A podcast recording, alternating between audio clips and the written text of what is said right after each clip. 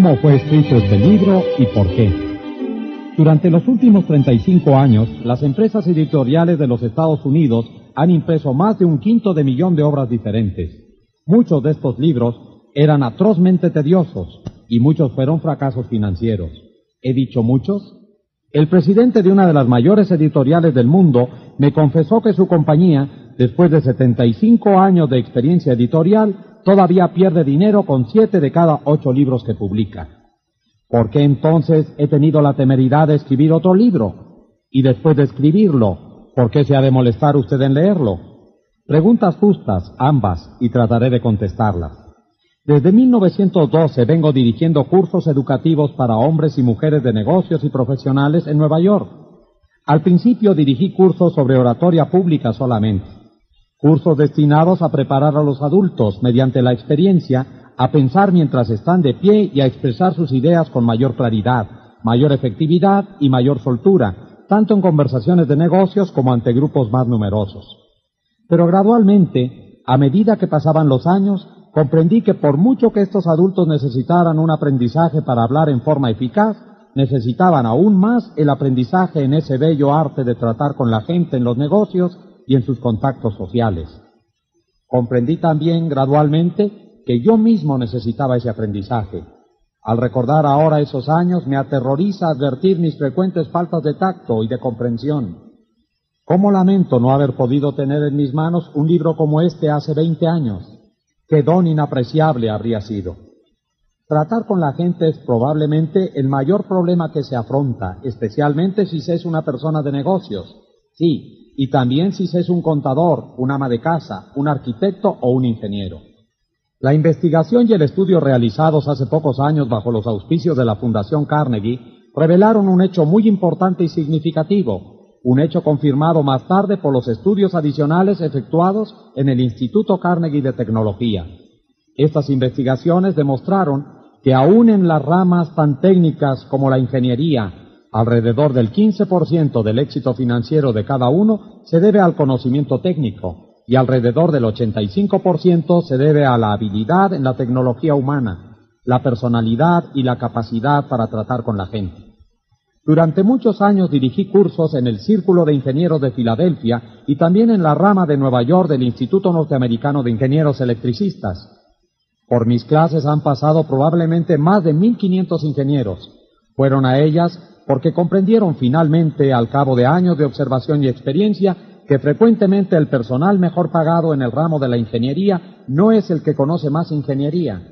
Por ejemplo, se puede contar con los servicios simplemente técnicos de ingenieros, contadores, arquitectos o cualquier otro profesional por un salario fijo. Pero el hombre que dispone de conocimientos técnicos más la habilidad de expresar sus ideas para asumir la dirección y para despertar entusiasmo entre los demás, esa persona tiene posibilidades de aumentar indefinidamente sus ingresos. En la plenitud de su actividad, John D. Rockefeller dijo que la habilidad para tratar con la gente es un artículo que se puede comprar, como el azúcar o el café, y pagaré más por esa capacidad, agregó, que por cualquier otra. No se debe suponer, pues, que todos los colegios del país deberían tener cursos para desarrollar la habilidad más preciada entre todas. Pero si hay un curso práctico con sentido común para adultos de esta especie, ha escapado a mi atención hasta el momento de escribir estas líneas. La Universidad de Chicago y las Escuelas Unidas de la Asociación Cristiana de Jóvenes realizaron un estudio para determinar qué quieren aprender en realidad los adultos. Ese estudio costó 25 mil dólares y duró dos años. La última parte de la indagación se realizó en Meriden, Connecticut. Era una típica población norteamericana. Se entrevistó a todos los adultos de Meriden y se les pidió que respondieran a 156 preguntas, tales como ¿cuál es su ocupación o profesión? ¿Cuál es su educación? ¿Cómo pasa sus ratos desocupados? ¿Qué ingresos tiene? ¿Qué pasatiempos? ¿Qué ambiciones? ¿Qué problemas? ¿Qué temas le interesaría estudiar? Y otras más por el estilo. Esa investigación reveló que la salud es lo que más interesa a los adultos y que en segundo lugar les interesa a la gente, cómo comprender y llevarse bien con el prójimo, cómo hacer que los demás gusten de uno y cómo hacer que los demás adopten el modo de pensar de uno. La comisión que realizaba esta indagación resolvió organizar un curso para adultos en Meriden. Buscó diligentemente un texto práctico sobre el tema, pero no encontró ninguno. Finalmente, los miembros de la comisión buscaron a una de las personas más autorizadas del mundo en el terreno de la educación para adultos y le preguntaron si conocía algún libro que atendiera las necesidades de ese grupo de adultos de Mériden. No, respondió. Yo sé lo que necesitan esos adultos, pero el libro que les hace falta no ha sido escrito todavía. Yo sabía por experiencia propia que esa afirmación era exacta, porque durante años había buscado inútilmente un manual práctico y aplicable sobre las relaciones humanas. Como no existía ese libro, traté de escribir uno para utilizarlo en mis cursos. Y aquí está. Espero que a usted le agrade. Como preparación para este libro, leí todo lo que pude encontrar sobre el tema.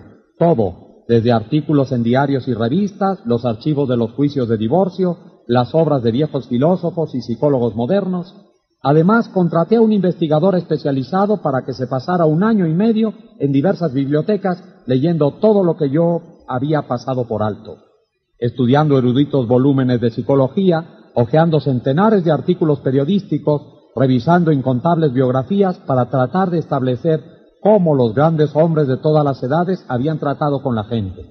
Leímos las biografías de todos los grandes personajes habidos en el mundo, leímos la vida de todos los grandes, desde Julio César hasta Tomás Edison. Recuerdo que leímos más de 100 biografías de Teodoro Roosevelt solamente. Estábamos decididos a no economizar tiempo ni gastos para descubrir todas las ideas prácticas usadas jamás por los hombres de todas las épocas, a fin de ganar amigos e influir sobre la gente. Yo entrevisté personalmente a veintenas de personas que han triunfado en la vida, algunos de ellos famosos en el mundo, inventores como Marconi y Edison, líderes políticos como Franklin D. Roosevelt y James Farley, hombres de empresa como Owen D. Young, estrellas de cine como Clark Gable y Mary Pickford, y exploradores como Martin Johnson, y traté de descubrir la técnica empleada por ellos en las relaciones humanas. Con todo este material preparé una breve charla, la titulé Cómo ganar amigos e influir sobre la gente. He dicho breve lo era en un principio, pero ha ido en aumento hasta convertirse en una conferencia que consume una hora y treinta minutos. Durante muchos años di esta conferencia ante los adultos reunidos en cada clase de los cursos del Instituto Carnegie en Nueva York.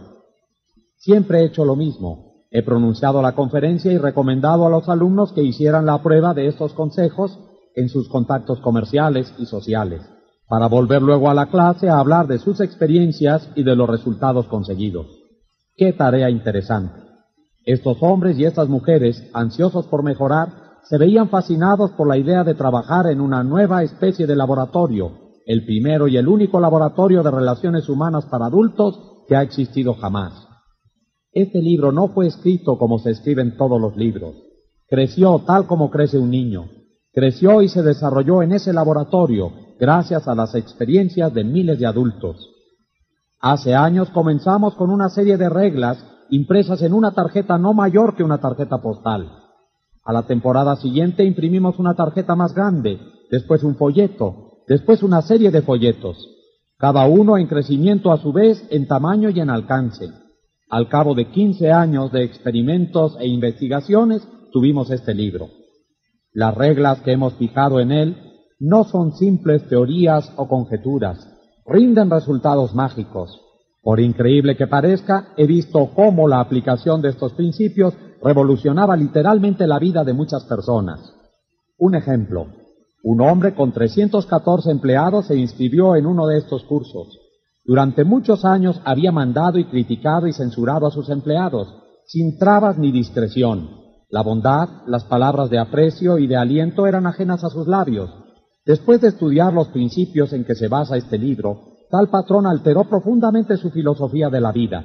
Su organización se ve inspirada ahora por una nueva lealtad, un nuevo entusiasmo, un nuevo espíritu de trabajo común. 314 enemigos se han convertido en 314 amigos.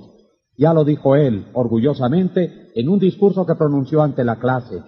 Antes, cuando caminaba por mi establecimiento, nadie me saludaba. Mis empleados miraban para otro lado al ver que me acercaba. Pero ahora todos son amigos míos y hasta el portero me llama por el nombre de pila. Este patrón tiene ahora mayores beneficios materiales, mayor descanso y, lo que es infinitamente más importante, encuentra mucha mayor felicidad en sus negocios y en su hogar. Innumerables vendedores han visto aumentar considerablemente sus ventas mediante el uso de estos principios. Muchos han conseguido clientes nuevos, clientes que habían buscado en vano con anterioridad. Hay directores de empresas que vieron aumentar su autoridad y su sueldo. Uno de ellos nos informó que había conseguido un importante aumento de sueldo debido sobre todo a la aplicación de estas verdades. Otro alto empleado de la Philadelphia Gas Works Company iba a ser rebajado de categoría por su beligerancia, por su incapacidad para conducir hábilmente a los empleados. El aprendizaje que realizó no solamente lo salvó del descenso a los 65 años de edad, sino que le produjo un ascenso con mayor sueldo. En muchas ocasiones, en los banquetes servidos al terminar cada curso, me han dicho los cónyuges que sus hogares son mucho más felices desde que sus maridos o mujeres iniciaron este entrenamiento. Con frecuencia se asombran los participantes por los resultados que consiguen. Parecen cosa de magia. En algunos casos, llenos de entusiasmo, me han hablado a casa un domingo porque no podían esperar dos días para informarme de sus realizaciones en la clase regular del curso. Un hombre quedó tan impresionado por una charla sobre estos principios que se quedó comentándolos con otros miembros de su clase hasta altas horas de la noche. A las tres de la mañana los otros se fueron a sus casas pero él estaba tan conmovido por la comprensión de sus errores, tan inspirado por la visión de un mundo nuevo y más rico que se abría ante él, que no pudo dormir. No durmió esa noche, ni al día siguiente, ni la otra noche. ¿Quién era? ¿Un individuo ingenuo, sin educación, dispuesto a estallar de entusiasmo ante cada nueva teoría que se le presentara? No, lejos de ello, era un comerciante refinado, un hombre culto, moderno, que circula por los mejores ambientes de la ciudad, que habla corrientemente tres idiomas y tiene diplomas de dos universidades europeas.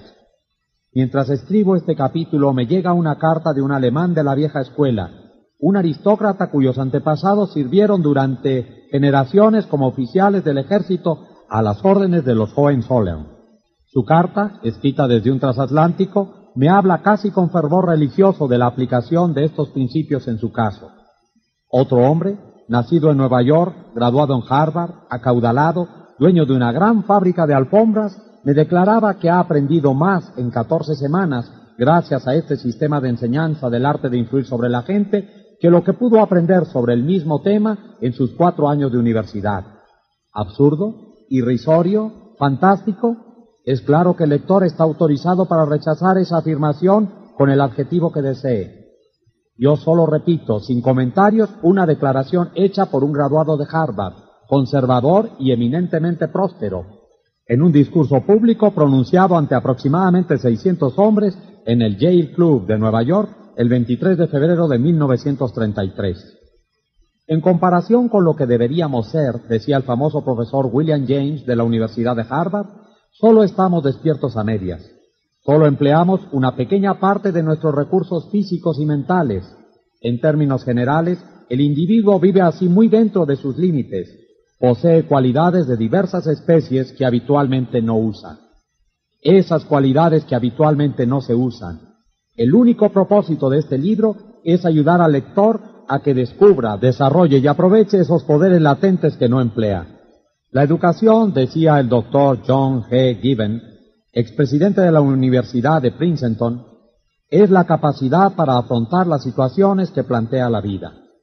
Si para cuando el lector haya terminado de leer los tres primeros capítulos de este libro no se encuentra algo mejor equipado para afrontar las situaciones que plantea la vida, consideraré que este libro es un fracaso completo por cuanto atañe al lector, porque el gran objetivo de la educación, dijo Herbert Spencer, no es el conocimiento, sino la acción y este es un libro de acción. Cómo ganar amigos e influir sobre las personas por Tel Carnegie. Primera parte, capítulo 1. Si quieres recoger miel, no des puntapiés a la colmena. El 7 de mayo de 1937, la ciudad de Nueva York presenció la más sensacional casa de un hombre jamás conocida en esta metrópoli.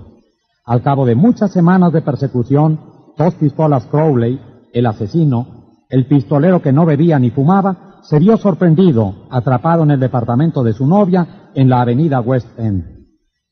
150 agentes de policía y pesquisas pusieron sitio a su escondite del último piso. Agujereando el techo, trataron de obligar a Crowley, el matador de vigilantes, a que saliera de ahí por efecto del gas lacrimógeno. Luego montaron ametralladoras en los edificios vecinos y durante más de una hora aquel barrio, uno de los más lujosos de Nueva York, reverberó con el estampido de los tiros de pistola y el tableteo de las ametralladoras. Crowley, agazapado tras un sillón bien acolchado, disparaba incesantemente contra la policía. Diez mil curiosos presenciaron la batalla. Nada parecido se había visto jamás en las aceras de Nueva York. Cuando Crowley fue finalmente capturado, el jefe de policía, Mulrooney, declaró que el famoso delincuente era uno de los criminales más peligrosos en la historia de Nueva York. Es capaz de matar, dijo, por cualquier motivo. Pero, ¿qué pensaba dos pistolas Crowley de sí mismo? Lo sabemos, porque mientras la policía hacía fuego graneado contra su departamento, escribió una carta dirigida a quien corresponda. Y al escribir, la sangre que emanaba de sus heridas dejó un rastro escarlata en el papel. En esa carta expresó Crowley, tengo bajo la ropa un corazón fatigado, un corazón bueno, un corazón que a nadie haría daño.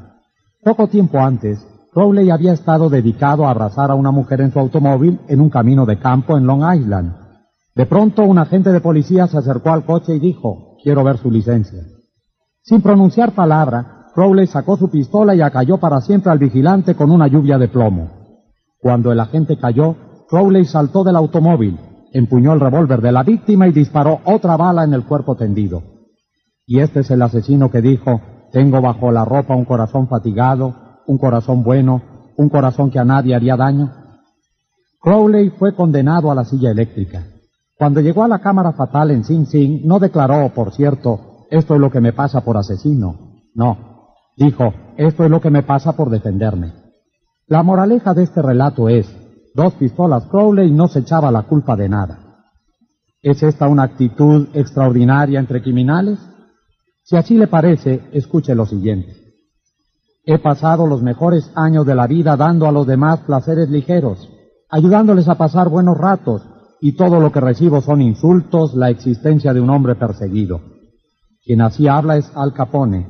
Sí, el mismo que fue enemigo público número uno, el más siniestro de los jefes de las bandas criminales de Chicago. Capone no se culpa de nada. Se considera, en cambio, un benefactor público. Un benefactor público incomprendido a quien nadie apreció. Y lo mismo pensaba Dutch Schultz, antes de morir por las balas de otros pistoleros en Newark. Dutch Schultz, uno de los más famosos criminales de Nueva York, aseguró en una entrevista para un diario que él era un benefactor público y lo creía. He tenido interesante correspondencia con Lewis Luz, que fue alcalde de la famosa cárcel de Sing Sing en Nueva York, sobre este tema y según él, pocos de los criminales que hay en Sing Sing se consideran hombres malos.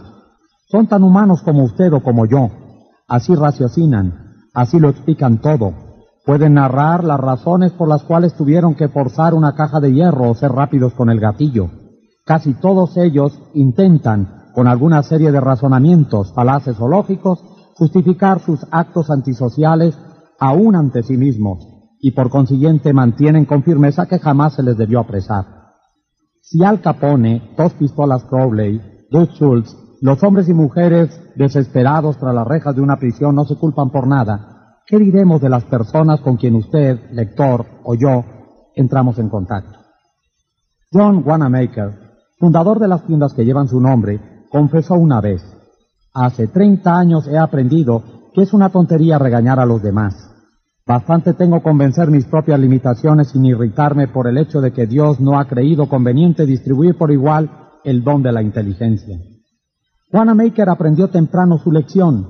En cambio, yo he tenido que ir a los tumbos por este mundo durante un tercio de siglo antes de que empezara a amanecer en mí la idea de que 99 veces de cada 100 ningún hombre se critica a sí mismo por nada, por grandes que sean sus errores. La crítica es inútil porque pone a la otra persona en la defensiva y por lo común hace que trate de justificarse. La crítica es peligrosa porque lastima el orgullo tan precioso de la persona, hiere su sentido de la importancia y despierta su resentimiento. El mundialmente famoso psicólogo B. F. Skinner comprobó, mediante experimentación con animales, que premiando la buena conducta los animales aprenden más rápido y retienen con más eficacia que castigando la mala conducta. Estudios posteriores probaron lo mismo aplicado a los seres humanos. Por medio de la crítica nunca provocamos cambios duraderos y con frecuencia creamos resentimientos. Hans Seyle, otro gran psicólogo, dijo, tanto como anhelamos la aprobación, tememos la condena. El resentimiento que engendra la crítica puede desmoralizar empleados, miembros de la familia y amigos, y aún así no corrige la situación que se ha criticado. George B. Johnson de Enid, Oklahoma, es el coordinador de seguridad de una compañía de construcción una de sus responsabilidades es hacer que los empleados usen sus cascos siempre que estén trabajando en una obra. Nos contó que cada vez que se encontraba con un obrero sin su casco, le ordenaba con mucha autoridad que cumpliera con las ordenanzas. Como resultado obtenía una obediencia desganada y con frecuencia los hombres volvían a quitarse el casco no bien les daba la espalda. Decidió probar un método diferente y cuando volvió a encontrar un obrero sin el casco, le preguntó si el casco le resultaba incómodo o no le iba bien. Después le recordó, en tono amistoso, que su misión era protegerlo de heridas y le sugirió que lo usara siempre que estuviera en la obra.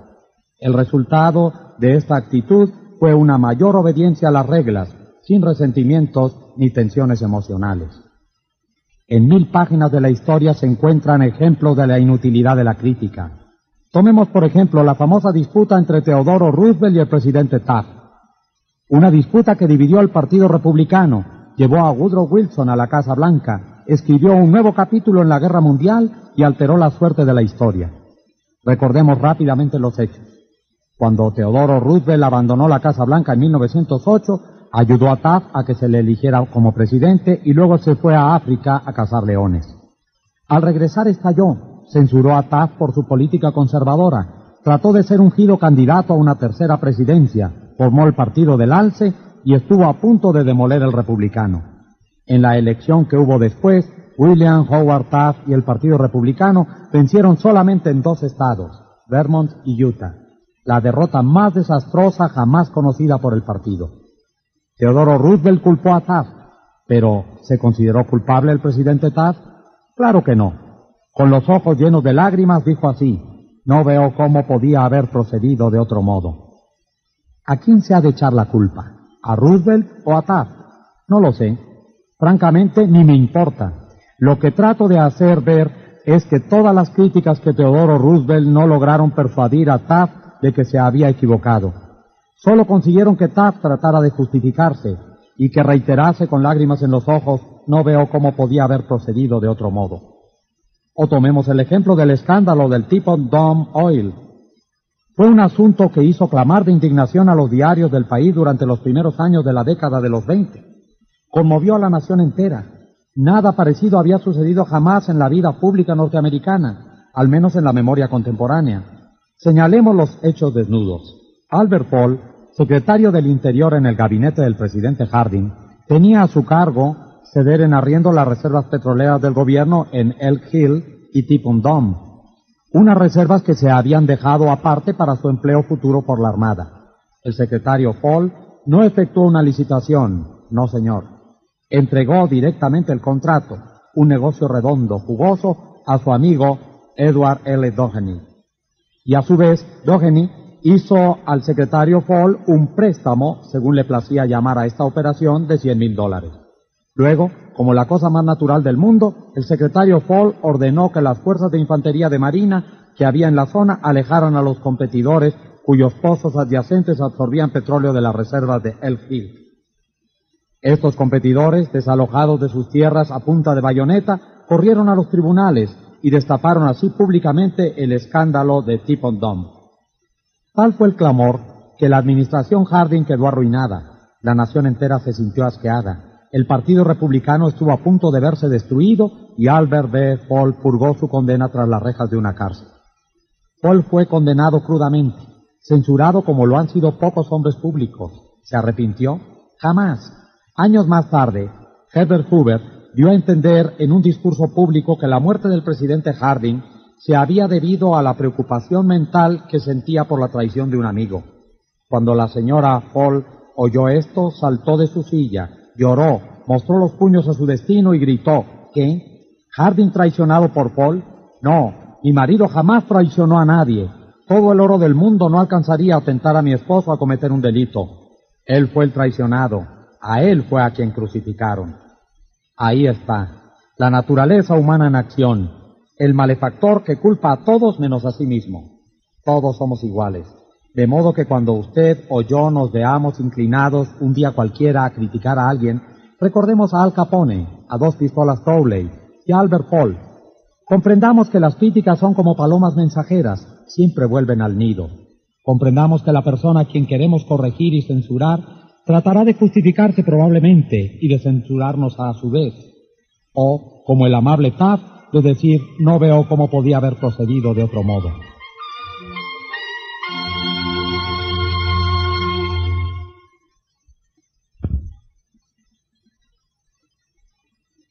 En la mañana del sábado del 15 de abril de 1865, Abraham Lincoln yacía moribundo en el dormitorio de una pobre casa de hospedaje frente al Teatro Ford, donde Booth había atentado contra él.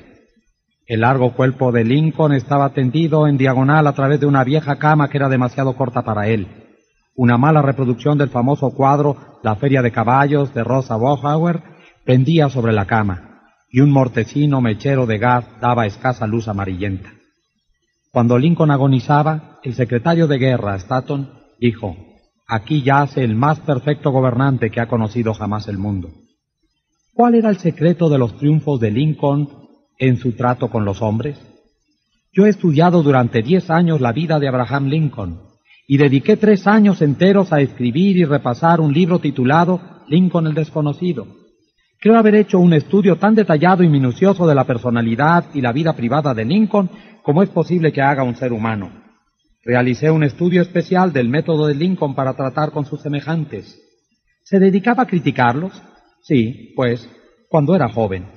En el Valle Pigeon Creek, en Indiana, no solamente criticaba, sino que escribía cartas y poemas para burlarse de los demás, y los dejaba en los caminos campestres, en la seguridad de que alguien los encontraría. Una de esas cartas despertó resentimientos que duraron toda una generación.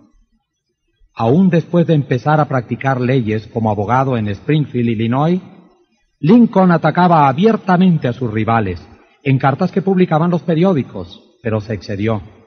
En el otoño de 1842 se burló de un político irlandés, vano y batallador, que se llamaba James Shields. Lincoln le censuró crudamente en una carta anónima publicada por el Springfield Journal. El pueblo entero estalló en carcajadas. Shields sensitivo y orgulloso, hirvió de indignación. Descubrió quién había escrito la carta, saltó en su caballo, buscó a Lincoln y lo desafió a duelo. Lincoln no quería pelear, se oponía a los duelos, pero no pudo evitarlo sin menoscabo para su honor. Tuvo la elección de las armas. Como tenía brazos muy largos, escogió sables de caballería. Tomó lecciones de esgrima de un militar de West Point y el día señalado, él y Shields se encontraron en un banco de arena del Mississippi dispuestos a luchar hasta la muerte. Por fortuna, a último momento intervinieron los padrinos y evitaron el duelo. Ese fue el incidente personal más significativo en la vida de Lincoln. Resultó para él una lección de valor incalculable en el arte de tratar con los demás. Nunca volvió a escribir una carta insultante, nunca volvió a burlarse del prójimo, y desde entonces casi nunca criticó a los demás. Una vez tras otra, durante la guerra civil, Lincoln puso un nuevo general al frente del ejército del Potomac, y cada uno a su turno, a Gleland, Pope, Burnside, Hooker, Meade, cometió algún trágico error e hizo que Lincoln recorriera su despacho a grandes pasos, presa de la desesperación. Media nación censuraba acremente a esos generales incompetentes, pero Lincoln, sin malicia para nadie, con caridad para todos, conservaba la calma. Una de sus máximas favoritas era, no juzguéis si no queréis ser juzgados. Y cuando la señora Lincoln y otras personas hablaban duramente de la gente del sur de los Estados Unidos, Lincoln respondía, no lo censuréis, son tal como seríamos nosotros en circunstancias similares.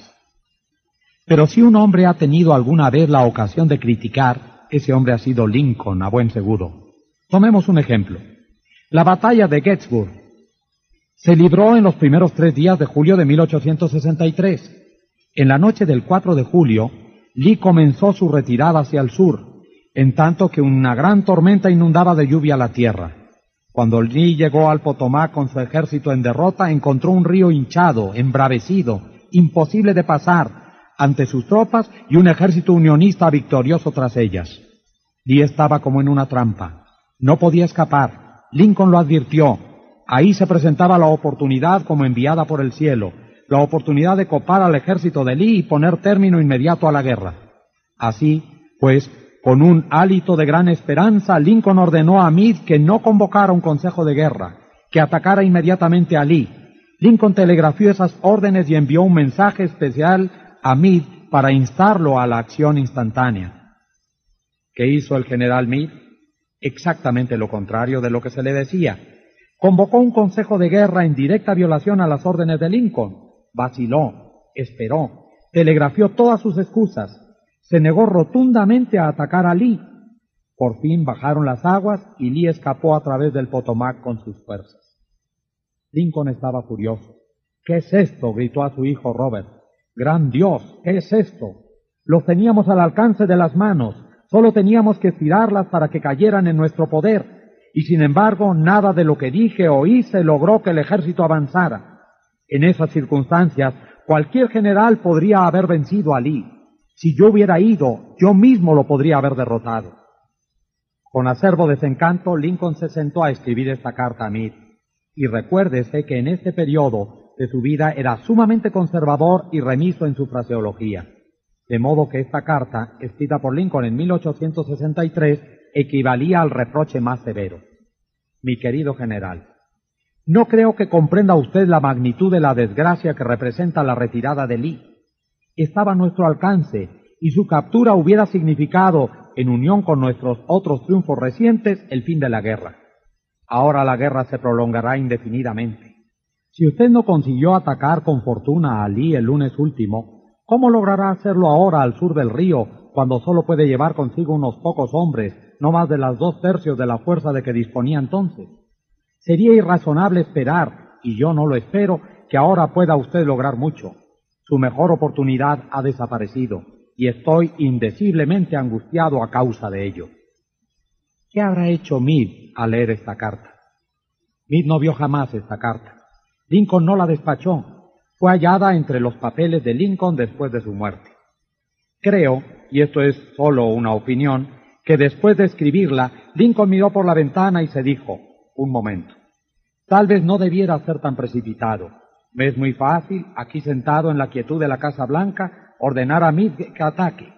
Pero si hubiese estado en Gettysburg y hubiese visto tanta sangre como ha visto Meade en la última semana, y si mis oídos hubiesen sido horadados por los clamores y los gritos de los heridos y moribundos, quizá no habría tenido tantas ansias de atacar.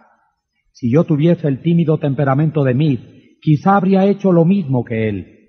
De todos modos, es agua que ya ha pasado bajo el puente si envío esta carta, calmará mis sentimientos, pero haré que Mir trate de justificar sus actos. Haré que él me censure a su vez. Despertaré resquemores, disminuiré su utilidad futura como comandante y lo llevaré acaso a renunciar al ejército. Y Lincoln dejó a un lado la carta, porque por amarga experiencia había aprendido que las críticas y reproches acervos son casi siempre inútiles.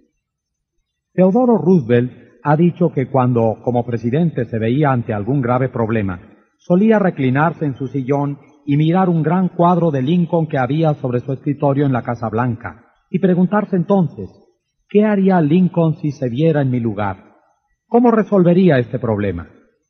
La próxima vez que sintamos la tentación de reprocharle algo a alguien, saquemos un billete de cinco dólares del bolsillo, miremos el retrato de Lincoln y preguntémonos, ¿Cómo resolvería Lincoln este problema si estuviera en mi lugar? Mark Twain solía perder la paciencia y escribía cartas que quemaban el papel. Por ejemplo, una vez le escribió a un hombre que había despertado su ira, lo que usted necesita es un permiso de entierro. No tiene más que decirlo y le conseguiré uno. En otra ocasión, le escribió a un editor sobre los intentos de un corrector de pruebas de mejorar mi ortografía y puntuación. Ordenó lo siguiente. Imprima de acuerdo con la copia que le envío y que el corrector hunda sus sugerencias en las gachas de su cerebro podrido. Mark Twain se sentía mejor después de escribir estas cartas hirientes. Le permitían descargar presión y las cartas no hacían daño a nadie porque la esposa del escritor las desviaba secretamente. Nunca eran despachadas. ¿Conoce usted a alguien a quien desearía modificar y regular y mejorar? Bien, espléndido. Yo estoy en su favor, pero ¿por qué no empezar por usted mismo? Desde un punto de vista puramente egoísta, eso es mucho más provechoso que tratar de mejorar a los demás. Sí, y mucho menos peligroso. No te quejes de la nieve en el techo del vecino, sentenció Confucio, cuando también cubre el umbral de tu casa. Cuando yo era un joven y trataba empeñosamente de impresionar bien a los demás, escribí una estúpida carta a Richard Harding Davis, autor que por entonces se destacaba en el horizonte literario de los Estados Unidos. Estaba preparando yo un artículo sobre escritores y pedí a Davis que me contara su método de trabajo. Unas semanas antes había recibido, de no sé quién, una carta con esta nota al pie, dictada pero no leída. Me impresionó mucho. Pensé que quien escribía debía ser un personaje importante y muy atareado. Yo no lo era, pero deseaba causar gran impresión a Richard Harding Davis y terminé mi breve nota con las palabras dictada pero no leída. Él no se preocupó siquiera por responderme. Me devolvió mi nota con esta frase cruzada al pie. Su mala educación solo es superada por su mala educación. Es cierto que yo había cometido un error y quizá mereciera el reproche, pero por ser humano me hirió. Me hirió tanto que diez años más tarde, cuando leí la noticia de la muerte de Richard Harding Davis, la única idea que persistía en mi ánimo, me avergüenza admitirlo, era el reproche que me había hecho. Si usted o yo queremos despertar mañana un resentimiento que puede perdurar décadas y seguir ardiendo hasta la muerte, no tenemos más que hacer alguna crítica punzante. Con eso basta, por seguros que estemos de que la crítica sea justificada. Cuando tratamos con la gente debemos recordar que no tratamos con criaturas lógicas, tratamos con criaturas emotivas, criaturas erizadas de prejuicios e impulsadas por el orgullo y la vanidad las críticas acerbas hicieron que el sensitivo Thomas Hardy, uno de los más notables novelistas que han enriquecido la literatura inglesa, dejara de escribir novelas para siempre. Las críticas llevaron a Thomas Chatterton, el poeta inglés, al suicidio. Benjamin Franklin, carente de tacto en su juventud, llegó a ser tan diplomático, tan diestro para tratar con la gente, que se le nombró embajador norteamericano en Francia. El secreto de su éxito no hablaré mal de hombre alguno, dijo, y de todo diré todo lo bueno que sepa. Cualquier tonto puede criticar, censurar y quejarse, y casi todos los tontos lo hacen. Pero se necesita carácter y dominio de sí mismo para ser comprensivo y capaz de perdonar. Un gran hombre, aseguró Carlyle, demuestra su grandeza por la forma en que trata a los pequeños. Bob Hoover, famoso piloto de pruebas y actor frecuente en espectáculos de aviación, Volvía una vez a su casa en Los Ángeles de uno de esos espectáculos que se había realizado en San Diego.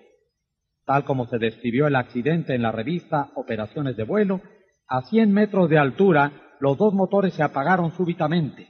Gracias a su habilidad, Hoover logró aterrizar, pero el avión quedó seriamente dañado, pese a que ninguno de sus ocupantes resultó herido. Lo primero que hizo Hoover después del aterrizaje de emergencia fue inspeccionar el tanque de combustible. Tal como lo sospechaba, el viejo avión a hélice, reliquia de la Segunda Guerra Mundial, había sido cargado con combustible de jet en lugar de la gasolina común que consumía. Al volver al aeropuerto, pidió ver al mecánico que se había ocupado del avión. El joven estaba aterrorizado por su error. Le corrían las lágrimas por las mejillas al ver acercarse a Hoover. Su equivocación había provocado la pérdida de un avión muy costoso y podría haber causado la pérdida de tres vidas. Es fácil imaginar la ira de Hoover. Es posible suponer la tormenta verbal que podía provocar semejante descuido en ese preciso y soberbio piloto. Pero Hoover no le reprochó nada, ni siquiera lo criticó. En lugar de eso, puso su brazo sobre los hombros del muchacho y le dijo, Para demostrarle que estoy seguro de que nunca volverá a hacerlo, quiero que mañana se ocupe de mi F-51. Con frecuencia los padres se sienten tentados a criticar a sus hijos. Quizá el lector espera que yo le diga, no lo haga, pero no lo haré. Solo voy a decirle que antes de criticarlo, lea uno de los clásicos del periodismo norteamericano, Papá Olvido. Apareció por primera vez como editorial en el diario People's Home Journal. Lo volveremos a publicar con permiso del autor, tal como fuera condensado en la revista Selecciones del Red Digest. Papá Olvida es una de esas piececitas que, escritas en un momento de sentimiento sincero, da en la cuerda sentimental de tantos lectores que termina siendo un trozo favorito. Desde que apareció por primera vez hace unos 15 años, ha sido reproducida, nos dice el autor, W. Livington Lerner, en centenares de revistas y diarios del país entero. También se le ha publicado en infinidad de veces en muchos idiomas extranjeros. Ha dado permiso para que se la leyera en aulas, iglesias y conferencias. Se la ha transmitido muchas veces por radiotelefonía. Ha aparecido en revistas y periódicos de colegios y escuelas. Papá olvida. Escucha, hijo. Voy a decirte esto mientras duermes una manecita metida bajo la mejilla y los rubios rizos pegados a tu frente humedecida. He entrado solo a tu cuarto.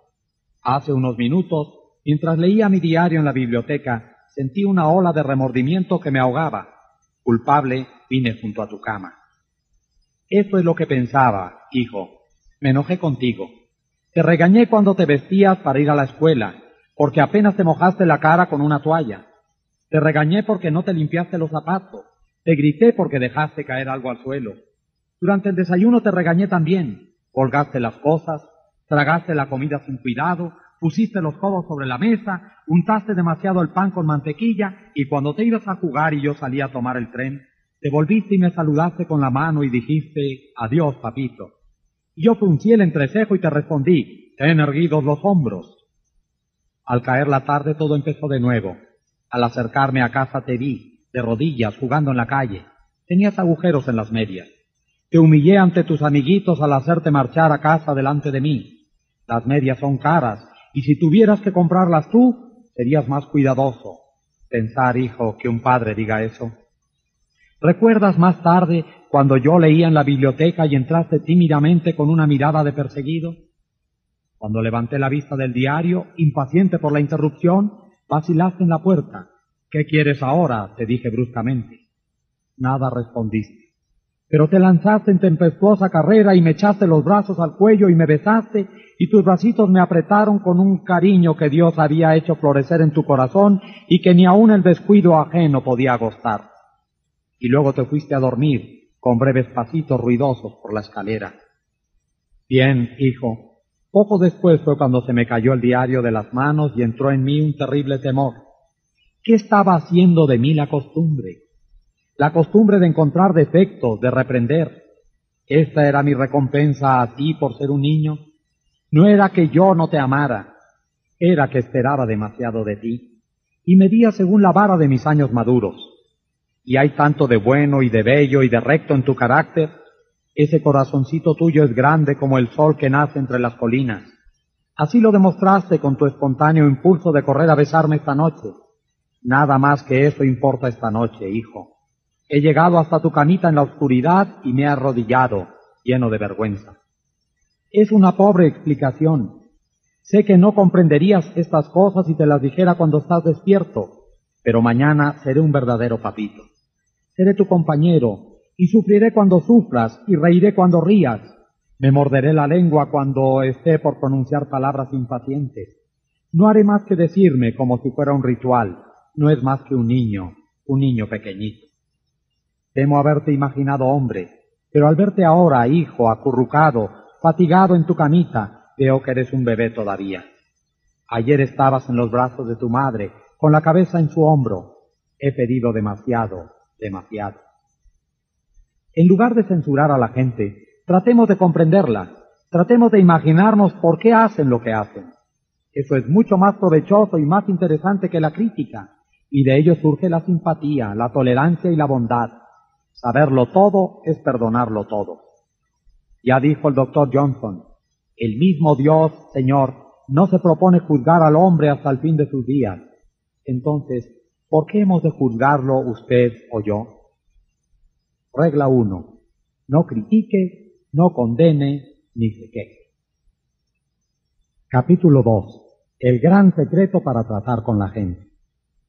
Solo hay un medio para conseguir que alguien haga algo. ¿Se ha detenido usted alguna vez a meditar en esto? Sí, un solo medio, y es el de hacer que el prójimo quiera hacerlo. Recuerde que no hay otro medio. Es claro que usted puede hacer que un hombre quiera entregarle su reloj poniéndole un revólver en el pecho. Puede hacer también que un empleado le preste su cooperación hasta que usted le vuelva la espalda si amenaza con despedirlo. Puede hacer que un niño haga lo que usted quiere si empuña un látigo o lo amenaza. Pero estos métodos tan crudos tienen repercusiones muy poco deseables. La única es importante es una de las principales diferencias que distinguen a los hombres de los animales. Demos un ejemplo. Cuando yo era niño, en una granja de Missouri, mi padre criaba cerdos Duroc Jersey y vacas Hereford, de pedigrí. Solíamos exhibir nuestros cerdos y vacas en las ferias de los condados y en las exposiciones de ganadería de todo el medio oeste. Obteníamos primeros premios por veintenas. Mi padre fijaba las cintas azules en un trozo de muselina blanca, y cuando llegaban amigos o visitantes a nuestra casa, sacaba esa muselina y entre él y yo los mostrábamos los premios. Los cerdos no se interesaban por las cintas que habían ganado, pero mi padre sí. Estos premios le daban un sentido de importancia. Si nuestros antepasados no hubiesen sentido ese ardiente anhelo de ser importantes, la civilización habría sido imposible. Sin él seríamos iguales que los animales. Ese deseo de sentirse importante fue lo que llevó a un pobre empleado de una tienda de comestibles, un mozo sin recursos y sin educación, a estudiar unos libros de derecho que había encontrado en el fondo de un barril que, con otros restos de una casa deshecha, comprara por cincuenta centavos. Quizá haya oído el lector hablar de este mozo. Se llamaba Lincoln. Este deseo de sentirse importante fue lo que inspiró a Dickens para escribir sus novelas inmortales. Este deseo inspiró a Sir Christopher Green en el diseño de sus sinfonías de piedra. Este deseo hizo que Rockefeller reuniera millones y millones de dólares que jamás gastó. Y este mismo deseo hace que los hombres más ricos de cada ciudad construyan una casa demasiado amplia para sus necesidades. Este deseo hace que todos pretendamos vestir de acuerdo con la última moda, conducir el automóvil más reciente y hablar de nuestros hijos tan inteligentes. Este mismo deseo es lo que lleva a muchos jóvenes a ser pistoleros y bandoleros. Casi todos los criminales jóvenes, dice E. P. Murray, ex jefe de la policía de Nueva York, tienen un excesivo egoísmo y su primer pedido después de ser arrestados es que les lleven esos perniciosos periódicos en los que se los pinta como héroes. La perspectiva de cumplir una condena parece remota, en tanto el criminal pueda extasiarse ante una fotografía suya que comparte las páginas con la de famosos deportistas, estrellas de cine y la televisión y políticos. Si usted me dice cómo satisface sus deseos de ser importante, le diré que es usted. Eso es lo que determina su carácter. Es la cosa más significativa que hay en usted.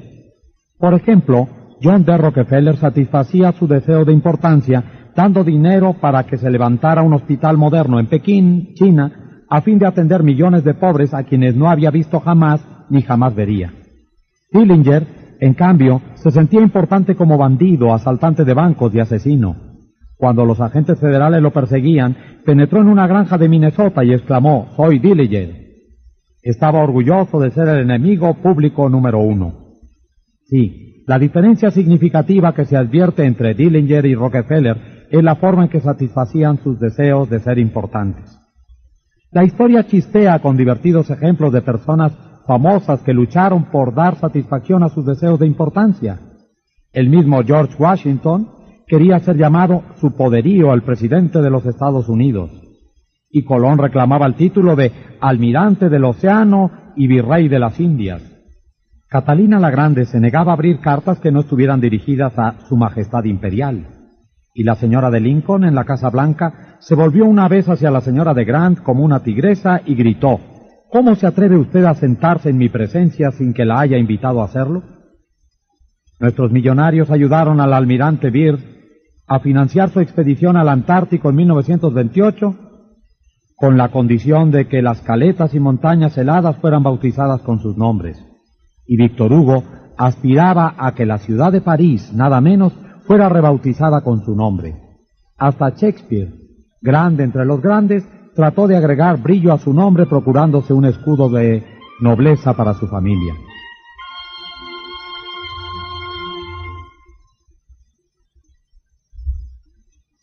Hay personas que se convierten en inválidos para obtener simpatía y atención y satisfacer así sus deseos de importancia. Por ejemplo, tomemos a la señora McKinley. Se sentía importante al obligar a su esposo, el presidente de los Estados Unidos, a descuidar importantes asuntos de Estado para reclinarse junto a su cama, un brazo en torno a su cuerpo, hasta que la hiciera dormir. Alimentaba su deseo de ser atendida, insistiendo en que el presidente permaneciera con ella mientras se hacía arreglar los dientes, y una vez provocó una tormentosa escena cuando McKinley tuvo que dejarla sola con el dentista para acudir a una cita con John Hay, su secretario de Estado. La escritora Mary Roberts Reinhardt me contaba una vez el caso de una mujer joven, inteligente, vigorosa, que quedó postrada en cama a fin de satisfacer sus deseos de sentirse importante. Un día, relata la señora Reinhardt, esta mujer se vio obligada a afrontar algo ¿Acaso su edad y el hecho de que nunca se casaría? Contempló los años solitarios que tenía por delante y en lo poco que le quedaba por esperar. Se metió en la cama y durante diez años su anciana madre subió y bajó escaleras para cuidarla, alimentarla, atenderla en su habitación de un tercer piso. Por fin un día la madre, fatigada de tanto que hacer, enfermó y a poco murió. Durante una semana languideció la inválida. Después se levantó, se vistió y volvió a vivir.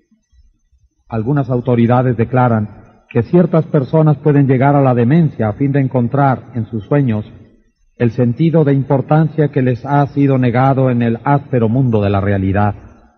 Hay en los hospitales de los Estados Unidos más enfermos mentales que de todas las otras enfermedades juntas. ¿Cuáles son las causas de la demencia? Nadie puede responder a una pregunta tan general. Pero sabemos que ciertas enfermedades, como la sífilis, quebrantan y destruyen las células del cerebro y producen la demencia como resultado. En rigor, de verdad, aproximadamente la mitad de todas las enfermedades mentales pueden atribuirse a causas físicas como son las lesiones cerebrales, alcohol, toxinas. Pero la otra mitad, y esto es terrible, la otra mitad de la gente que pierde la cordura no sufre al parecer ninguna lesión en las células cerebrales. En las autopsias cuando se estudian sus tejidos cerebrales con los más poderosos microscopios, se los encuentra tan sanos como los de un cerebro normal. ¿Por qué enloquecen estas personas? Yo hice recientemente esta pregunta al médico jefe de uno de nuestros más importantes hospicios. Este médico, que ha recibido los más altos honores y las recompensas más codiciadas por sus conocimientos sobre la demencia, me confió francamente que no sabe por qué enloquece la gente. Nadie lo sabe de seguro, pero me dijo que muchas personas que enloquecen encuentran en la demencia ese sentido de su importancia que no pudieron obtener en el mundo de la realidad. Después me narró lo siguiente. Tengo una paciente cuyo casamiento resultó una tragedia. Deseaba amor, satisfacción sexual, hijos y prestigio social, pero la vida destrozó todas sus esperanzas. Su esposo no la amaba, hasta se negaba a comer con ella, y la obligaba a servirle las comidas en su cuarto, en el primer piso. No tenía hijos ni importancia social, enloqueció, y en su imaginación se divorció y recuperó su nombre de soltera. Ahora cree que se ha casado con un aristócrata inglés, e insiste en que se llama Lady Smith. Y en cuanto a los hijos, se imagina que todas las noches da a luz uno. Cada vez que la visito me dice, doctor, anoche tuve un bebé. La vida hizo naufragar todas las naves de sus sueños en los escollos de la realidad. Pero en las islas fantásticas llenas de sol de la demencia, todas esas naves llegan ahora a puerto con las velas desplegadas. ¿Tragedia? Pues no lo sé. Su médico me dijo, si pudiese estirar la mano y devolverle la cordura, no lo haría. Es mucho más feliz como está. Si algunas personas tienen tanta sed de importancia que llegan a la demencia, Imaginemos los milagros que usted o yo podremos lograr si damos al prójimo una honrada apreciación de su importancia. del otro lado de la demencia. Una de las primeras personas en el mundo norteamericano de los negocios a las que se le pagó un salario anual de más de un millón de dólares, cuando no había impuestos a los ingresos y una persona que ganaba 50 dólares a la semana podía vivir muy bien, fue Charles Schwab. Andrew Carnegie lo había elegido para ser el primer presidente de la recién formada United States Steel Company en 1921, cuando Schwab tenía solo 38 años de edad. Posteriormente, Schwab partió a la US Steel para hacerse cargo de la Bethlehem Steel Company, en ese momento cargada de problemas, y la reconstruyó hasta volverla una de las compañías de mejor balance en el país. ¿Por qué pagaba Andrew Carnegie a Charles Schwab más de un millón de dólares por año, o sea, unos tres mil dólares por día? ¿Por qué? ¿Acaso porque Schwab era un genio? No. ¿Porque sabía más que los otros técnicos acerca de la fabricación del acero? Tampoco. Charles Schwab me ha confesado que trabajaban con él muchos hombres que sabían considerablemente más que él acerca de la fabricación del acero. Schwab aseguraba que se le pagaba ese sueldo sobre todo por su capacidad para tratar con la gente. Le pregunté cómo lo hacía. Voy a dar su secreto en sus mismas palabras. Palabras que deberían ser grabadas en bronce y fijadas en todos los hogares y escuelas, en todas las tiendas y oficinas del país. Palabras que los niños deberían recordar de memoria, en lugar de esforzarse por saber la conjugación de los verbos latinos o la cifra de la lluvia anual en el Brasil. Palabras que transformarán su vida, lector, y la mía, por poco que las escuchemos. Considero, dijo Schwab, que el mayor bien que poseo es mi capacidad para despertar entusiasmo entre los hombres, y que la forma de desarrollar lo mejor que hay en el hombre es por medio del aprecio y el aliento. Nada hay que mate tanto las ambiciones de una persona como las críticas de sus superiores. Yo jamás critico a nadie. Creo que se debe dar a una persona un incentivo para que trabaje. Por eso siempre estoy deseoso de ensalzar, pero soy remiso para encontrar defectos. Si algo me agrada, soy caluroso en mi aprobación y generoso en mis elogios. Esto es lo que hacía Schwab. Pero, ¿qué hace la persona común? Precisamente lo contrario. Si alguna cosa no le gusta, arma un escándalo. Si le gusta, no dice nada. En mi amplia relación con la vida, en mis encuentros con muchos grandes personajes en diversas partes del mundo, declaró Schwab, no he encontrado todavía la persona, por grande que fuese o elevada sus funciones, que no cumpliera mejor trabajo y realizara mayores esfuerzos dentro de un espíritu de aprobación que dentro de un espíritu de crítica. Esa fue, agregó, francamente, una de las principales razones del notable éxito de Andrew Carnegie. Carnegie elogiaba a sus semejantes en público y en privado. Carnegie quiso elogiar a sus ayudantes hasta después de muerto. Para su tumba escribió un epitafio que decía, aquí yace un hombre que supo cómo rodearse de hombres más hábiles que él. La apreciación sincera fue uno de los secretos del buen éxito de Rockefeller en su trato con la gente. Por ejemplo, cuando uno de sus socios, Edward T. Bedford, cometió un error que hizo perder a la firma un millón de dólares con una mala compra en América del Sur, John D. pudo haberlo criticado, pero sabía que Bedford había procedido de acuerdo a sus mejores luces. Y el incidente quedó en nada. Pero Rockefeller encontró algo que elogiar. Felicitó a Bedford porque había podido salvar el 60% del dinero invertido. Espléndido, dijo Rockefeller. No siempre nos va tan bien en mi despacho. Tengo entre mis recortes una historia que sé que nunca sucedió, pero la repetiré porque ilustra una verdad. Según esta fantasía, una mujer granjera al término de una dura jornada de labor, puso en los platos de los hombres de la casa nada más que heno. Cuando ellos, indignados, le preguntaron si se había vuelto loca, ella replicó, ¿y cómo iba a saber que se darían cuenta? Hace veinte años que cocino para ustedes y en todo ese tiempo nunca me dieron a entender que lo que comían no era heno. Hace unos años se hizo un estudio sociológico entre las esposas que habían abandonado sus hogares. ¿Y cuál creen ustedes que fue la razón principal que dieron para haber tomado su decisión? Falta de aprecio. Si se hiciera un estudio similar entre maridos que han huido de sus casas, creo que se llegaría a la misma conclusión. Con frecuencia, damos por tan por sentada la presencia de nuestro cónyuge que nunca le manifestamos nuestro aprecio. Un miembro de una de nuestras clases nos habló de un pedido que le había hecho su esposa. Ella y un grupo de mujeres de su parroquia habían iniciado un programa de automejoramiento. Le pidió a su marido que le ayudara haciéndole una lista de seis cosas que creyera que ella podía hacer para ser una mejor esposa. Nos dijo, el pedido me sorprendió.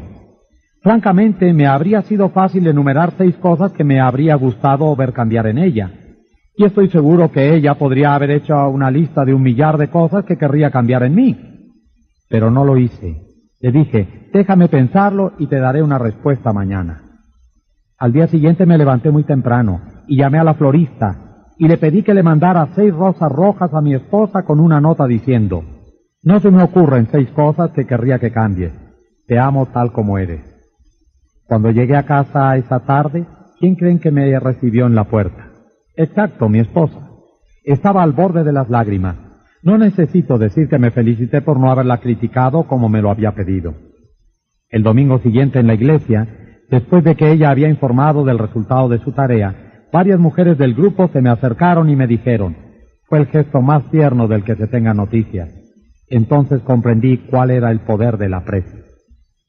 Florence Hickfield, el más espectacular de los empresarios teatrales que ha habido jamás en Broadway, conquistó su reputación gracias a su sutil habilidad para glorificar a la joven norteamericana.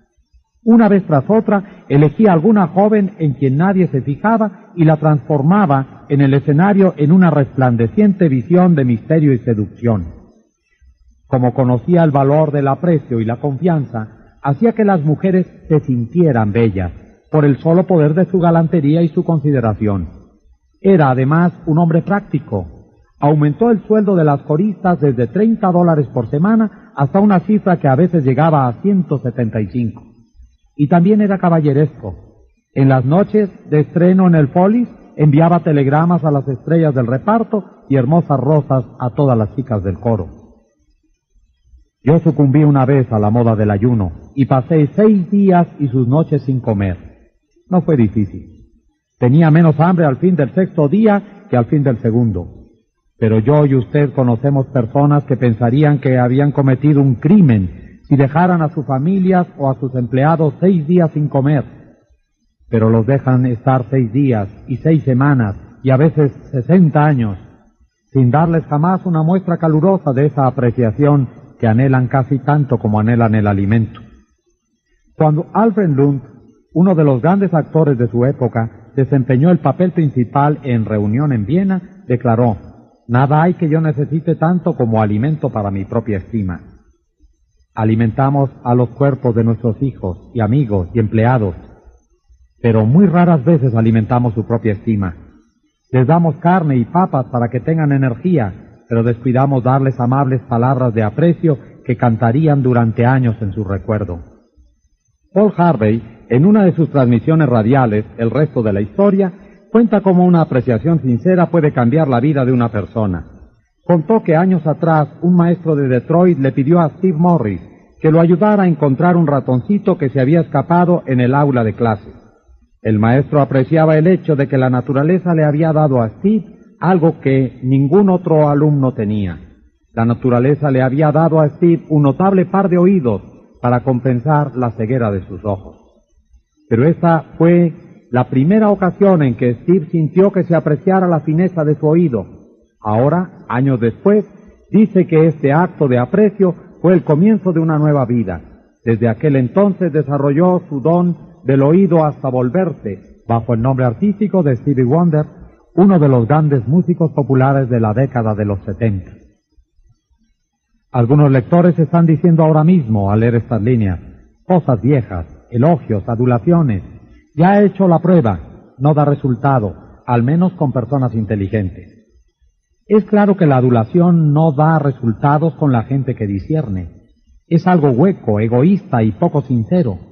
Su empleo debe conducir al fracaso y así ocurre generalmente. Aunque no faltan personas tan hambrientas, tan sedientas de que se les muestre aprecio, que tragan cualquier cosa, así como un hombre hambriento puede comer hierbas y lombrices. Hasta la reina Victoria era susceptible a la adulación. El primer ministro Benjamín de Israeli confesó que cuando trataba con la reina empleaba abundantemente esa adulación.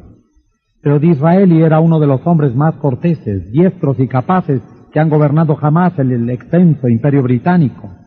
Era un genio. Lo que para él daba resultado quizá no lo dé para usted o para mí. A la larga, la adulación hace más mal que bien. La adulación es falsa y como el dinero falso, nos pone eventualmente en aprietos si queremos hacerlo pasar. La diferencia entre la apreciación y la adulación es muy sencilla. Una es sincera y la otra no. Una procede del corazón, la otra sale de la boca. Una es altruista, la otra egoísta. Una despierta la admiración universal, la otra es universalmente condenada. Hace poco vi un busto del general Obregón en el Palacio de Chapultepec, en México. Bajo el busto están grabadas estas sabias palabras de la filosofía del general Obregón. No temas a los enemigos que te atacan, teme a los amigos que te adulan. No, no, no, no recomiendo la adulación. Lejos de ello, hablo de una nueva forma de vivir. Permítame repetirlo, hablo de una nueva forma de vivir. El rey Jorge V tenía un juego de seis máximas en las paredes de su estudio en el Palacio de Buckingham. Una de esas máximas rezaba, enséñame a no hacer ni recibir elogios baratos. Eso es la adulación, elogio barato. Una vez leí una definición de la adulación que vale la pena reproducir. Adular es decir a la otra persona lo que se piensa de uno mismo. Emplea el lenguaje que quieras, dijo Ralph Waldo Emerson, y nunca podrás expresar sino lo que eres. Si lo que deberíamos hacer fuera solo emplear la adulación, el mundo entero aprendería a hacerlo enseguida y todos seríamos peritos en relaciones humanas. Cuando no estamos dedicados a pensar acerca de algún problema específico, solemos pasar 95% de nuestro tiempo pensando en nosotros mismos. Pero si dejamos de pensar en nosotros mismos por un rato y comenzamos a pensar en las buenas cualidades del prójimo, no tendremos que recurrir a la adulación, tan barata y tan falsa que se le conoce apenas sale de los labios. Una de las virtudes más descuidadas de nuestra existencia cotidiana es la apreciación. De un modo u otro, descuidamos elogiar a nuestro hijo o hija cuando trae una buena nota de la escuela. Y rara vez alentamos a nuestros hijos cuando logran hornear una torta o construir una casita para pájaros. Nada les agrada más a los niños que esta especie de interés y aprobación de sus padres. La próxima vez que usted disfrute de una buena cena en su club, mándele sus felicitaciones al chef y cuando un vendedor fatigado le muestre una cortesía inusual, no deje de agradecérsela. Todo sacerdote, conferencista u orador público sabe lo descorazonador que resulta entregarse a un público y no recibir de éste ningún comentario apreciativo. Y lo que se aplica a profesionales se aplica doblemente a obreros en oficinas, negocios y talleres y entre nuestras familias y amigos. En nuestras relaciones interpersonales nunca deberíamos olvidar que todos nuestros interlocutores son seres humanos y como tales hambrientos de apreciación. Es la ternura legal que disfrutan todas las almas. Trate de dejar un rastro de pequeñas chispas de gratitud en sus jornadas. Le sorprenderá ver cómo encienden pequeñas llamas de amistad que vuelven a brillar en sus próximas visitas. Pamela Dunham, de New Fairfield, Connecticut, tenía entre las responsabilidades de su empleo la supervisión de un peón de limpieza que estaba haciendo un trabajo muy deficiente. Los otros empleados se burlaban de este joven y descuidaban especialmente la limpieza de las instalaciones para demostrar qué mal hacía su trabajo. Las cosas habían llegado a un punto en que se había empezado a perder tiempo productivo. Pamela probó varios modos de motivar a esta persona sin éxito. Notó que en una ocasión hizo especialmente bien su trabajo. Entonces lo elogió en presencia de otra gente.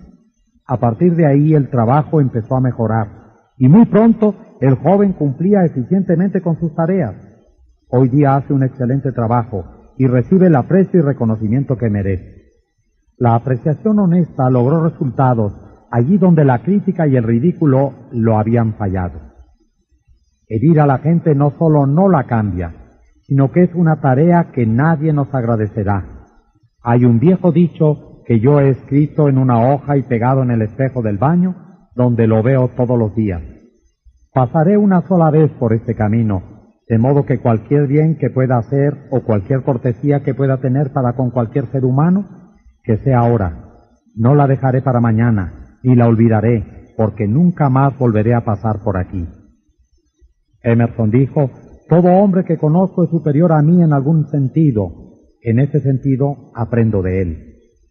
Si así sucedía con Emerson, ¿no es probable que lo mismo sea cien veces más cierto en su caso o en el mío? Dejemos de pensar en nuestras realizaciones y nuestras necesidades. Tratemos de pensar en las buenas cualidades de la otra persona. Olvidemos entonces la adulación. Demos prueba de una apreciación honrada, sincera, de esas cualidades. Seamos calurosos en la aprobación y generosos en el elogio. Y la gente acogerá con cariño nuestras palabras y las atesorará y las repetirá toda una vida, años después de haberlas olvidado nosotros. Regla 2. Demuestre aprecio honrado y sincero.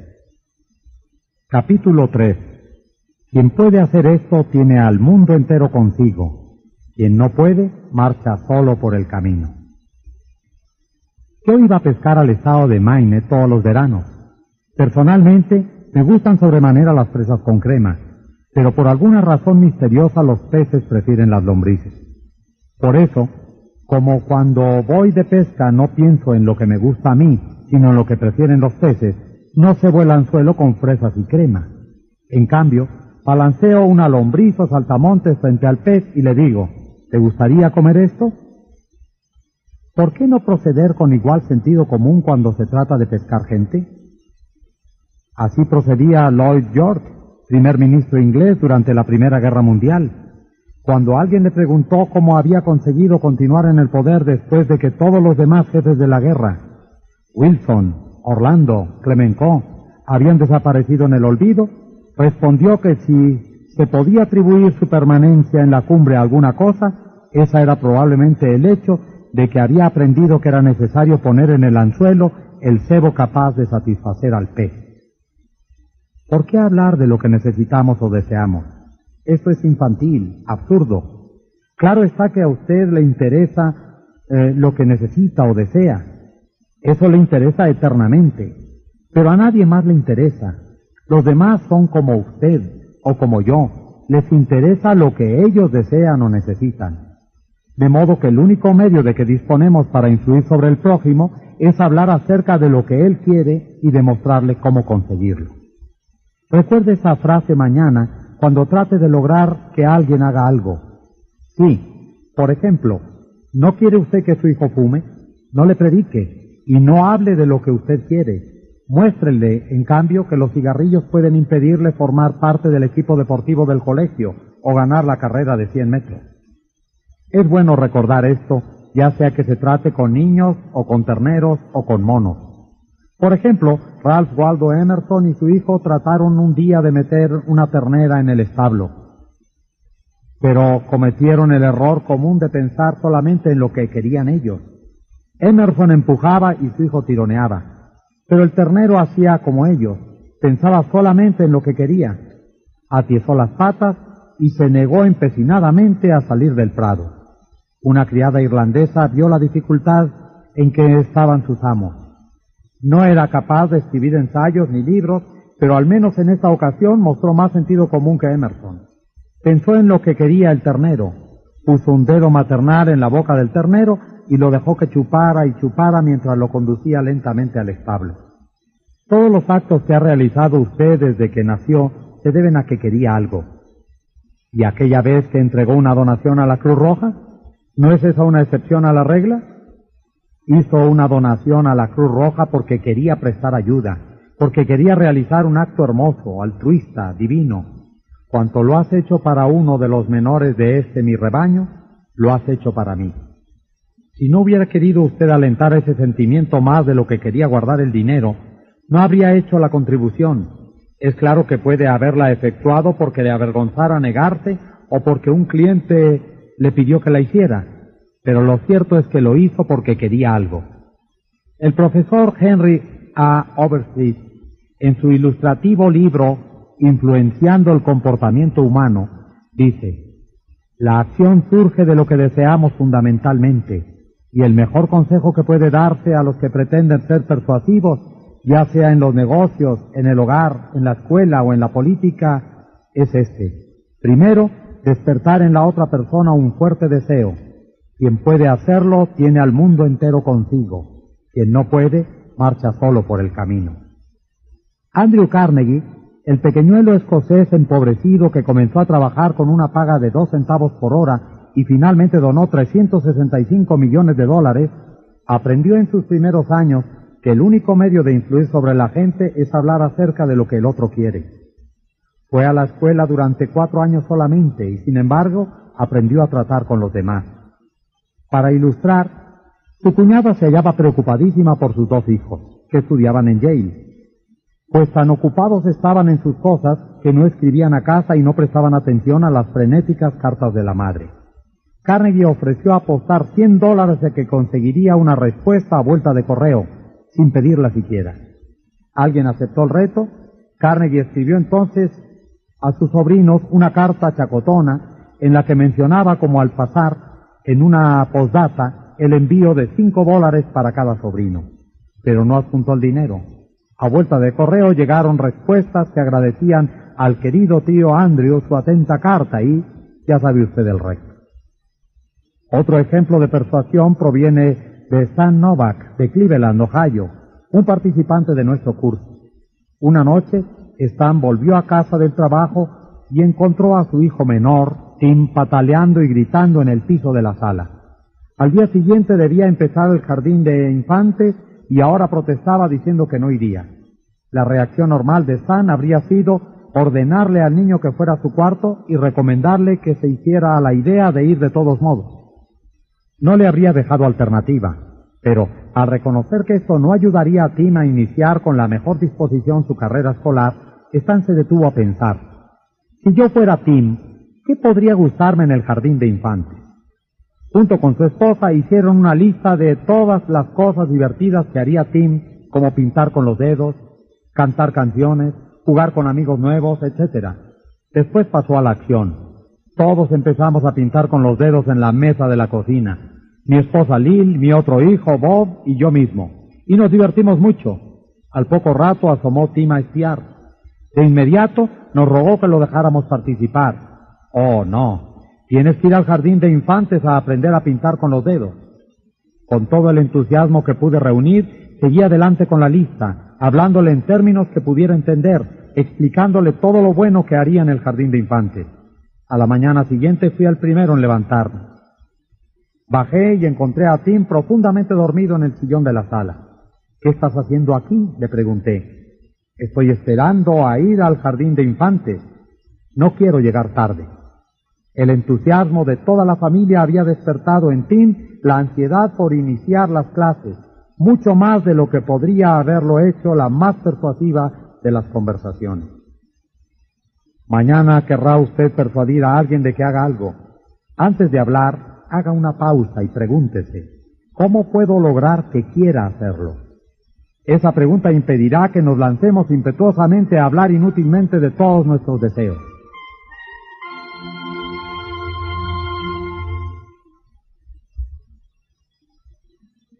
En una época, yo arrendaba el gran salón de baile de cierto hotel en Nueva York 20 noches por temporada a fin de realizar una serie de conferencias. Al comenzar una temporada, se me informó repentinamente que tendría que pagar casi el triple de alquiler. Esta noticia me llegó después de impresas y distribuidas las entradas y hechos todos los anuncios. Naturalmente, yo no quería pagar ese aumento, pero ¿de qué me valdría hablar a la gerencia del hotel de lo que yo quería? Solo les interesaba lo que querían ellos. Un par de días más tarde fui a ver al gerente. Quedé algo sorprendido cuando recibí su carta, dije, pero no me quejo.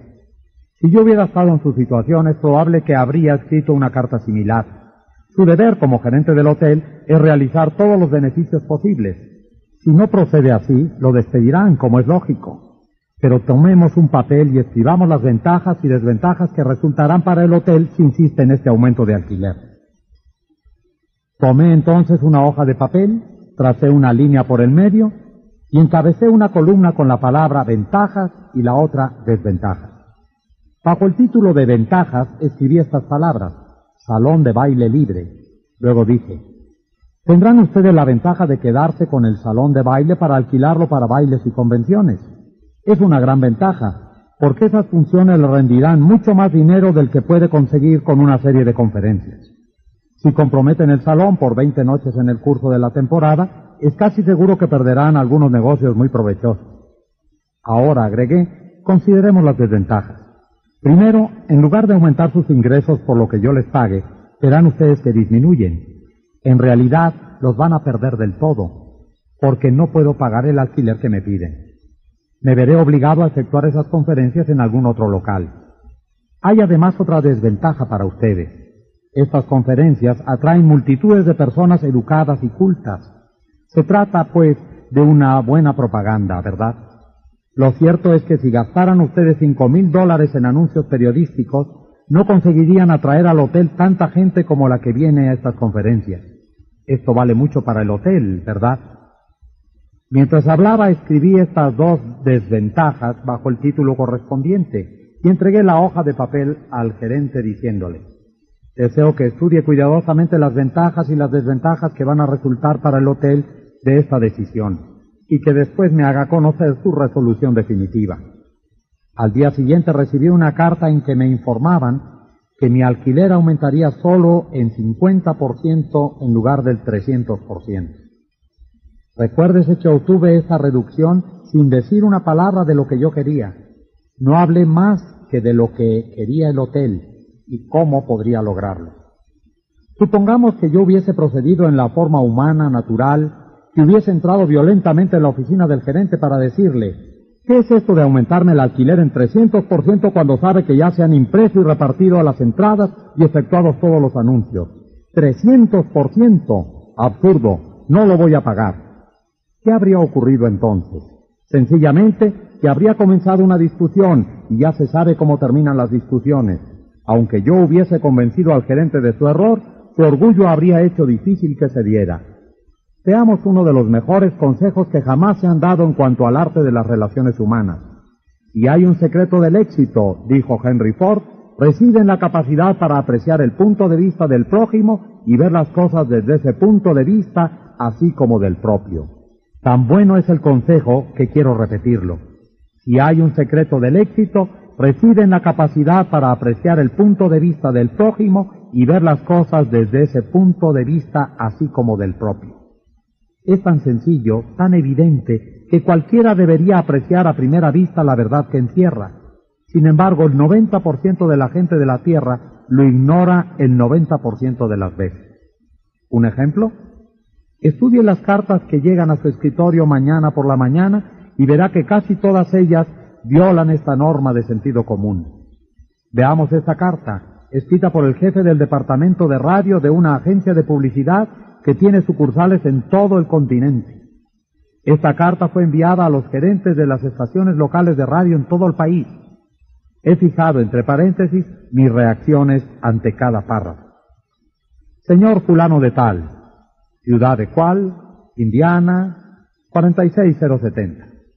Estimado señor fulano, la compañía tal desea conservar su posición como principal agencia publicitaria en el terreno radiotelefónico.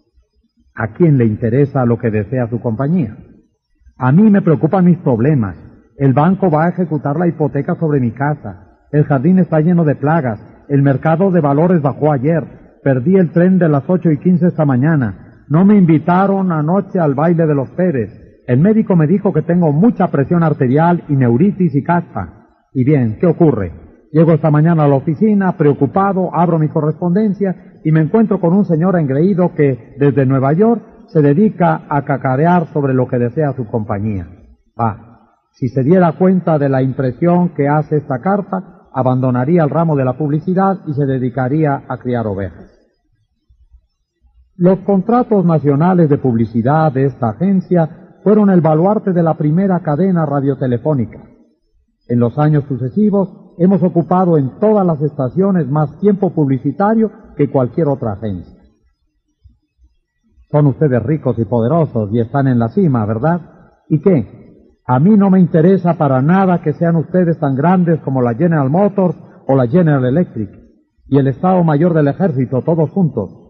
Si usted, señor, tuviera un asomo de sentido común, habría comprendido que a mí me interesa cuán grande soy yo y no ustedes.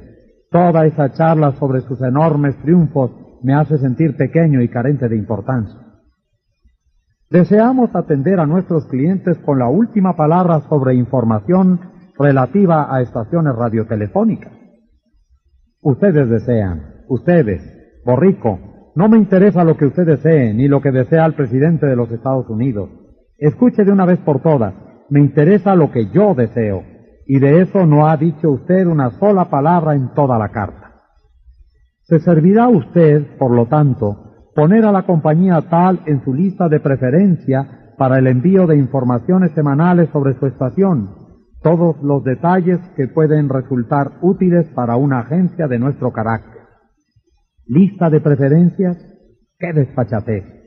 Me hace sentir insignificante con toda esa referencia a su grandeza y luego me pide que ponga a la compañía en la lista de preferencias, sin emplear siquiera una cortesía al pedirlo. Una pronta contestación de esta carta, con todos los últimos datos de esa estación, será mutuamente beneficiosa. Estúpido. Me envía usted una circular barata, una copia mimeografiada que se reparte por el país entero como las hojas de otoño y tiene la osadía de pedirme, cuando estoy preocupado por la hipoteca y el jardín y mi presión, que me siente a dictar una nota personal en respuesta a su circular mimeografiada y que la responda pronto. ¿Qué es esto de pronto? ¿No sabe usted que yo estoy tan ocupado como usted? ¿O al menos me gusta pensar que lo estoy? Y ya que estamos en esto, ¿quién le dio derecho a impartirme órdenes? Dice usted que será mutuamente beneficiosa. Al fin, al fin empieza usted a ver mi punto de vista, pero de todos modos no me explica cómo puede ser beneficioso para mí. Su seguro servidor, J. Sutano, gerente del departamento de radio. Postdata. La copia inclusa del diario de cuál será de interés para usted y quizá quiera transmitirla por su estación. Finalmente, allí a lo último, en una postdata, menciona usted algo que puede ayudarme a resolver uno de mis problemas. ¿Por qué no empezó su carta por allí?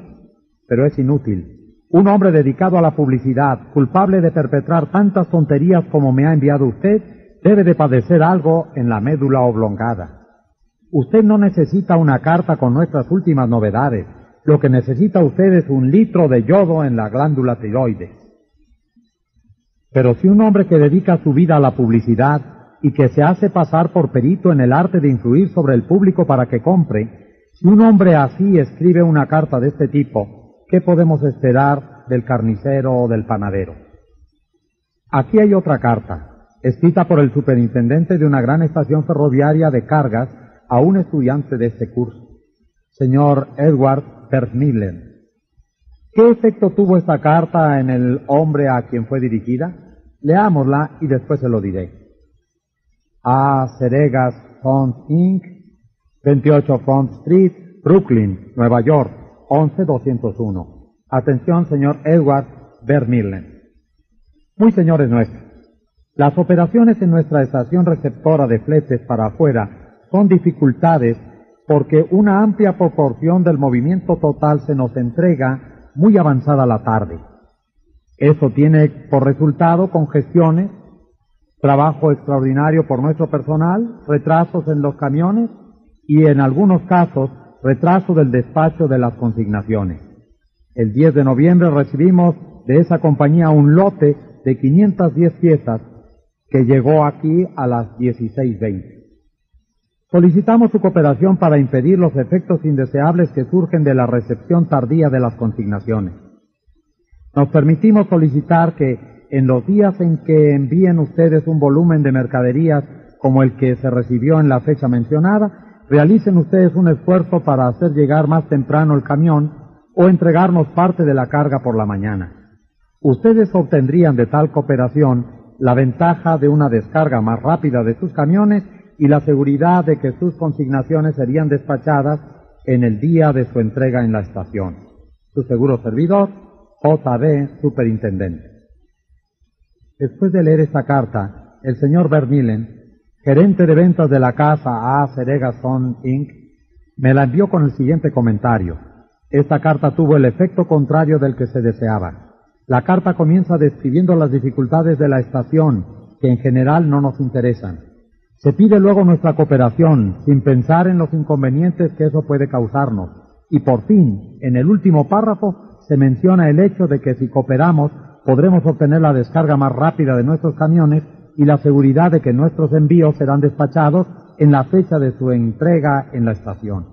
En otras palabras, lo que más nos interesa es lo mencionado al final, y el efecto total de la carta es el de despertar un espíritu de antagonismo más que de cooperación. Veamos si podemos escribir mejor esta carta. No perdamos tiempo hablando de nuestros problemas. Según aconseja Henry Ford, comprendamos el punto de vista de la otra persona y veamos las cosas desde ese punto de vista, así como del nuestro.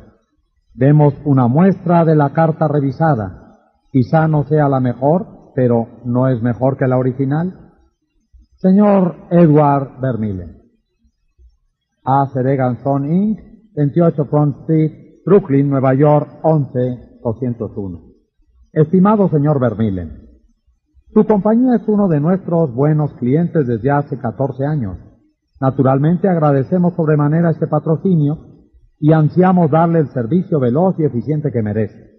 Lamentamos decirle, sin embargo, que no nos es posible hacerlo cuando sus camiones nos hacen llegar una gran partida de mercaderías en las últimas horas de la tarde, como ocurrió el 10 de noviembre. Sucede así porque muchos otros clientes hacen también sus entregas en las últimas horas de la tarde y naturalmente esto produce una congestión.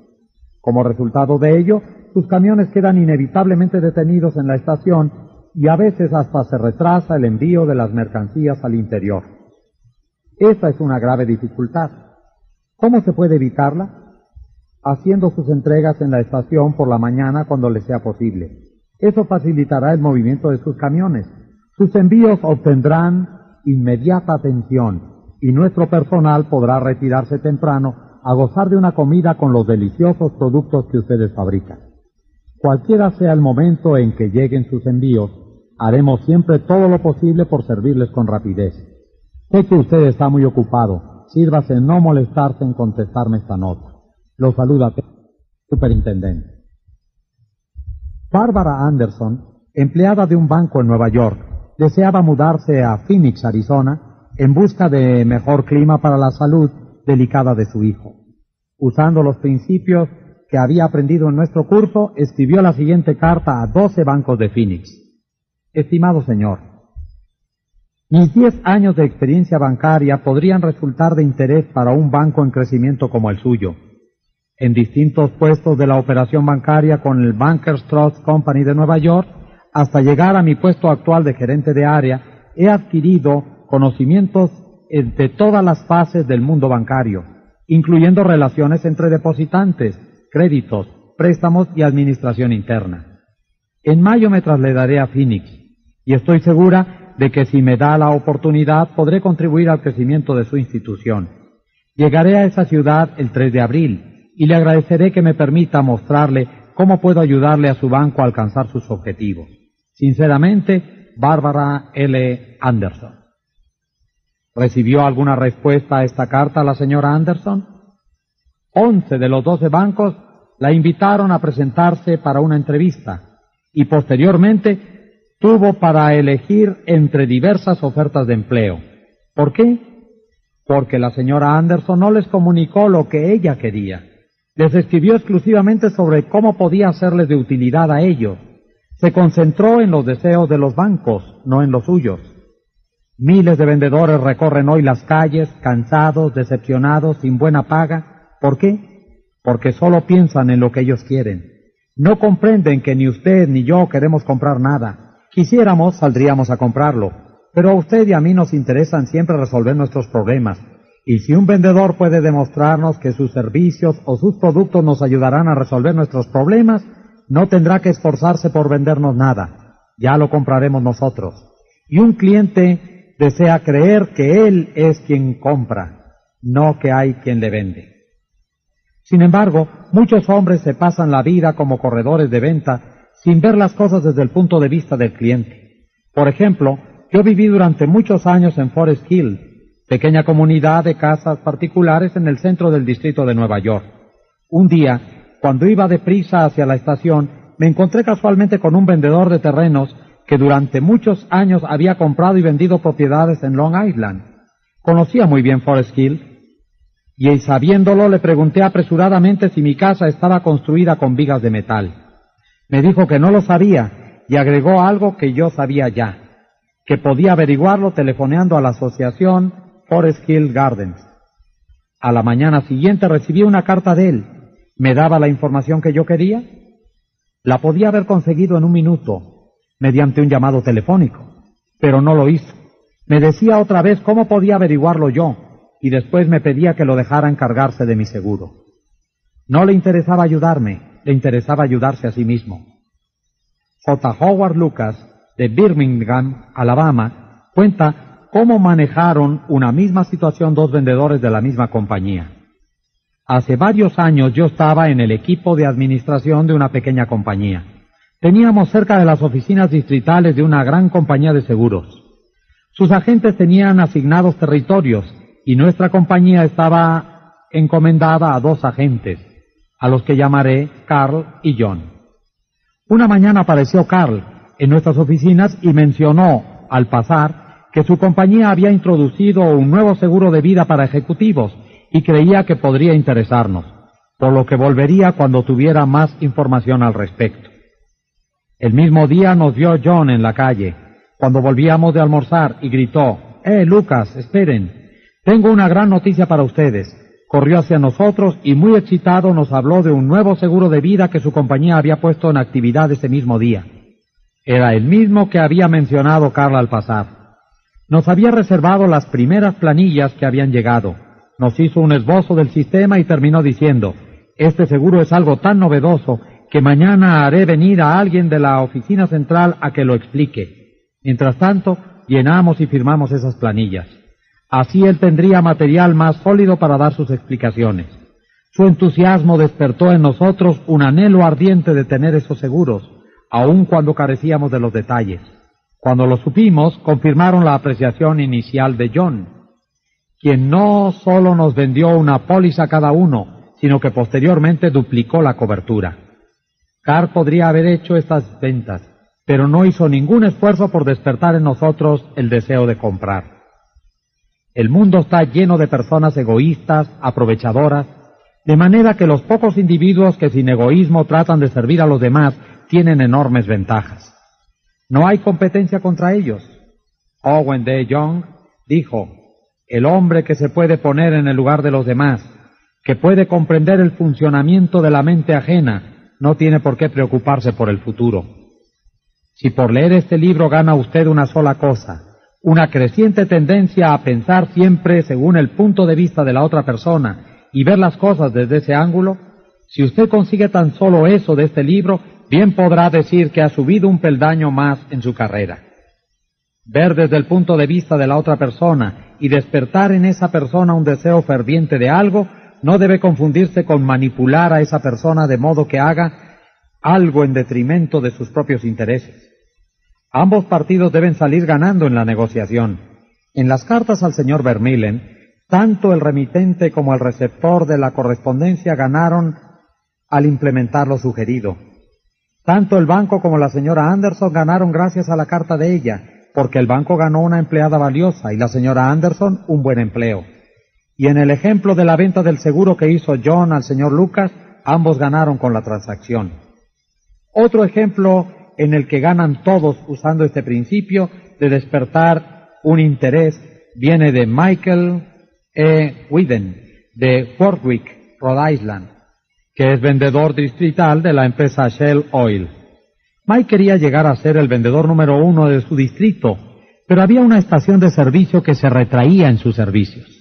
La administraba un hombre anciano a quien era imposible motivarlo para que aseara y pusiera en condiciones la estación estaba en tan mal estado que las ventas declinaban significativamente. Este administrador no quiso prestar oídos a ninguna de las súplicas de Mike para jerarquizar la estación de servicio. Después de muchas exhortaciones y discusiones privadas, en ninguna de las cuales obtuvo el menor resultado, Mike decidió invitar al anciano a visitar la estación de servicio Shell más nueva en el territorio. El hombre quedó tan impresionado por las instalaciones de la nueva estación que cuando Mike lo visitó la vez siguiente, la suya estaba limpia, pintada y las ventas habían vuelto a subir. Esto le permitió a Mike alcanzar su tan ansiado puesto de número uno en su distrito. Todas sus súplicas habían fallado, pero al despertar un anhelo en el administrador, al mostrarle una estación de servicio moderna, logró su objetivo y ambos se beneficiaron. Casi todos los hombres van al colegio y aprenden a leer a Virgilio y a dominar los misterios del cálculo sin descubrir jamás cómo funciona su mente. Por ejemplo, yo daba una vez un curso sobre oratoria para los jóvenes graduados en diversos colegios que entraban como empleados de la empresa Carrier Corporation, la organización que refrigera edificios y que instala aire acondicionado en todas partes. Uno de los estudiantes quiso persuadir a los demás de que jugaran al básquetbol y este fue más o menos su argumento. Quiero que ustedes vengan a jugar al básquetbol. Me gusta jugar, pero las últimas veces que fui al gimnasio no había bastantes muchachos para organizar un partido. Dos o tres nos pusimos a arrojarnos la pelota uno al otro y quedé con un ojo negro. Deseo que ustedes vengan conmigo mañana por la noche. Quiero jugar al básquetbol. ¿Habló acaso de lo que querían los demás? A nadie le gusta ir a un gimnasio al que nadie va. ¿verdad? Los otros no se interesaban por lo que deseaba este mozo y no querían salir con un ojo negro.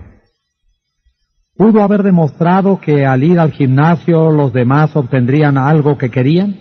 Es claro. Más actividad, mejor apetito, cerebro más despejado, diversión. Repitamos el sabio consejo del profesor Overstreet.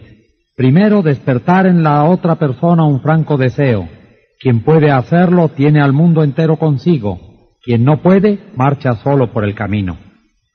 Uno de los estudiantes que asistía a mi curso se hallaba preocupado por su hijito. El niño estaba muy flaco y se negaba a comer lo debido. Los padres recurrían al método acostumbrado. Lo regañaban y retaban. Mamita quiere que comas esto y aquello.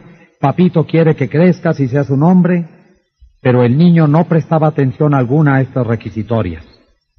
Quien tenga un adarme de sentido común no puede esperar que un niño de tres años reaccione según el punto de vista de un padre que tiene treinta.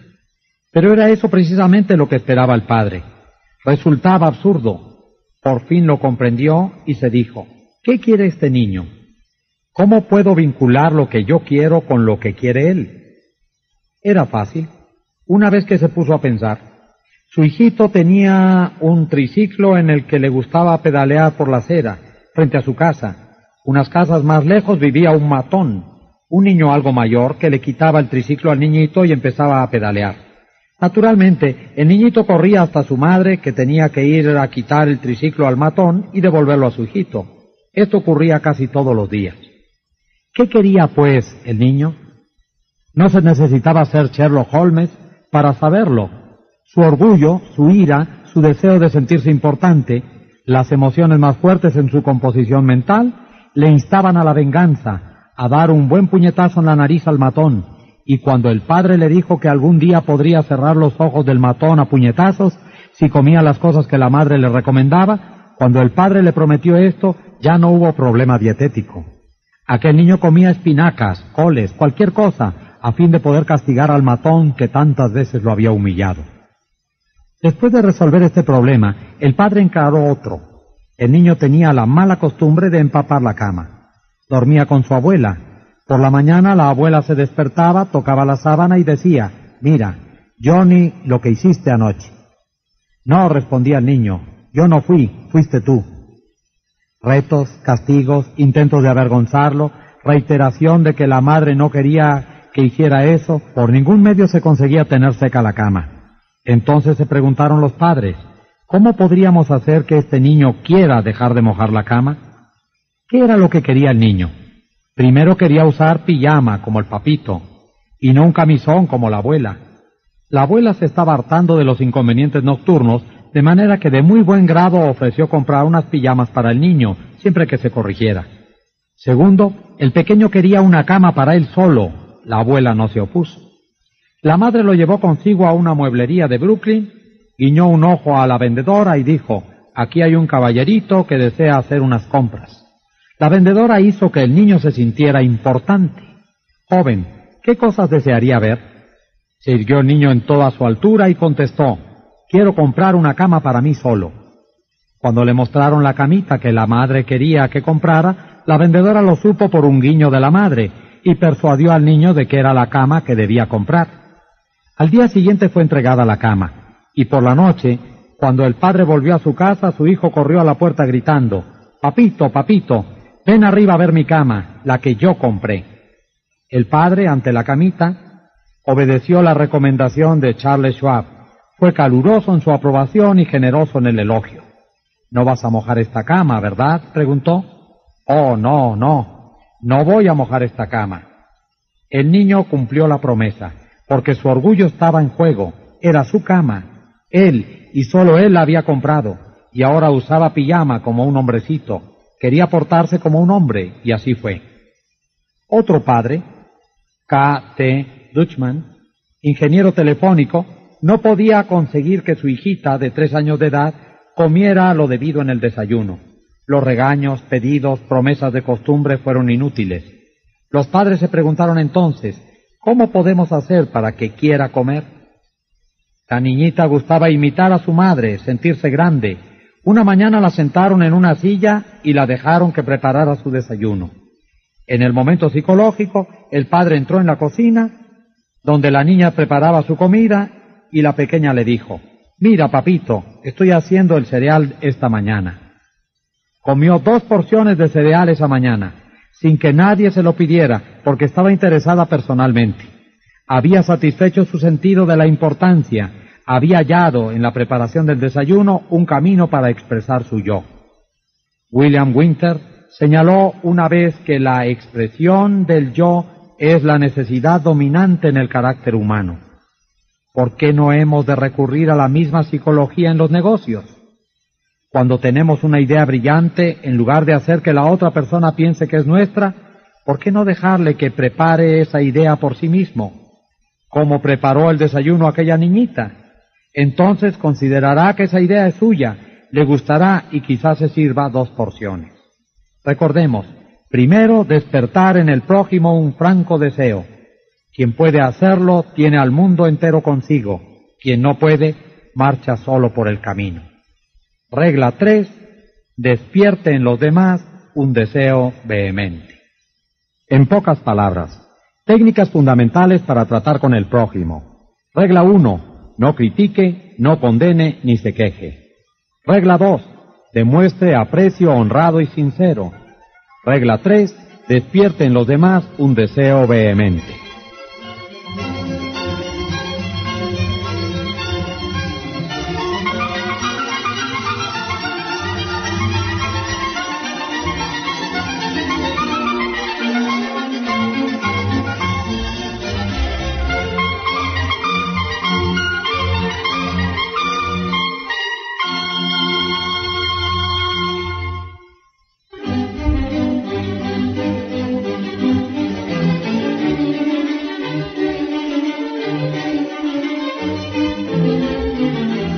Parte, capítulo 1. Haga esto y será bienvenido en todas partes. ¿Por qué hay que leer este libro para saber cómo ganar amigos? ¿Por qué no estudiar la técnica del más grande conquistador de amigos que ha conocido jamás el mundo? ¿Quién es? Tal vez lo encuentre usted mañana por la calle. Cuando esté a cinco metros de él lo verá agitar la cola. Si se detiene usted a acariciarlo, saltará como enloquecido para mostrarle lo mucho que lo quiere. Y usted sabe que detrás de esa muestra de afecto no hay motivos ulteriores. No quiere venderle un terreno, ni una póliza de seguro, ni quiere casarse con usted. ¿Se ha detenido usted alguna vez a pensar que el perro es el único animal que no tiene que trabajar para ganarse el sustento? La gallina tiene que poner huevos, la vaca dar leche y el canario cantar, pero el perro se gana la vida solo con demostrar su cariño por el dueño. Cuando yo tenía cinco años, mi padre compró un cachorrito de pelo amarillo por cincuenta centavos. Fue la alegría y la luz de mi niñez. Todas las tardes, a las cuatro y media, se sentaba frente a mi casa, mirando fijamente el camino con sus hermosos ojos y tan pronto como oía mi voz o me veía venir agitando mi lata de comida entre los árboles, salía disparado como una bala. Corría sin aliento colina arriba para recibirme con brincos de júbilo y ladridos de puro éxtasis. Tipi fue mi constante compañero durante cinco años. Por fin, una noche trágica, jamás lo olvidaré, murió a tres metros de mi cabeza, murió alcanzado por un rayo. La muerte de Tipi fue la tragedia de mi niñez. Tipi nunca leyó un libro de psicología, no lo necesitaba. Sabía por algún instinto divino que usted puede ganar más amigos en dos meses interesándose de verdad en los demás que los que se pueden ganar en dos años cuando se trata de interesar a los demás en uno mismo. Permítaseme repetir la idea. Se pueden ganar más amigos en dos meses si se interesa uno en los demás que los que se ganarían en dos años si se hace que los demás se interesen por uno. Pero usted y yo conocemos personas que van a los tumbos por la vida porque tratan de forzar a los demás a que se interesen por ellas. Es claro que esto no rinde resultados. Los demás no se interesan en usted, no se interesan en mí, se interesan en sí mismas, mañana, tarde y noche. La compañía telefónica de Nueva York realizó un detallado estudio de las conversaciones por teléfono y comprobó cuál es la palabra que se usa con mayor frecuencia en ellas. Sí, ya ha adivinado usted, el pronombre personal yo. Fue empleado 3.990 veces en 500 conversaciones telefónicas.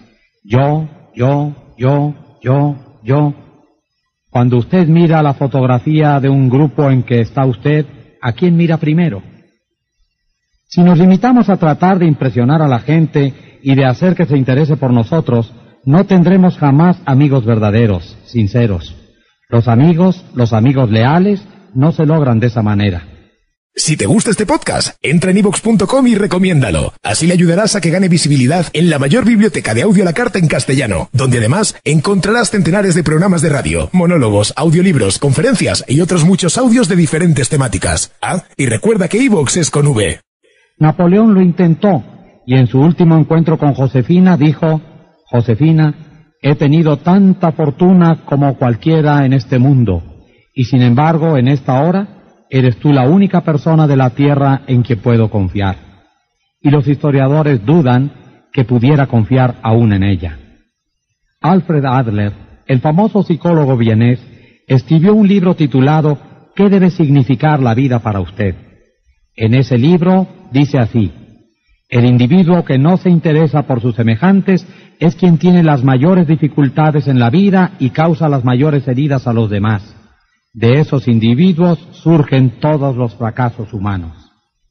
Es posible leer veintenas de eruditos tomos sobre psicología sin llegar a una declaración más significativa para usted o para mí.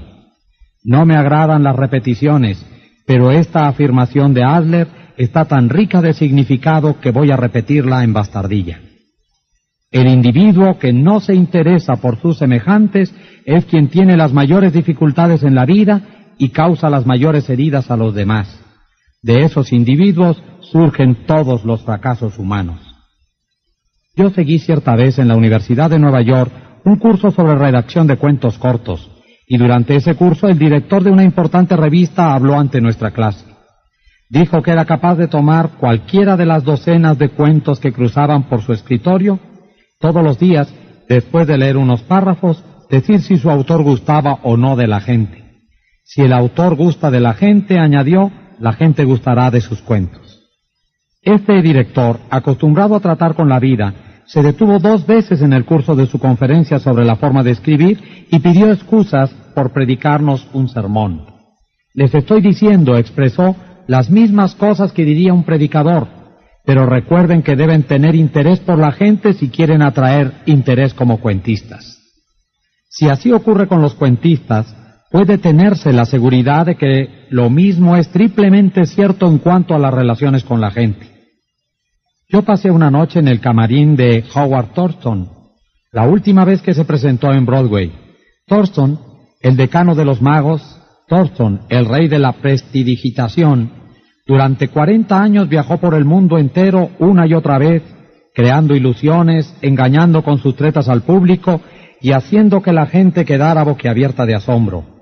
Más de 60 millones de personas pagaron entrada por verlo actuar y así consiguió ganar casi dos millones de dólares. En esa ocasión pedí al señor Thorston que me confiara el secreto de sus triunfos. Su instrucción no tenía nada que ver con ellos, porque huyó de su casa siendo niño, fue vagabundo por los caminos, viajó en trenes de carga, durmió en pajares, pidió comida de puerta en puerta y aprendió a leer gracias a los carteles que desde un vagón de carga veía junto al ferrocarril. ¿Tenía extraordinarios conocimientos como prestidigitador? No. Me dijo que se han escrito centenares de libros sobre pruebas de magia y que muchísimas personas saben tanto como él. Pero Thorston tenía dos cosas de que carecían los demás. Primero, la capacidad necesaria para que su personalidad llegara al otro lado de las candilejas.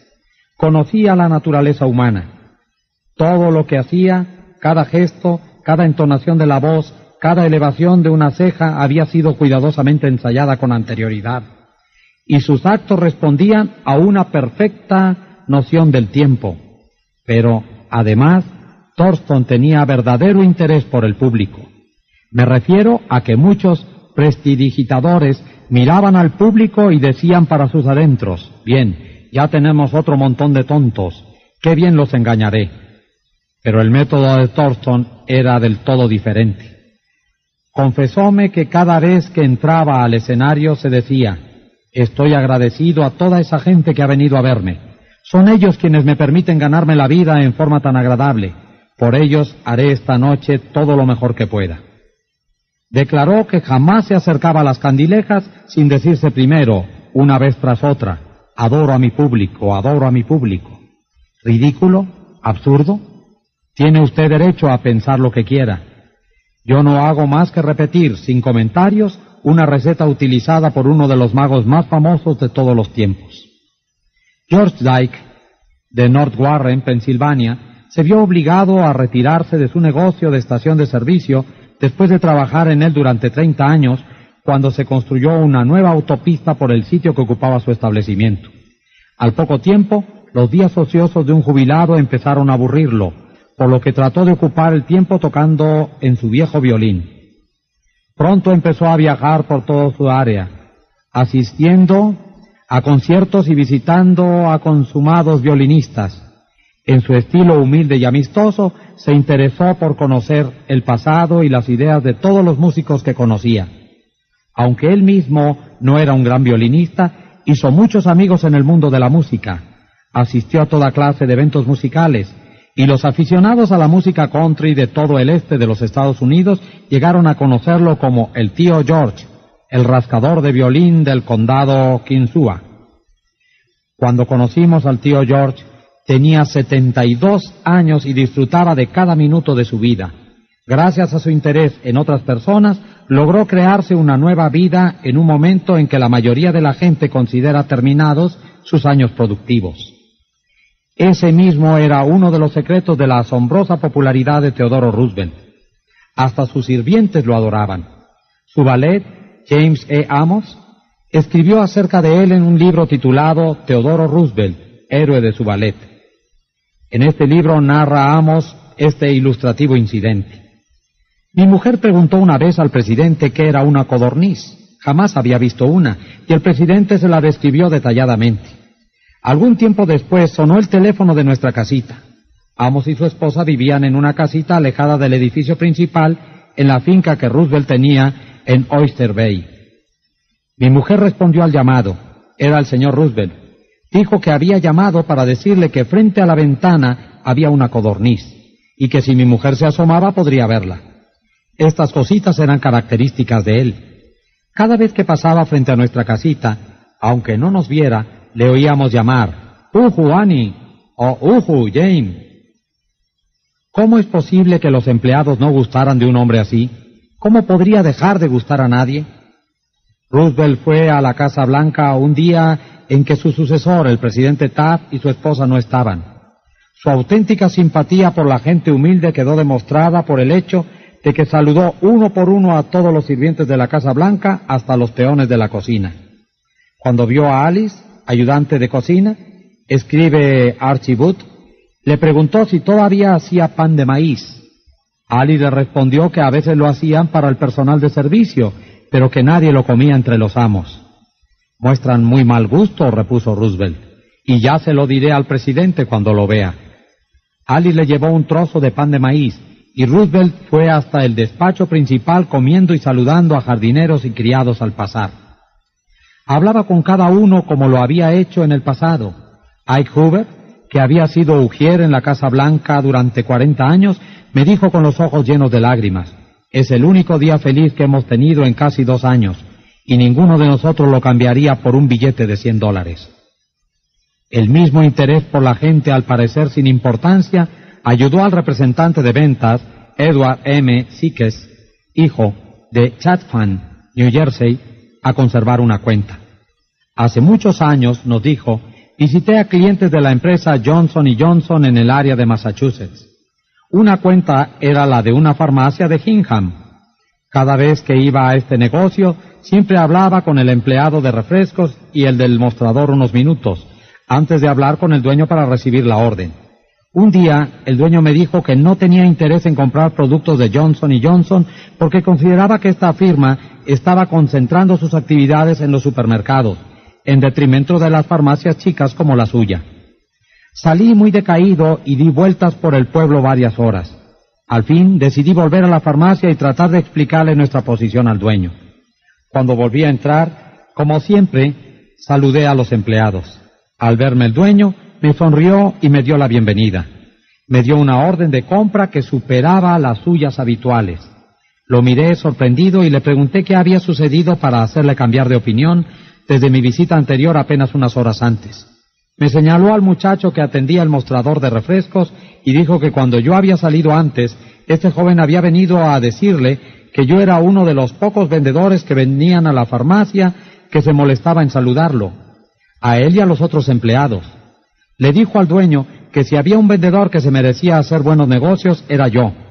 El dueño estuvo de acuerdo y siguió siendo un buen cliente, Nunca olvidé que un genuino interés en la otra persona es la cualidad más importante que pueda tener un vendedor, o, en realidad, cualquier persona.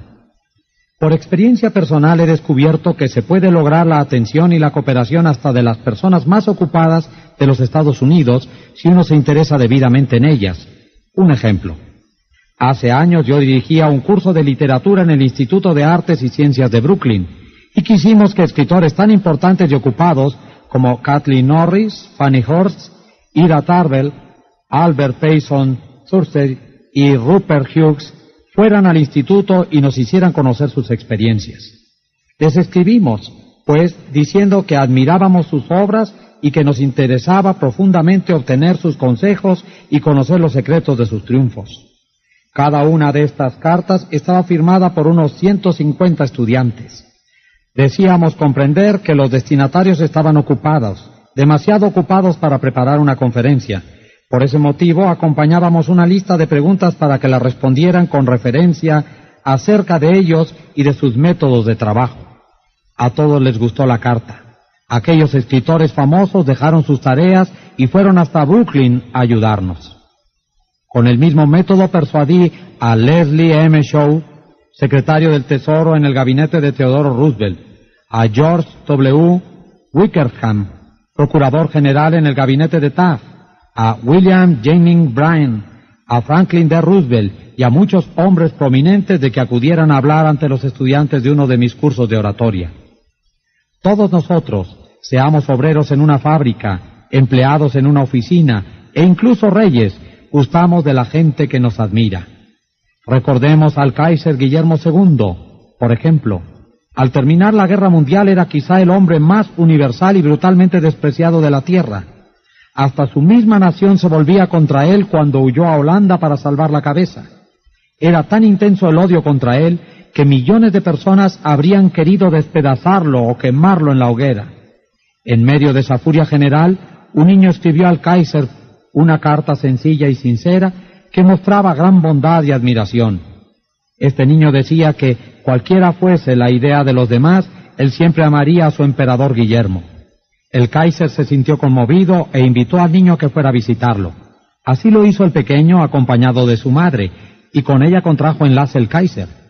Aquel niño no necesitaba leer un libro como este, ya sabía instintivamente cómo hacerlo. Si queremos obtener amigos, dediquémonos a hacer cosas para los demás, cosas que requieran tiempo, energía, altruismo.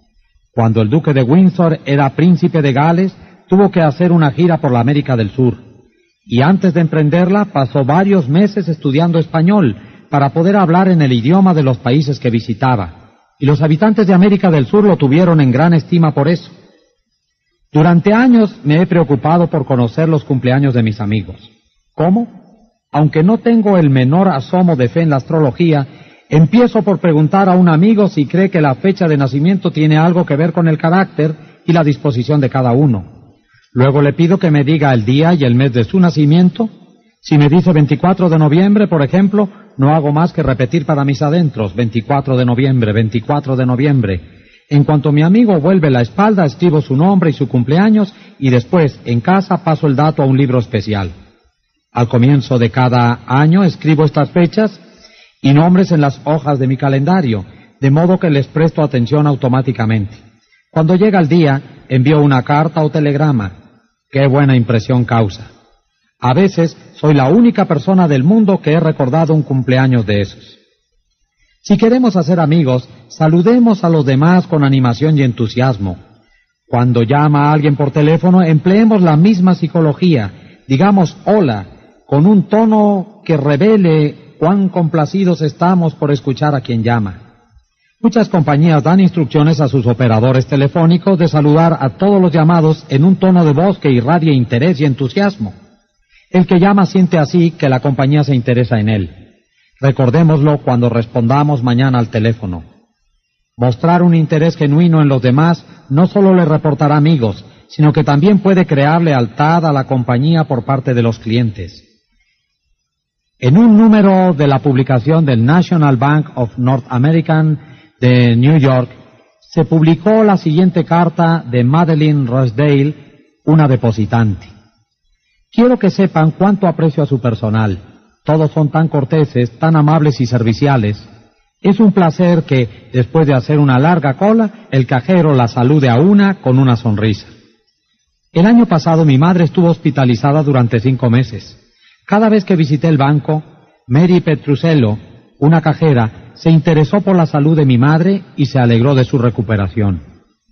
¿Puede haber alguna duda de que la señora Rosedale seguirá usando los servicios de este banco?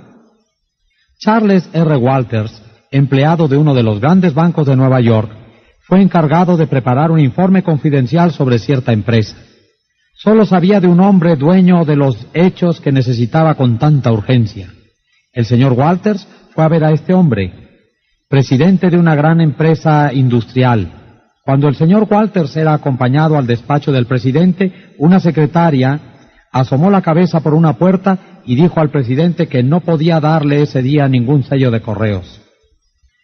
Colecciono estampillas para mi hijo, que tiene 12 años, explicó el presidente al señor Walters.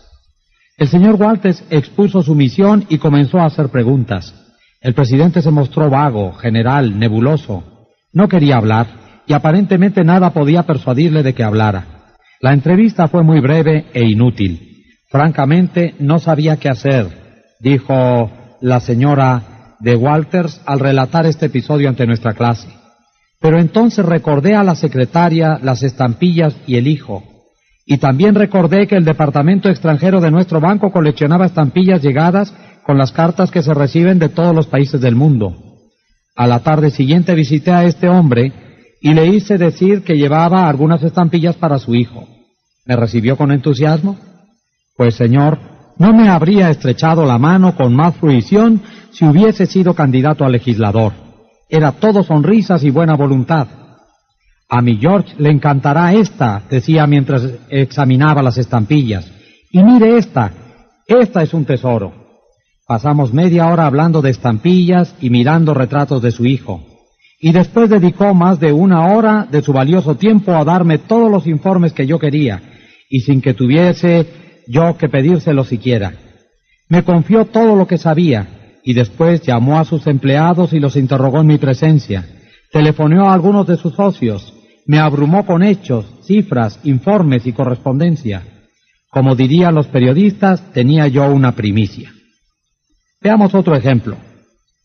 C. M. Knapple Jr., de Filadelfia, había tratado durante años de vender combustible a una gran cadena de tiendas, pero la compañía seguía comprando el combustible a un comerciante lejano y lo hacía pasar en tránsito frente a la oficina del señor Knapple. Este pronunció una noche ante una de mis clases un discurso en el que volcó toda su ira contra las cadenas de tiendas, a las que calificó de maldición del país, y todavía se preguntaba por qué no podía vender su carbón. Le sugerí que intentara otra táctica. En resumen, lo que sucedió fue esto. Organizamos entre los miembros del curso un debate sobre está decidido que la propagación de las cadenas de tiendas hace al país más mal que bien.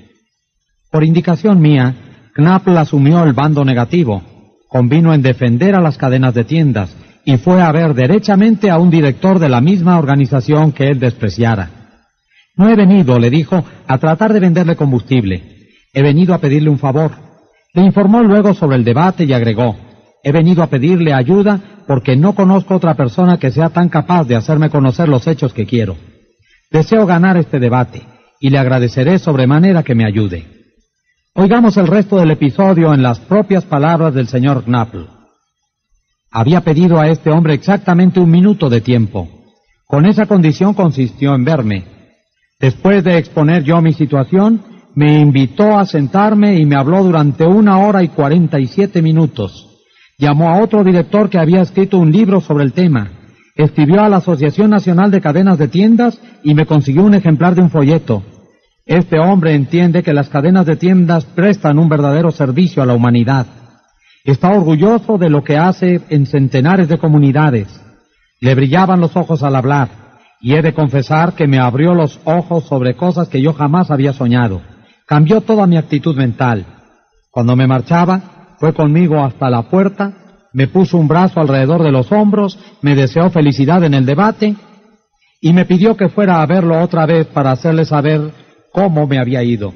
Las últimas palabras que me dirigió fueron, Haga el favor de verme dentro de unos días. Me gustaría hacerle un pedido de combustible. Para mí, aquello era casi un milagro. Ofrecía comprarme el combustible sin haberlo mencionado yo siquiera. Conseguí más en dos horas interesándome honradamente en él y en sus problemas que en muchos años de bregar porque se interesara en mí y en mi producto.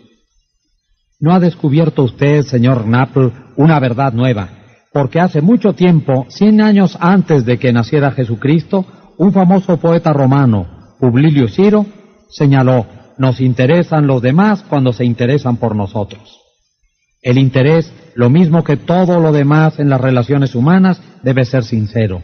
Debe dar dividendos no solo a la persona que muestra el interés, sino también a la que recibe la atención.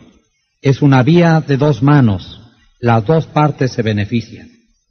Martin Ginsberg, que siguió nuestro curso en Long Island, Nueva York, nos contó cómo el interés especial que había tomado una enfermera en él había afectado profundamente su vida. Era el día de acción de gracias y yo tenía diez años. Estaba en una sala de beneficencia de un hospital y al día siguiente se me haría una importante operación de ortopedia. Sabía que lo único que me esperaban eran meses de confinamiento, convalecencia y dolor. Mi padre había muerto mi madre y yo vivíamos solos en un pequeño departamento y dependíamos de la asistencia social. Mi madre no podía visitarme ese día porque no era día de visitas en el hospital. A medida que transcurría el día, me abrumaba cada vez más el sentimiento de soledad, desesperación y miedo. Sabía que mi madre estaba sola en casa preocupándose por mí, sin compañía alguna, sin nadie con quien cenar y sin el dinero siquiera para permitirse una cena de día de acción de gracias. Me subían las lágrimas y terminé metiendo la cabeza bajo la almohada y tapándome todo con las frazadas. Lloré en silencio, pero con tanta amargura que me dolía el cuerpo entero. Una joven estudiante de enfermería oyó mis sollozos y vino hacia mi cama. Me hizo asomar la cabeza y comenzó a secarme las lágrimas. Me contó lo sola que estaba, pues debía trabajar todo el día y no podía pasarlo con su familia. Me preguntó si quería cenar con ella, Trajo dos bandejas de comida, pavo, puré de papas, salsa de fresas y helado de crema de postre. Me habló y trató de calmar mis temores. Aun cuando su hora de salida eran las cuatro de la tarde, se quedó conmigo hasta casi las once de la noche. Jugó varios juegos conmigo y no se marchó hasta que me quedé dormido. Desde entonces han pasado muchos días de acción de gracias, pero nunca paso uno sin recordar aquel, y mis sentimientos de frustración, miedo, soledad, y la calidez y ternura de la desconocida que me lo hizo soportable. Si usted quiere gustar a los otros, si quiere tener amigos de verdad, si quiere ayudar a los otros, al mismo tiempo que se ayuda a usted mismo, no olvide esto. Regla 1. Interésese sinceramente por los demás.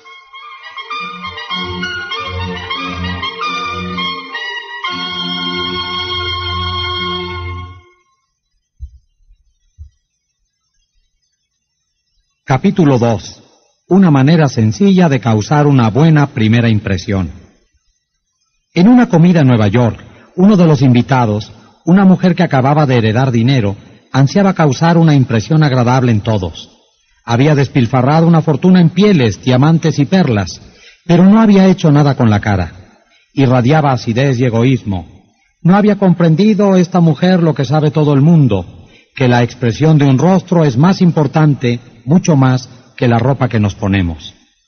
Charles Schwab me dijo que su sonrisa le ha valido un millón de dólares, y es probable que haya pecado por defecto más que por exceso en ese cálculo, porque la personalidad de Schwab, su encanto, su capacidad para gustar a los demás fueron casi la única causa de su extraordinario éxito. Y uno de los factores más deliciosos de su personalidad es su cautivadora sonrisa. Las acciones dicen más que las palabras, y una sonrisa expresa, me gusta usted, me causa felicidad, me alegro tanto de verlo. Por eso es que los perros tienen tantos amigos, se alegran tanto cuando nos ven que brincan como locos y nosotros naturalmente nos alegramos de verlos. La sonrisa de un bebé tiene el mismo efecto. ¿Ha estado usted alguna vez en la sala de espera de un médico y ha visto a su alrededor las caras sombrías de la gente impaciente por entrar al consultorio? El doctor Stephen K. Sproul, veterinario de Raytown, Missouri, nos contó de un típico día de primavera con su sala de espera llena de clientes que esperaban para hacer vacunar a sus animalitos mascota. Nadie hablaba con nadie y probablemente estaban pensando en una docena de cosas que preferirían estar haciendo antes que perder tiempo en ese consultorio. Nos contó lo siguiente en una de nuestras clases. Había seis o siete clientes esperando cuando entró una joven con una criatura de nueve meses y su gatito. La suerte quiso que se sentara justo al lado del caballero que más malhumorado parecía por lo prolongado de la espera. El niñito lo miró con esa gran sonrisa tan característica de las criaturas. ¿Qué hizo el caballero? Lo que habríamos hecho usted o yo. Por supuesto, le sonrió a su vez al niñito. No tardó en iniciar una conversación con la mujer sobre el niño y sobre los nietos de él, y todos los demás pacientes se unieron a la conversación y el aburrimiento y la tensión se convirtieron en una experiencia agradable. ¿Una sonrisa poco sincera? No. A nadie engañaremos. Sabemos que es una cosa mecánica y nos causa enojo. Hablo de una verdadera sonrisa que alegre el corazón, que venga de adentro, que valga buen precio en el mercado. El profesor James B. McConnell, psicólogo de la Universidad de Michigan, expresó sus sentimientos sobre una sonrisa. La gente que sonríe, dijo, tiende a trabajar, enseñar y vender con más eficacia y a crear hijos más felices. En una sonrisa hay mucha más información que que hasta el día de hoy sigo respondiendo al teléfono con una sonrisa. El presidente del directorio de una de las mayores industrias del caucho de los Estados Unidos me dijo que, según sus observaciones, rara vez triunfa una persona en cualquier cosa a menos que le divierta hacerla. Este jefe industrial no tiene mucha fe en el viejo adagio de que solamente el trabajo nos da la llave para la puerta de nuestros deseos. He conocido personas, agregó, que triunfaron porque disfrutaron efectuando sus trabajos. Después vi a las mismas personas cuando se dedicaban a lo mismo como a una tarea, se aburrían, perdieron así todo interés en la tarea y fracasaron. Tiene usted que disfrutar cuando se encuentra con la gente, si espera que los demás lo pasen bien cuando se encuentran con usted. He pedido a miles de gente de negocios que sonrían a toda hora del día, durante una semana, y que vuelvan después a informar a la clase sobre los resultados obtenidos. Veamos cómo ha resultado esto. Aquí tenemos una carta de William B. Steinhardt, miembro de la Bolsa de Valores de Nueva York. No es un caso aislado, por cierto que es típico de centenares de otros casos. Hace 18 años que me casé, escribe el señor Steinhardt, y en todo ese lapso pocas veces he sonreído a mi mujer, o le he dicho dos docenas de palabras desde el momento de levantarme hasta la hora de ir a trabajar. Yo era uno de los hombres más antipáticos que jamás ha habido en la ciudad. Desde que me pidió usted que diera un informe oral a la clase sobre mi experiencia con la sonrisa, pensé que debía hacer la prueba durante una semana. A la mañana siguiente, cuando me peinaba, me miré el seco semblante en el espejo y me dije, hoy vas a quitarte el ceño de esa cara de vinagre, vas a sonreír, y ahora mismo vas a empezar. Así me dije, y cuando me senté a tomar el desayuno saludé a mi esposa con un buen día, querida, y una sonrisa.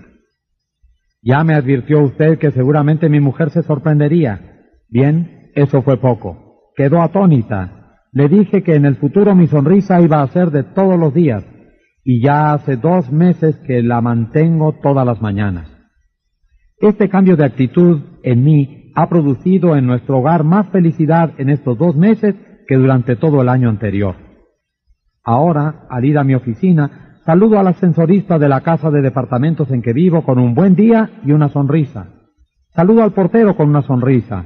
Saludo al cajero del subterráneo cuando le pido cambio. Y en el recinto de la bolsa sonrío a muchos hombres que jamás me habían visto sonreír. Bien pronto advertí que todos me respondían con sonrisas. A quienes llegan a mí con quejas o protestas, atiendo con buen talante. Sonrío mientras las escucho y compruebo que es mucho más fácil arreglar las cosas he llegado a la conclusión de que las sonrisas me producen dinero, mucho dinero por día. Comparto una oficina con otro corredor de bolsa. Uno de sus empleados es un joven muy simpático, y tan encantado estaba yo de los resultados que iba obteniendo, que hace poco le referí mi nueva filosofía para las relaciones humanas. Entonces me confesó que cuando empecé a ir a la oficina me creyó un antipático, y solo últimamente cambió de idea. Agregó que yo era humano solamente cuando sonreía. También he eliminado las críticas de mi sistema. Expreso apreciación y elogio ahora, en lugar de censurar. He dejado de hablar de lo que yo quiero. Trato de ver el punto de vista de los demás y estas cosas han revolucionado del todo mi vida. Soy un hombre diferente, más feliz, más rico, más rico en amistades y en felicidad, las únicas cosas que importan al fin y al cabo. ¿No tiene usted ganas de sonreír? Bien, ¿qué hacer? Dos cosas. Primero, esforzarse en sonreír. Si está solo, silbe o tararee o cante. Proceda como si fuera feliz y eso contribuirá a hacerlo feliz. Veamos la forma en que lo dijo el extinto profesor William James. La acción parece seguir al sentimiento, pero en realidad la acción y el sentimiento van juntos. Y si se regula la acción, que está bajo el control más directo de la voluntad, podemos regular el sentimiento, que no lo está. De tal manera, el camino voluntario y soberano hacia la alegría, si perdemos la alegría, consiste en proceder con alegría, actuar y hablar con alegría, como si esta alegría estuviera ya con nosotros. Todo el mundo busca la felicidad y hay un medio seguro para encontrarla. Consiste en controlar nuestros pensamientos. La felicidad no depende de condiciones externas, depende de condiciones internas. No es lo que tenemos, o lo que somos, o dónde estamos, o lo que realizamos, nada de eso, lo que nos hace felices o desgraciados. Es lo que pensamos acerca de todo ello. Por ejemplo, dos personas pueden estar en el mismo sitio, haciendo lo mismo. Ambas pueden tener sumas iguales de dinero y de prestigio, y sin embargo una es feliz y otra no. ¿Por qué? Por una diferente actitud mental. He visto tantos semblantes felices entre los campesinos que trabajan y sudan con sus herramientas primitivas bajo el calor agobiante de los trópicos, como los he visto en las oficinas con aire acondicionado en Nueva York, Chicago, Los Ángeles y otras ciudades. Nada es bueno o malo, dijo Shakespeare, sino el pensamiento es lo que hace que las cosas sean buenas o malas. Abraham Lincoln señaló una vez que casi todas las personas son tan felices como se deciden hacerlo. Tenía razón. Hace poco conocí un notable ejemplo de esa verdad. Subí a las escaleras de la estación de Long Island en Nueva York. Frente a mí, treinta o cuarenta niños inválidos, con bastones y muletas, salvaban trabajosamente los escalones. Uno de ellos tenía que ser llevado en brazos. Me asombró la alegría y las risas de todos ellos, y hablé al respecto con uno de los hombres a cargo de los niños. Ah, sí, me dijo, cuando un niño comprende que va a ser inválido toda la vida, queda asombrado al principio, pero después de transcurrido ese asombro, se resigna generalmente a su destino y llega a ser más feliz que los niños normales. Sentí deseos de quitarme el sombrero ante aquellos niños. Me enseñaron una lección que espero no olvidar. Trabajar solo en un cuarto cerrado no solo lo hace sentir a uno solitario, sino que no da oportunidad de hacer amistades entre los demás empleados de la compañía. La señora María González, de Guadalajara, México, tenía un trabajo así. Envidiaba la camaradería de las demás empleadas cada vez que oía sus charlas y risas. Durante sus primeras semanas en el trabajo, cuando las cruzaba en los pasillos, miraba tímidamente en otra dirección. Al cabo de unas semanas, se dijo a sí misma, María, no debes esperar que esas mujeres vengan a ti, tienes que ir tú hacia ellas. Cuando volvió a salir al pasillo para tomar un vaso de agua, puso su mejor sonrisa y saludó con un hola, ¿qué tal? a todas las empleadas que encontró.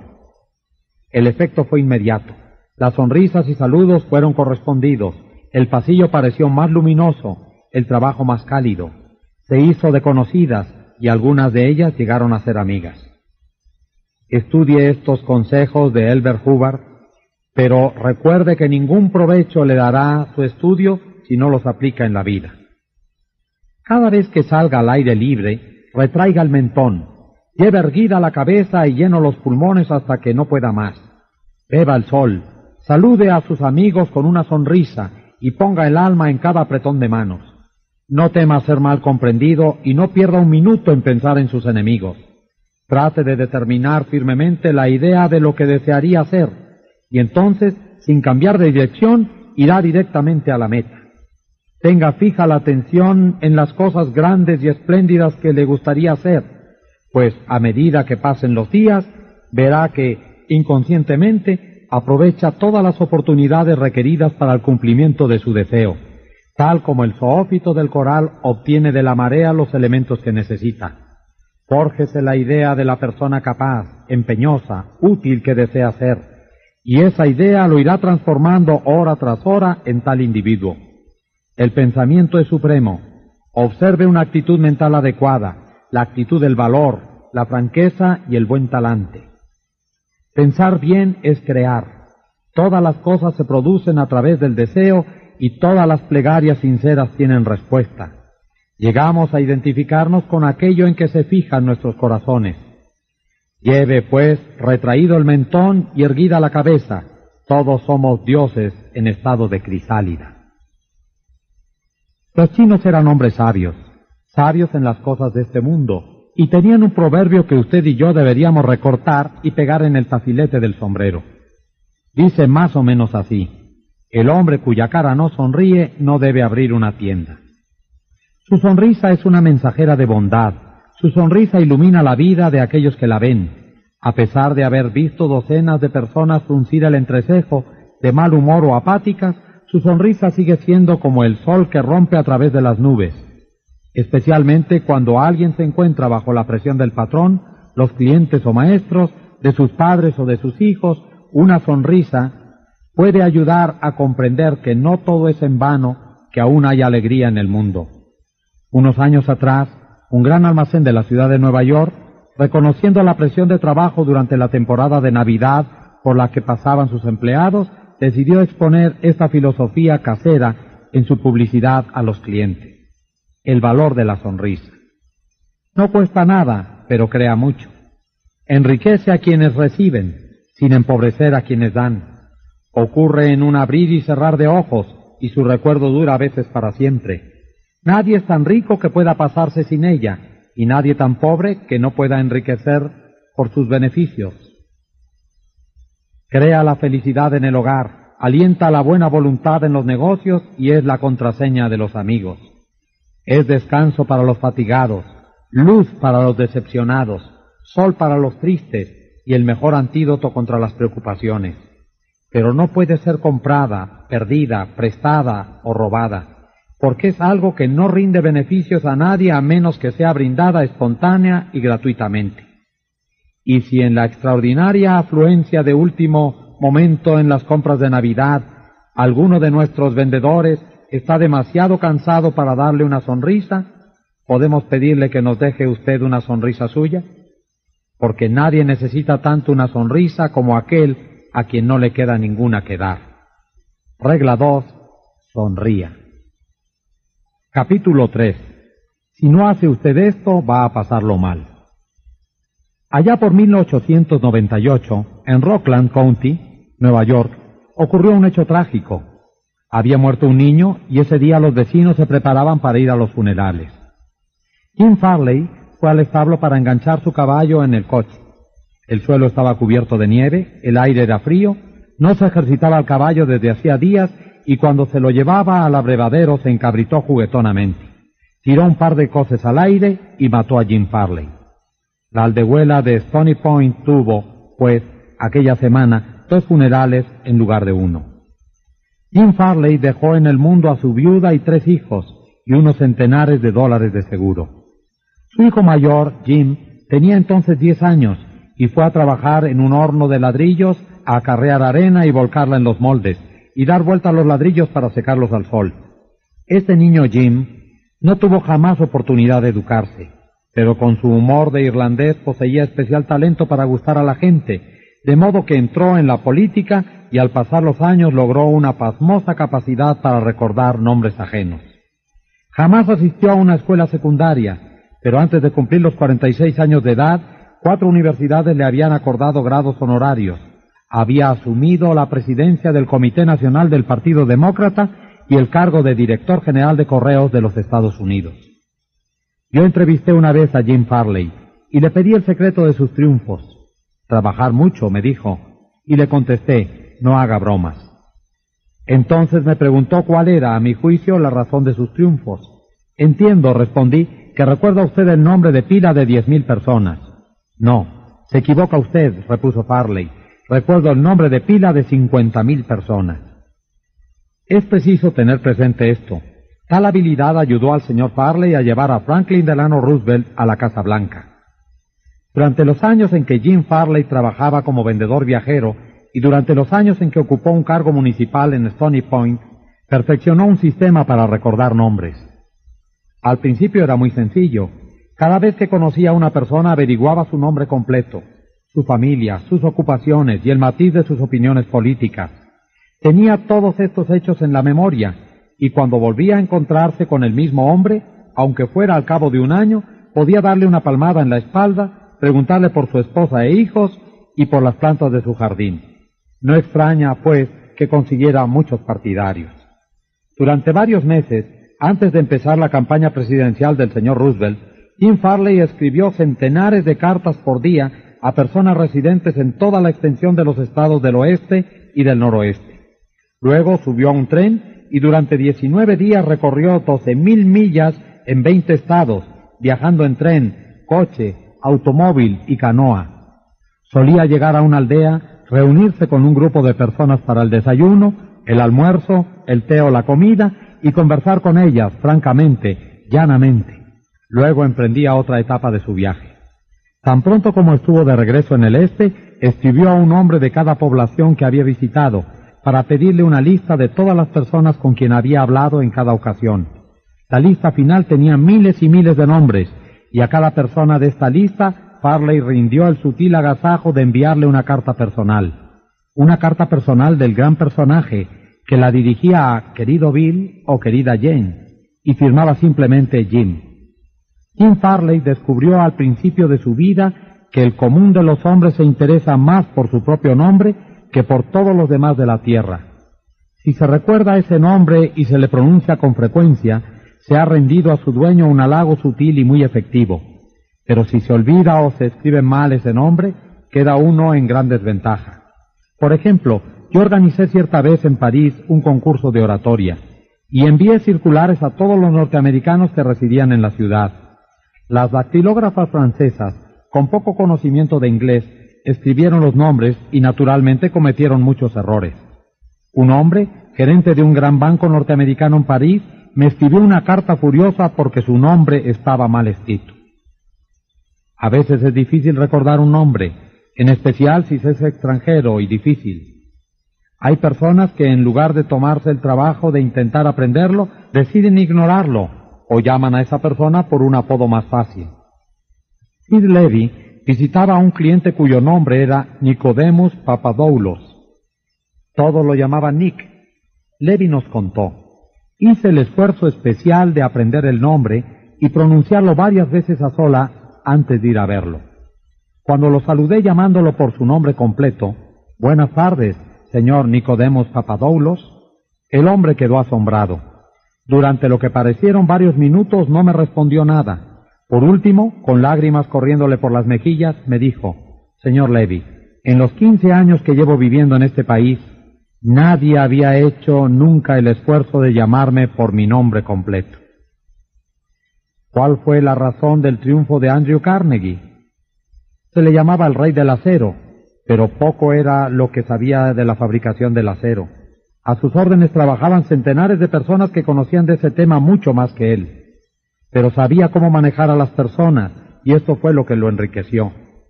Al comenzar su vida demostró sus dones para la organización, su genio como dirigente.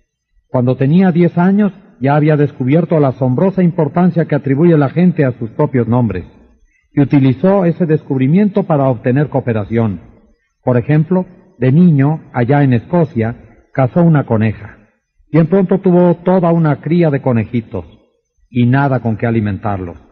Pero se le ocurrió una idea brillante. Dijo a los niños de la vecindad que si le llevaban trébol y hierbas para alimentar a los conejos, bautizaría a los animalitos en honor de quienes cooperaban. El plan rindió mágicos resultados y Carnegie jamás lo olvidó. Años después ganó millones aplicando la misma psicología a los negocios. Por ejemplo, quería vender rieles de acero al ferrocarril de Pensilvania. J. Edgar Thompson era entonces presidente de ese ferrocarril y Andrew Carnegie construyó en Pittsburgh una enorme planta de altos hornos a la que puso el nombre de Edgar Thompson, Trabajos de Acero. No es difícil adivinar a quién se hizo el pedido cuando el ferrocarril de Pensilvania necesitó rieles de acero. Cuando Carnegie y George Pullman trabajaban por lograr la supremacía en la venta de vagones dormitorios, el rey del acero volvió a recordar la lección de los conejos. La empresa central de transportación, en la cual dominaba Andrew Carnegie, luchaba contra la compañía en que dominaba Pullman. Las dos empresas pugnaban por proveer de vagones dormitorios al ferrocarril Union Pacific. Rebajaban los precios y destruían toda probabilidad de beneficios para la firma que obtuviera el negocio. Carnegie y Pullman habían ido a Nueva York para ver, cada uno por su cuenta, al directorio del ferrocarril. Una noche se encontraron en el Hotel St. Nicholas y Carnegie dijo, Buenas noches, señor Pullman. ¿No le parece que estamos procediendo como un par de tontos? ¿Por qué? Entonces Carnegie expresó las ideas que tenía, una fusión de las dos empresas. Habló con enorme optimismo de las ventajas mutuas que se desprenderían de la cooperación en lugar de la pugna entre los dos intereses. Pullman escuchó atentamente, pero no quedó del todo convencido. Por fin preguntó, ¿qué nombre tendría la nueva firma? Pues la Pullman Palace Car Company, por supuesto. Se le iluminó el rostro a Pullman. Venga a mi habitación, dijo. Vamos a conversar del asunto. Esa conversación hizo historia en la industria de los Estados Unidos. Esta política de Andrew Carnegie, de recordar y honrar los nombres de sus amigos y allegados, fue uno de sus secretos mejores. Señalaba con orgullo el hecho de que recordaba y llamaba por su nombre de pila a muchos de sus obreros, y se vanagloriaba de que, cuando tuvo personalmente a su cargo los altos hornos, jamás se declaró en ellos una huelga. Fenton Love, presidente del banco Texas Commerce and Shares, cree que cuanto mayor es una corporación, más fría se vuelve. Un modo de darle calidez, dice, es recordar los nombres de la gente. El ejecutivo que me dice que no puede recordar nombres, me está diciendo que no puede recordar una parte importante de su trabajo y está operando sobre arenas movedizas. Karen Kirsch, de Ranchos Palos Verdes, California, asistente de vuelo de la TWA, se hizo la costumbre de aprender la mayor cantidad posible de nombres de los pasajeros a los que debía atender y usar esos nombres al servirles. Esto dio por resultado muchas felicitaciones a su servicio, tanto a ella como a su aerolínea. Un pasajero escribió, desde hace un tiempo no usaba la TWA para mis viajes, pero en adelante no pienso viajar por otra compañía. Me han hecho sentir que son una compañía muy personalizada y esto es importante para mí. Las personas sienten tanto orgullo por sus apellidos que tratan de perpetuarlos a cualquier costa. Hasta el viejo P.T. Barnum, tan mundano, tan rudo, decepcionado porque no tenía hijos que conservaran su apellido, ofreció a su nieto, C.H. Searley, 25 mil dólares si se agregaba el nombre de Barnum. Durante siglos, los nobles y magnates mantuvieron a artistas, músicos y escritores con tal de que éstos les dedicaran sus creaciones. Bibliotecas y museos deben sus más ricas colecciones a personas que no pueden allanarse a pensar que sus nombres desaparezcan del recuerdo de la humanidad. La Biblioteca Pública de Nueva York tiene colecciones Astor y Lennox. El Museo Metropolitano perpetúa los nombres de Benjamin Altman y J.P. Morgan. Y casi todas las iglesias se ven embellecidas por ventanales que conmemoran los nombres de los donantes. Muchos de los edificios en la mayoría de las universidades llevan los nombres de quienes contribuyeron con donaciones para su construcción.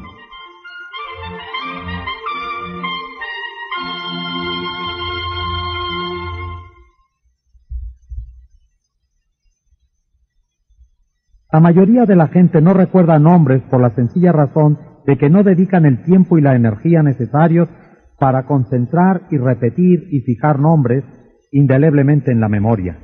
Se disculpan diciendo que están demasiado ocupados, pero seguramente no lo están más que Franklin de Roosevelt, quien dedicaba mucho tiempo a recordar hasta los nombres de los mecánicos con quienes entraba en contacto.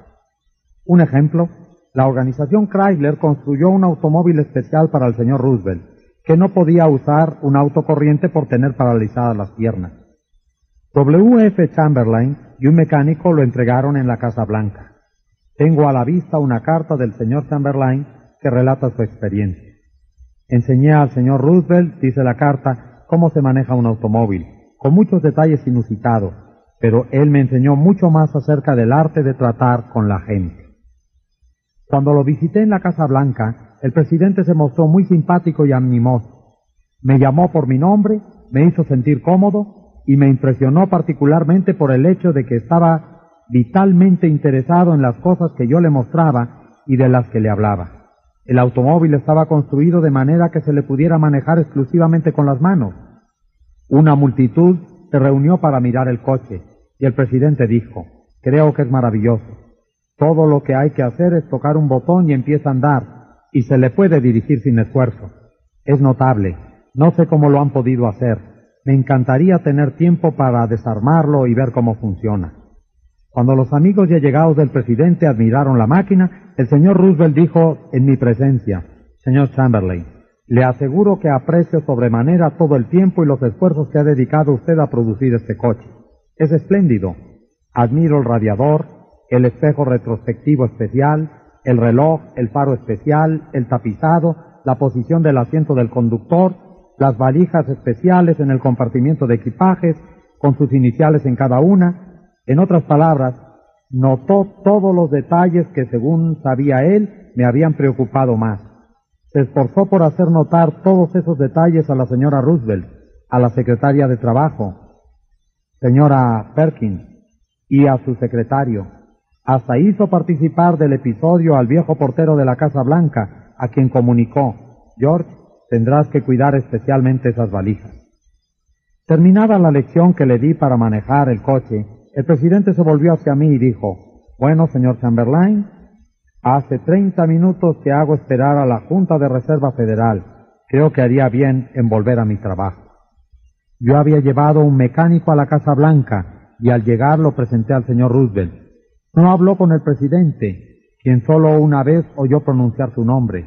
Era un mozo tímido y se mantuvo alejado de los demás. Pero antes de retirarse el presidente buscó al mecánico, le dio la mano, lo llamó por su nombre y le agradeció haber ido a Washington. Su agradecimiento no tenía nada de una falsa cortesía, decía lo que sentía. Pocos días después de regresar a Nueva York, recibió una fotografía del presidente Roosevelt con su autógrafo y una cartita de agradecimiento. No sé cómo tiene tiempo para estas cosas. Franklin D. Roosevelt sabía que uno de los medios más sencillos, más evidentes y más importantes para conquistar buena voluntad es el de recordar nombres y hacer que los demás se sientan importantes. Pero, ¿cuántos de nosotros hacemos lo mismo? Cuando nos presentan a un extraño, conversamos con él unos minutos y generalmente no recordamos ya su nombre cuando nos despedimos. Una de las primeras lecciones que aprende un político es esta. Recordar el nombre de un elector es cualidad estadista. Olvidarlo equivale a ir al olvido político. Y la capacidad para recordar nombres es casi tan importante en los negocios y los contactos sociales como en la política. Napoleón III, emperador de Francia y sobrino del gran Napoleón, se envanecía de que, a pesar de todos sus deberes reales, recordaba el nombre de todas las personas a quienes conocía. Su técnica, muy sencilla. Si no oía claramente el nombre, decía, lo siento, no oí bien. Después, si el nombre era poco común, preguntaba cómo se escribía. Durante la conversación se tomaba el trabajo de repetir varias veces el nombre y trataba de asociarlo en la mente con las facciones, la expresión y el aspecto general del interlocutor. Si la persona era alguien de importancia, Napoleón se tomaba más trabajo aún. Tan pronto como quedaba a solas, escribía ese nombre en un papel, lo miraba, se concentraba en él, lo fijaba con seguridad en la mente y rompía después el papel. De esta manera se formaba una impresión visual, además de la impresión auditiva del nombre.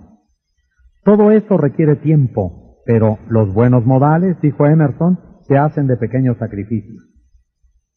La importancia de recordar y usar nombres no es sólo prerrogativa de reyes y ejecutivos de corporaciones, nos puede servir a todos. Ken Nottingham, un empleado de la General Motors en Indiana, solía almorzar en la cafetería de la compañía. Notó que la mujer que trabajaba en el mostrador siempre tenía mal ceño. Hacía dos horas que estaba haciendo emparedados y yo no era sino un emparedado más para ella. Pesó el jamón en una pequeña balanza, agregó una hoja de lechuga y un plato con un puñado de papas fritas. Al día siguiente hice la misma cola, la misma mujer, el mismo mal ceño. La única diferencia fue que me fijé en la etiqueta con su nombre en el delantal. Le sonreí y le dije, hola, Eunice. Y después le pedí el emparedado que quería. Pues bien, la mujer se olvidó de la balanza, puso una pila de fetas de jamón, tres hojas de lechuga y una montaña de papas fritas que se me caían del plato. Deberíamos tener presente la magia que hay en un nombre y comprender que es algo propio exclusivamente de esa persona y de nadie más. El nombre pone aparte al individuo, lo hace sentir único entre todos los demás. La información que damos o la pregunta que hacemos toma una importancia especial cuando le agregamos el nombre de nuestro interlocutor. Desde la camarera hasta el principal ejecutivo de una empresa, el nombre obrará milagros cuando tratamos con la gente. Regla 3. Recuerde que para toda persona su nombre es el sonido más dulce e importante en cualquier idioma. Capítulo 4 fácil manera de convertirse en un buen conversador. Hace poco fui invitado a jugar el bridge en casa de unos amigos. Yo no juego, y había allí una señora rubia que tampoco jugaba. Descubrió que trabajé con Lowell Thomas antes de que éste se dedicara a la radiotelefonía, que he viajado por Europa en muchas ocasiones mientras le ayudaba a preparar las conferencias sobre viajes que por entonces pronunciaba. Oh, señor Carnegie, me dijo esta dama, quiero que me hable de todos esos lugares que ha visitado usted. Al sentarnos en un sofá, me hizo saber que acababa de regresar de un largo viaje por África, efectuado en compañía de su esposo. ¿África? exclamé. ¡Qué interesante! Siempre he querido ver África, pero, salvo una vez que estuve 24 horas en Argel, no lo he conseguido jamás. Dígame, ¿visitaron la región de la Casa Mayor? ¿Sí? ¡Qué hermosura! ¿Cómo la envidio? Hábleme de África. Cuarenta y cinco minutos habló la dama. Ya no volvió a preguntarme por dónde había estado yo, ni qué había visto. No quería oírme hablar de viajes. Todo lo que quería era un oyente interesado para poder revelar su yo y narrar todas sus experiencias. ¿Era una mujer extraordinaria? No, hay muchas personas como ella. Por ejemplo, hace poco encontré a un conocido botánico durante una comida dada en casa de un editor de Nueva York. Jamás había hablado con un botánico y me pareció sumamente interesante. Me senté literalmente al borde de la silla y escuché absorto mientras hablaba de plantas exóticas, experimentos en el desarrollo de formas nuevas de vida vegetal y jardines de interior y de cosas asombrosas acerca de la humilde papa. Yo tengo en casa un huerto interior y tuvo este hombre la bondad de indicarme cómo debía resolver algunos de mis problemas. He dicho que estábamos en una comida. Debe de haber habido otros doce invitados, pero violé todos los cánones de la cortesía e ignoré a todos los demás y hablé horas y horas con el botánico. Llegó la medianoche, me despedí de todos y me marché. El botánico se volvió entonces a nuestro huésped y tuvo referencias muy elogiosas para mí. Yo era muy estimulante, yo era esto y aquello, y terminó diciendo que yo era un conversador muy inteligente. ¿Un conversador inteligente? ¿Yo? ¿Por qué si apenas había insinuado una palabra?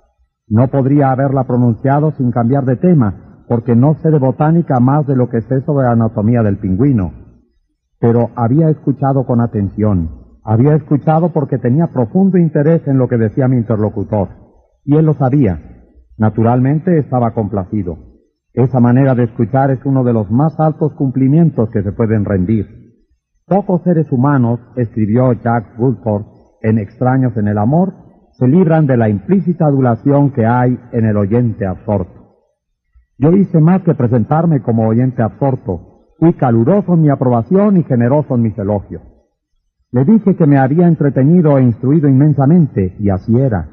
Le dije que deseaba tener sus conocimientos, y así era. Le dije que me gustaría recorrer los campos con él, y así era. Le dije que debía verlo de nuevo, y así era y de tal modo le hice pensar que yo era un buen conversador cuando en realidad no había sido más que un buen oyente y lo había alentado a hablar.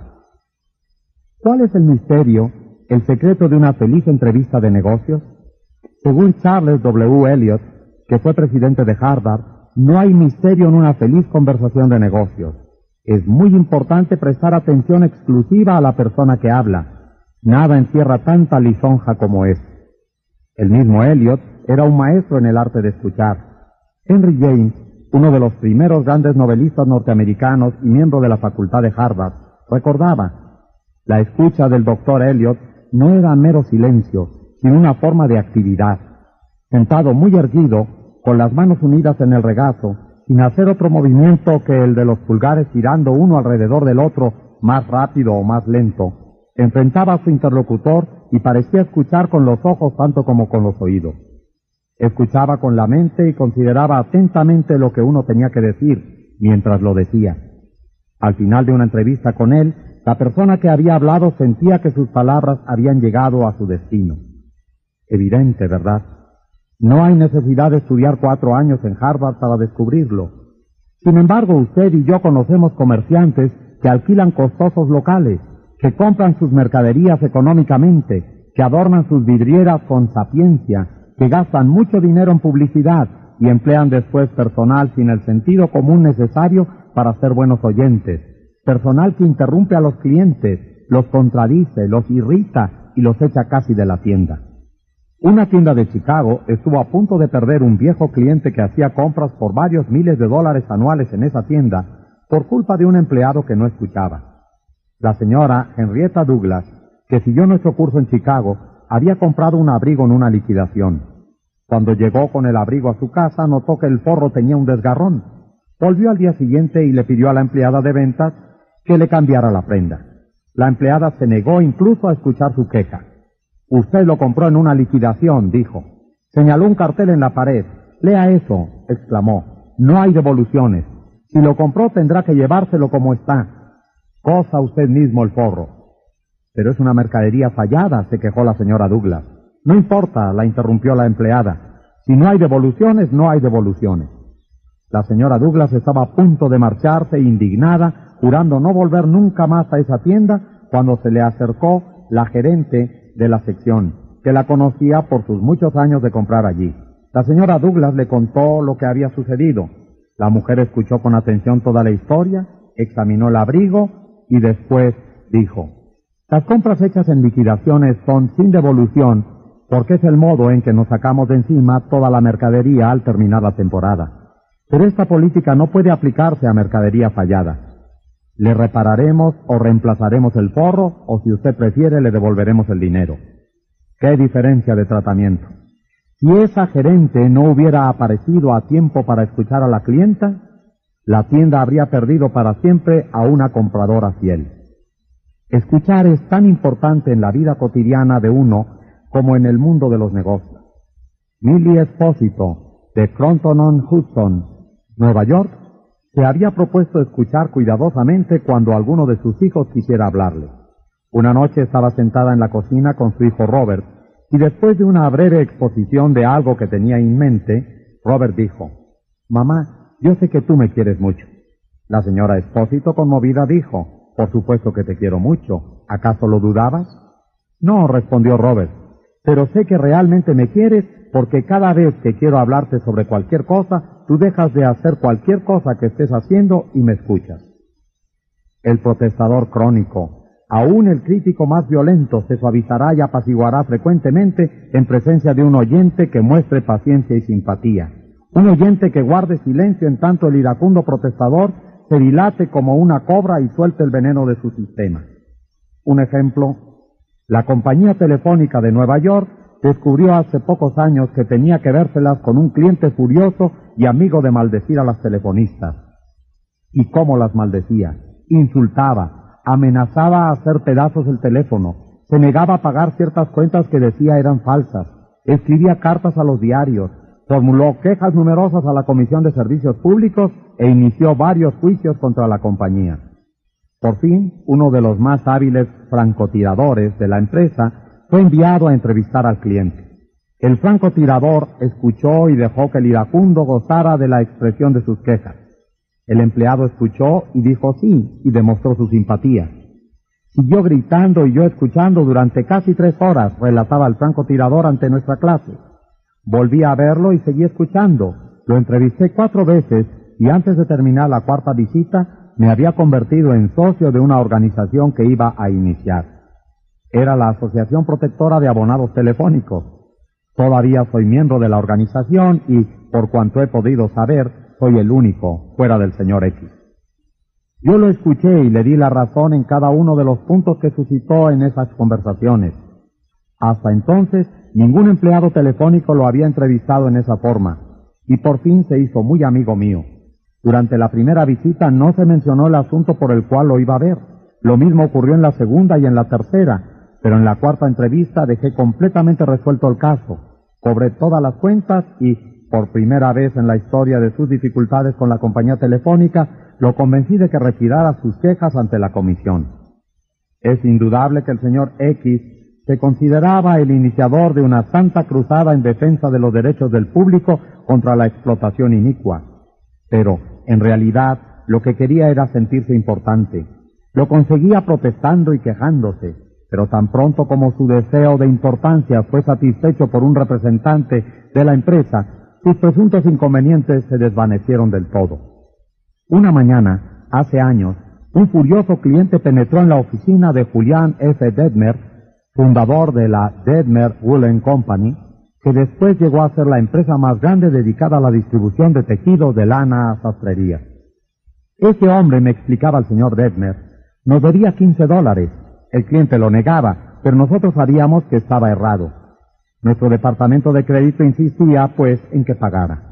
Después de recibir una cantidad de cartas de ese departamento, hizo su equipaje, viajó hasta Chicago y corrió a mi oficina para informarnos no solamente de que no iba a pagar esa cuenta, sino que jamás lo veríamos comprar una sola cosa más en la Dedmer Woolen Company. Escuché pacientemente todo lo que dijo.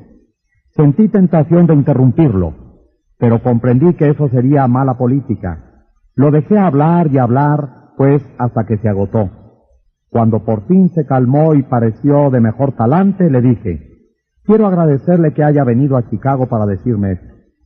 Me ha hecho un gran favor, porque si nuestro departamento de crédito lo molesta, es posible que también moleste a otros buenos clientes, y tal cosa nos perjudicaría. Créame, estoy más contento de oír esto que usted de decirlo. Aquello era lo último que esperaba que le dijera.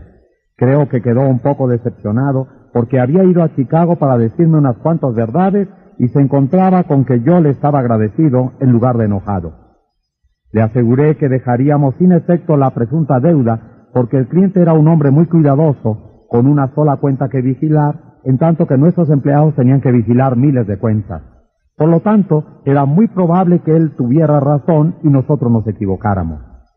Le dije que comprendía exactamente su punto de vista y que, en su lugar, yo habría procedido indudablemente igual que él.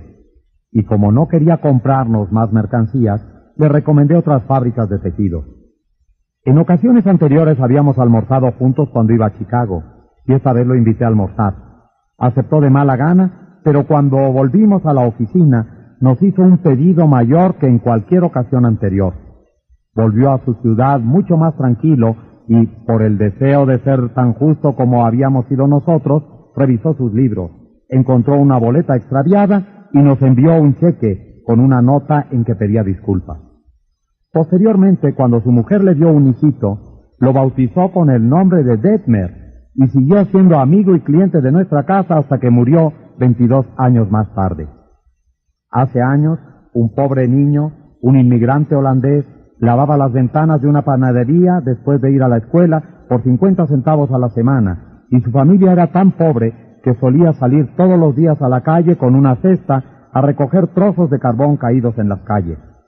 Aquel niño Edward Bock, no se educó en escuelas más que durante seis años de su vida, pero con el tiempo llegó a ser uno de los más prósperos directores de revistas que ha registrado la historia del periodismo norteamericano. ¿Cómo lo consiguió? La historia es larga, pero se puede referir brevemente la forma en que se inició. Se inició por medio de los principios que se recomiendan en este capítulo. Salió de la escuela cuando tenía 13 años para emplearse como cadete de oficina en la Western Union con un sueldo de seis dólares y veinticinco centavos por semana. Pero no abandonó por un instante la idea de educarse. Empezó a educarse solo. Ahorró el dinero que debía emplear en transporte y se pasó muchos días sin almorzar hasta que tuvo suficiente dinero para comprar una enciclopedia de biografías norteamericanas. Y entonces hizo una cosa inusitada. Leyó la vida de hombres famosos y les escribió pidiéndoles información adicional. Era un buen oyente, alentaba a personas famosas a hablar de sí misma. Escribió al general James A. Garfield, que era entonces candidato a presidente, y le preguntó si era cierto que había sido peón de remolque en un canal. Y Garfield le respondió.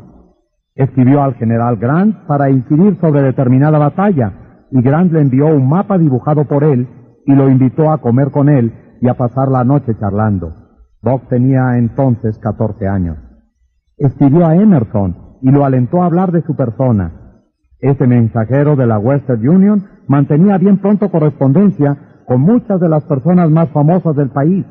Emerson, Philip Brooks, Oliver Wendell Holmes, Longfellow, la señora de Abraham Lincoln, Louisa May Alcott, el general Sherman y Jefferson Davis. No solamente cruzaba cartas con ellas, sino que tan pronto como obtuvo vacaciones visitó a muchas de esas personas y fue recibido como un huésped predilecto.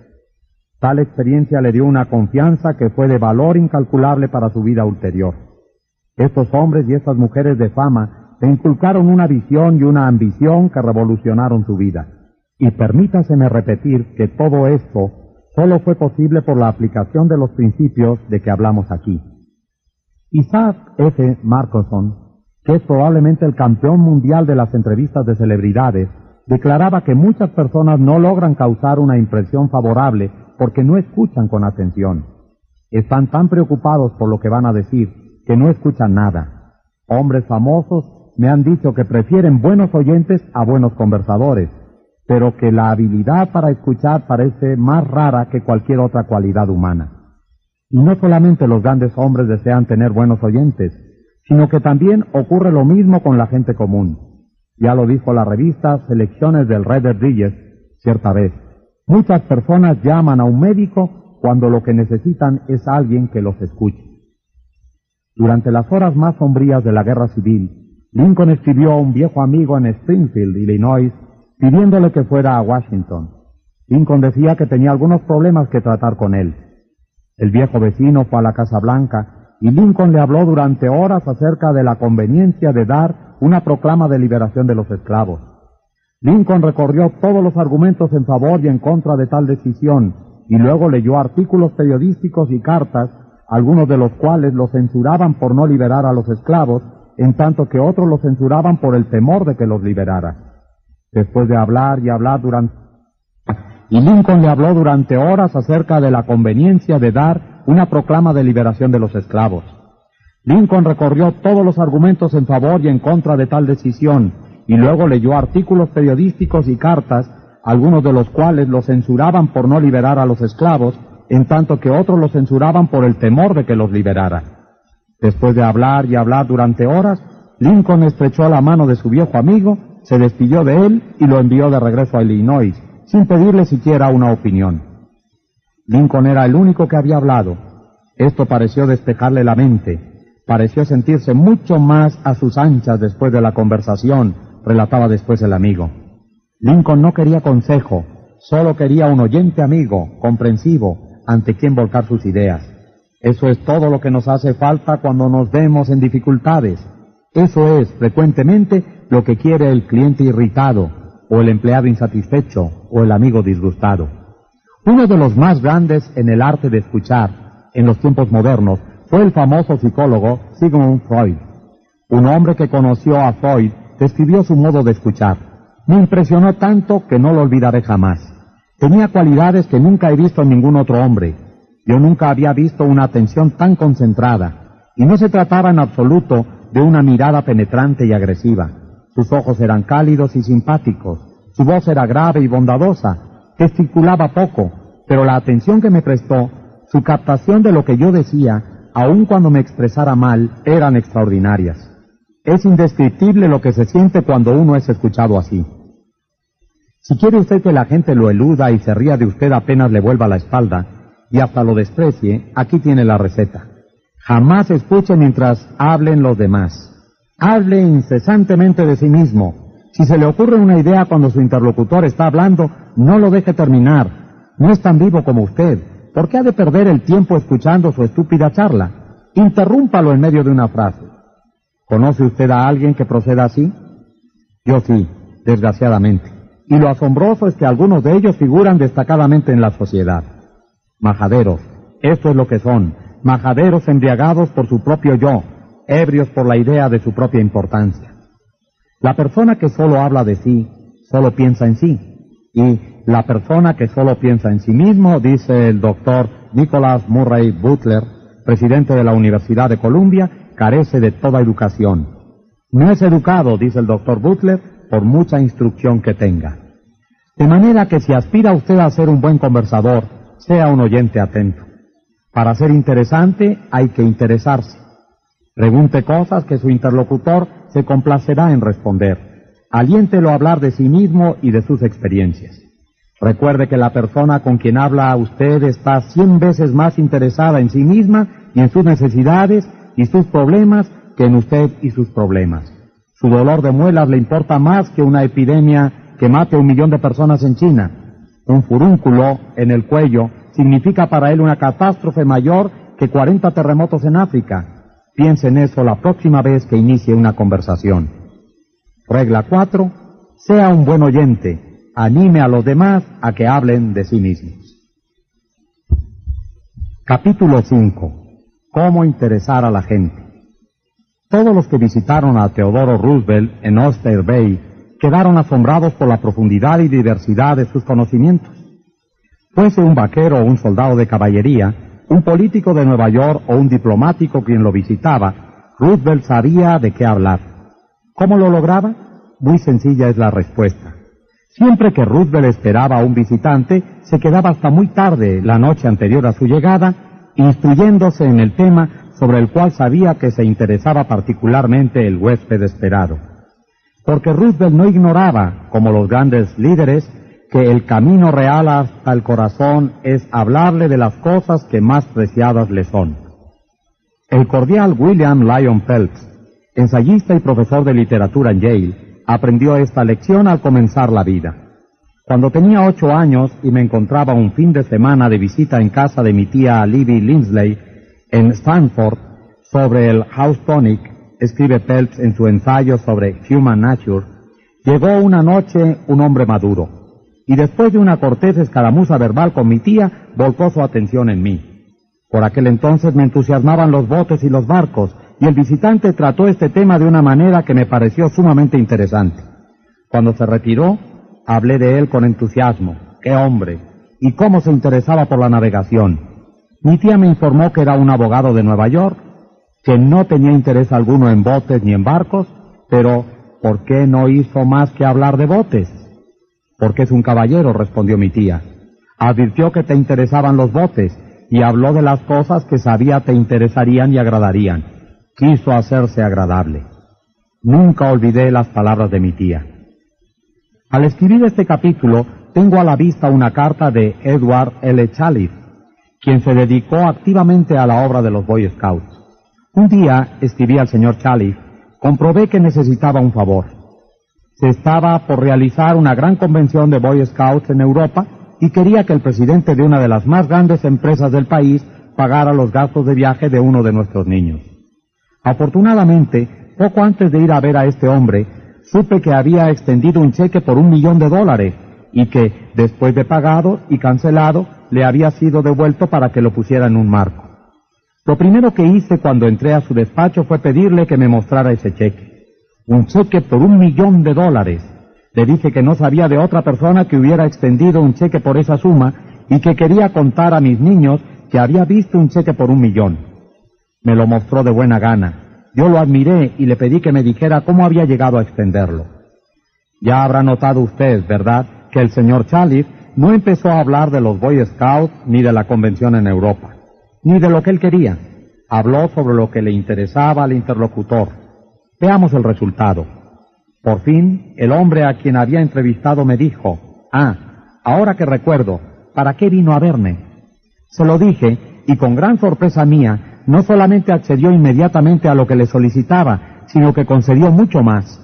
Yo le pedía que enviara un solo niño a Europa, y en cambio él decidió enviar a cinco niños y a mí mismo. Me entregó una carta de crédito por mil dólares y me pidió que nos quedáramos siete semanas en Europa. Además, me dio cartas de presentación para los jefes de sus sucursales a fin de que se pusieran a nuestro servicio y él mismo nos recibió en París y nos mostró la ciudad. Desde entonces ha dado empleo a algunos de nuestros niños cuyos padres estaban necesitados y no ha dejado de favorecer jamás a nuestro grupo.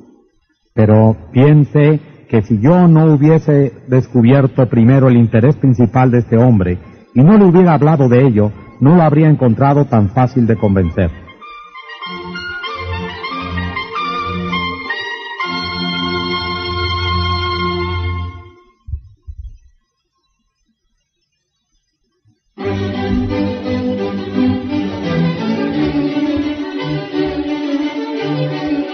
Tercera parte. Capítulo 1. No es posible ganar una discusión. Poco después de terminada la guerra aprendí una lección inolvidable. Estaba entonces en Londres como apoderado de Sir Ross Smith. Durante la guerra, Sir Ross había sido el as australiano en Palestina y poco después de lograda la paz dejó atónito al mundo con un vuelo de 30 días sobre la mitad de su circunferencia terrestre. Jamás se había intentado una hazaña así, el gobierno australiano lo premió con 50 mil dólares. El rey de Inglaterra lo nombró caballero del imperio y por un tiempo fue el hombre de quien más se hablaba en todo este imperio. Una noche concurría a un banquete que se servía en honor de Sir Ross. Durante la comida, el comensal sentado a mi lado narró un relato humorístico basado en la cita Hay una divinidad que forja nuestros fines, por mucho que queramos alterarlo. El comensal dijo que esta cita era de la Biblia. Se equivocaba. Yo lo sabía. Lo sabía positivamente. No me cabía ni asomo de duda. Y así pues, para satisfacer mis deseos de importancia y exhibir mi superioridad, me designé corrector honorario sin que nadie me lo pidiera y con evidente desgano por parte del interesado. Este insistió en su versión. ¿Qué? ¿De Shakespeare? Imposible, absurdo. Esta cita era de la Biblia, bien lo sabía él. El narrador estaba sentado a mi derecha y el señor Frank Gammon, viejo amigo mío, a mi izquierda. Gammon había dedicado muchos años al estudio de Shakespeare. El narrador y yo convinimos en someter la cuestión al señor Gammon. Este escuchó, me dio un puntapié por debajo de la mesa y dijo, Dale, este señor tiene razón, la cita es de la Biblia. En camino a casa aquella noche dije al señor Gammon, Frank, bien sabes que esa cita era de Shakespeare. Sí, es claro, Hamlet, acto quinto, escena dos. Pero estábamos allí como invitados a una fiesta, querido Dale. ¿Por qué demostrar a un hombre que se equivoca? ¿Has de agradarle con esto? ¿Por qué no dejarle que salve su dignidad? ¿No te pidió una opinión? ¿No le hacía falta? ¿Por qué discutir con él? Hay que evitar siempre el ángulo agudo. Hay que evitar siempre el ángulo agudo. Ha muerto ya el hombre que dijo esto, pero la lección que me dio sigue su curso. Era una lección muy necesaria para mí, un discutidor inveterado. En mi juventud había discutido de todo con mi hermano. En el colegio estudié lógica y argumentación y participé en torneos de debate. Posteriormente, en Nueva York, dicté cursos sobre debate y argumentación, y una vez, me avergüenza confesarlo, pensé escribir un libro sobre el tema. Desde entonces he escuchado, criticado, participado y estudiado los efectos de miles de discusiones. Como resultado de todo ello, he llegado a la conclusión de que solo hay un modo de sacar la mejor parte de una discusión, evitarla. Evitarla como se evitaría una víbora de cascabel o un terremoto. Nueve veces de cada diez, cuando termina la discusión, cada uno de los contendores está más convencido que nunca de que la razón está de su parte. No se puede ganar una discusión. Es imposible porque si se pierde, ya está perdida. Si se gana, se pierde. ¿Por qué? Pues suponga usted que triunfa sobre el rival, que destruye sus argumentos y demuestra que es non compus mentis. ¿Y qué? Se sentirá usted satisfecho, pero ¿y él? Le ha hecho sentirse inferior, ha lastimado su orgullo, ha hecho que se duela de ver que usted triunfa, y un hombre convencido contra su voluntad sigue siendo de la misma opinión. Hace años, un belicoso irlandés llamado Patrick J. O'Hare ingresó en una de mis clases. Tenía poca instrucción, pero cómo le gustaba discutir. Había sido chofer y se inscribió en mis cursos porque trataba por entonces, sin mucho resultado, de vender camiones. Unas pocas preguntas permitieron destacar el hecho de que no hacía más que discutir y pelear con las personas a quienes quería vender sus camiones. Si un presunto comprador decía algo en contra de los camiones que vendía, Pat se enseguecía y se lanzaba al ataque. Él mismo nos lo contaba. A menudo he salido de la oficina de un futuro cliente diciéndome, se las he cantado claras a ese pajarraco. Sí es cierto que se las había cantado claras, pero no le había vendido nada. Mi primer problema no fue el de enseñar a Patrick J. O'Hare a hablar. Mi misión inmediata era enseñarle a abstenerse de hablar y evitar las luchas verbales.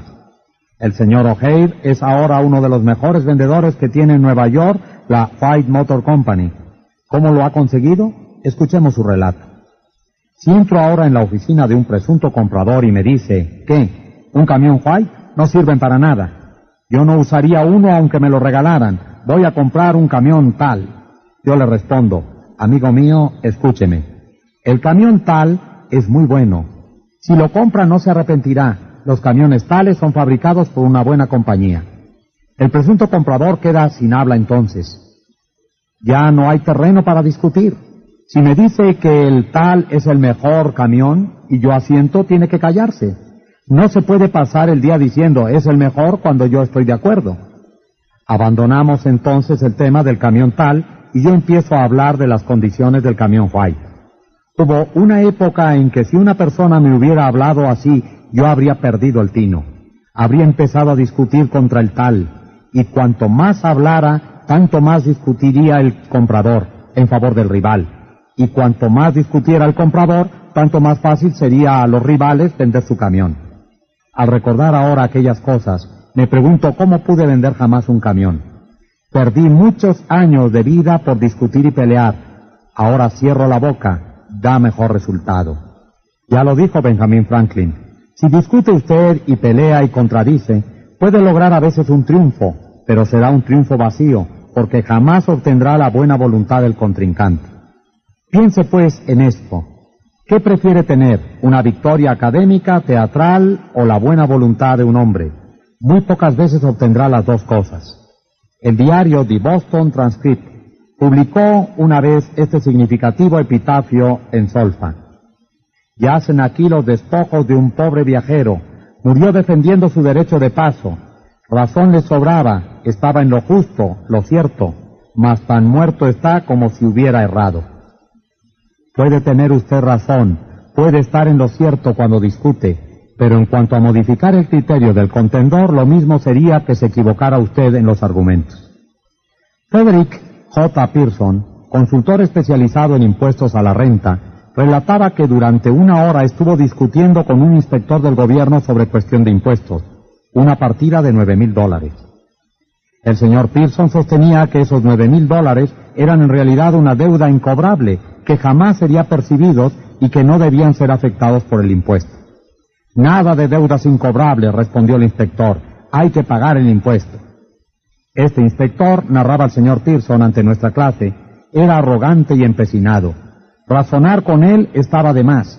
Señalar los hechos también. Cuanto más discutíamos, tanto más empecinado se ponía. Decidí entonces evitar la discusión, cambiar de tema y hacerle ver mi apreciación por su importancia. Supongo, le dije, que este asunto es pequeño en comparación con las decisiones realmente importantes y difíciles que tendrá que adoptar usted tantas veces. Yo he estudiado la cuestión impositiva, pero solo en los libros. Usted obtiene su conocimiento gracias a la experiencia. A veces desearía tener un empleo como el suyo. Así podría aprender muchas cosas. Dije francamente lo que sentía al respecto. Pues bien, el inspector se irguió en su silla, se echó hacia atrás y conversó largamente acerca de su trabajo, de los hábiles fraudes que había descubierto. Su tono se hizo gradualmente más amistoso y por fin empezó a hablarme de sus hijos. Al despedirse, me prometió espontáneamente que estudiaría mejor mi problema y en pocos días me haría conocer su decisión. Tres días más tarde llamó a mi oficina y me informó que había decidido dejar la declaración de impuestos tal como había sido formulada por mí. Este inspector demostraba una de las debilidades humanas más comunes. Quería sentirse importante y mientras el señor Pearson argumentaba con él, satisfacía ese deseo afirmando bruscamente su autoridad. Pero tan pronto como se admitió su importancia y se detuvo la discusión, cuando pudo revelar ampliamente su yo, se convirtió en un ser humano lleno de simpatía y bondad. Buda dijo, el odio nunca es vencido por el odio, sino por el amor. Y un malentendido no termina nunca gracias a una discusión, sino gracias al tacto, la diplomacia, la conciliación y un sincero deseo de apreciar el punto de vista de los demás. Lincoln reprendió cierta vez a un joven oficial del ejército porque se había dejado llevar a una violenta controversia con un compañero. Y Lincoln dijo así, no debe perder tiempo en discusiones personales la persona que esté resuelta a hacer lo más que pueda, y menos todavía debe exponerse a las consecuencias, incluso la ruina de su carácter y la pérdida de su serenidad. Ceded en las cosas grandes sobre las cuales no podéis exhibir más que derechos iguales, y se deben las más pequeñas, aunque os sean claramente propias. Mejor es dar paso a un perro que ser mordido por él al disputarle ese derecho. Ni aun matando al perro se curaría de la mordedura. En un artículo aparecido en Bit and Pieces, se publicaron algunas sugerencias para impedir que un desacuerdo se transforme en una discusión. Acepte el desacuerdo. Recuerde el eslogan, cuando dos socios siempre están de acuerdo, uno de ellos no es necesario. Si hay algo que se le ha pasado por alto, agradezca a quien se lo recuerde. Quizá este desacuerdo es su oportunidad de corregirse antes de cometer un grave error. Desconfíe de su primera impresión instintiva. Nuestra primera reacción natural en una situación desagradable es ponernos a la defensiva. Puede ser para peor, no para mejor. Controle su carácter. Recuerde que se puede medir la dimensión de una persona por lo que la irrita. Primero, escuche. Dele a su oponente la oportunidad de hablar. Déjelo terminar. No se resista, defienda ni discuta. Eso solo levanta barreras. Trate de construir puentes de comprensión. No construya altos muros de incomprensión. Busque las áreas de acuerdo. Una vez que haya oído hasta el final a su oponente, exponga antes que nada los puntos y áreas en que están de acuerdo. Sea honesto, busque los puntos donde puede admitir su error y hágalo. Discúlpese por sus errores. Eso desarmará a sus oponentes y reducirá la actitud defensiva. Prometa pensar y analizar con cuidado las ideas de sus oponentes. Y hágalo en serio. Sus oponentes pueden tener razón. Es mucho más fácil en este estadio acceder a pensar en sus posiciones antes que avanzar a ciegas y verse después en una posición en que sus oponentes puedan decir, quisimos decírselo, pero usted no escuchó. Agradezca sinceramente a sus oponentes por su interés. Cualquiera que se tome el trabajo de presentar y sostener objeciones está interesado en lo mismo que usted. Piénselos como gente que realmente quiere ayudarlo y haga amigos de sus oponentes. Posponga la acción de modo que ambos bandos tengan tiempo de repensar el problema. Sugiera realizar otra reunión más tarde ese mismo día o al día siguiente para presentar nuevos datos. Al prepararse para esta reunión, hágase algunas preguntas difíciles. ¿Tendrán razón mis oponentes? ¿Tendrán parcialmente razón? ¿Su posición tiene bases o méritos ciertos? ¿Mi reacción solucionará el problema o solo impedirá mi frustración? Mi reacción acercará o alejará de mí a mis oponentes. Mi reacción elevará en la estima que me tiene la mejor gente. ¿Ganaré o perderé? ¿Qué precio tendré que pagar por ganar? Si no digo nada, el desacuerdo se desvanecerá. ¿Esta ocasión tan difícil es una oportunidad para mí? Jean Pierce, el tenor de ópera, después de casi 50 años de matrimonio, observó, Hace mucho tiempo mi esposa y yo hicimos un pacto que hemos mantenido a pesar de toda la furia que hemos podido llegar a sentir uno hacia el otro. Cuando uno grita, el otro escucha. Cuando dos personas gritan, no hay comunicación, solo ruido y malas vibraciones. Regla 1. La única forma de salir ganando de una discusión es evitándola. Capítulo 2. Un medio seguro de conquistar enemigos y cómo evitarlo. Cuando Teodoro Roosevelt estaba en la Casa Blanca, confesó que si podía tener razón el 75% de los casos, llegaría a la mayor satisfacción de sus esperanzas. Si esa era la más alta proporción que podía esperar uno de los hombres más distinguidos del siglo XX, ¿qué diremos usted o yo? Si tiene usted la seguridad de estar en lo cierto solamente el 55% de las veces, ya puede ir a Wall Street, ganar un millón de dólares por día comprarse un yate, casarse con una corista. Y si no puede estar seguro de hallarse en lo cierto ni siquiera el 55% de las veces, ¿por qué ha de decir a los demás que están equivocados? Puede decirse a la otra persona que se equivoca, con una mirada o una entonación o un gesto tan elocuentemente como con las palabras. Y si le dice usted que se equivoca, ¿quiere hacerle convenir por usted? Jamás porque has estado un golpe directo a su inteligencia, su juicio, su orgullo, su respeto por sí mismo. Esto hará que quiera devolverle el golpe, pero nunca que quiera cambiar de idea. Podrá usted volcar sobre él toda la lógica de un Platón o de un Kant, pero no alterará sus opiniones porque ha lastimado sus sentimientos. No empiece nunca anunciando, le voy a demostrar tal y tal cosa. Está mal. Eso equivale a decir, soy más vivo que usted, Voy a decirle una o dos cosas y le haré cambiar de idea. Esto es un desafío. Despierta oposición y hace que quien lo escucha quiera librar batalla con usted antes de que empiece a hablar. Es difícil, aún bajo las condiciones más benignas, hacer que los demás cambien de idea. ¿Por qué hacerlo aún más difícil, pues? ¿Por qué ponerse en desventaja? Si va usted a demostrar algo que no lo sepa nadie, hágalo sutilmente, con tal destreza que nadie piense que lo está haciendo. Así lo expresó Alexander Pope. Se ha de enseñar a los hombres como si no se les enseñara y proponerles cosas ignoradas como si fueran olvidadas. Hace más de 300 años, Galileo dijo, no se le puede enseñar nada a nadie, solo se le puede ayudar a que lo encuentre dentro de sí. Lord Chesterfield dijo así a su hijo, has de ser más sabio que los demás, si puedes, pero no lo digas. Sócrates decía repetidamente a sus discípulos en Atenas, solo sé que no sé nada. Bien, no puedo tener ya la esperanza de ser más inteligente que Sócrates. Por lo tanto, he dejado de decir a los demás que se equivocan. y compruebo que rinde beneficios. Si alguien hace una afirmación que a juicio de usted está errada, sí, aun cuando usted sepa que está errada, es mucho mejor empezar diciendo, bien, escuche, yo pienso de otro modo, pero quizá me equivoque. Me equivoco con tanta frecuencia, y si me equivoco, quiero corregir mi error. Examinemos los hechos. Hay algo de mágico, positivamente mágico en frases como esas. Quizá me equivoque, me equivoco con tanta frecuencia. Nadie en el mundo o fuera de él objetará nada si usted dice, quizá me equivoque, examinemos los hechos. Uno de los miembros de nuestras clases usaba este método para tratar con sus clientes. Era Harold Reinke, concesionario de la empresa Dodge en Billing, Montana.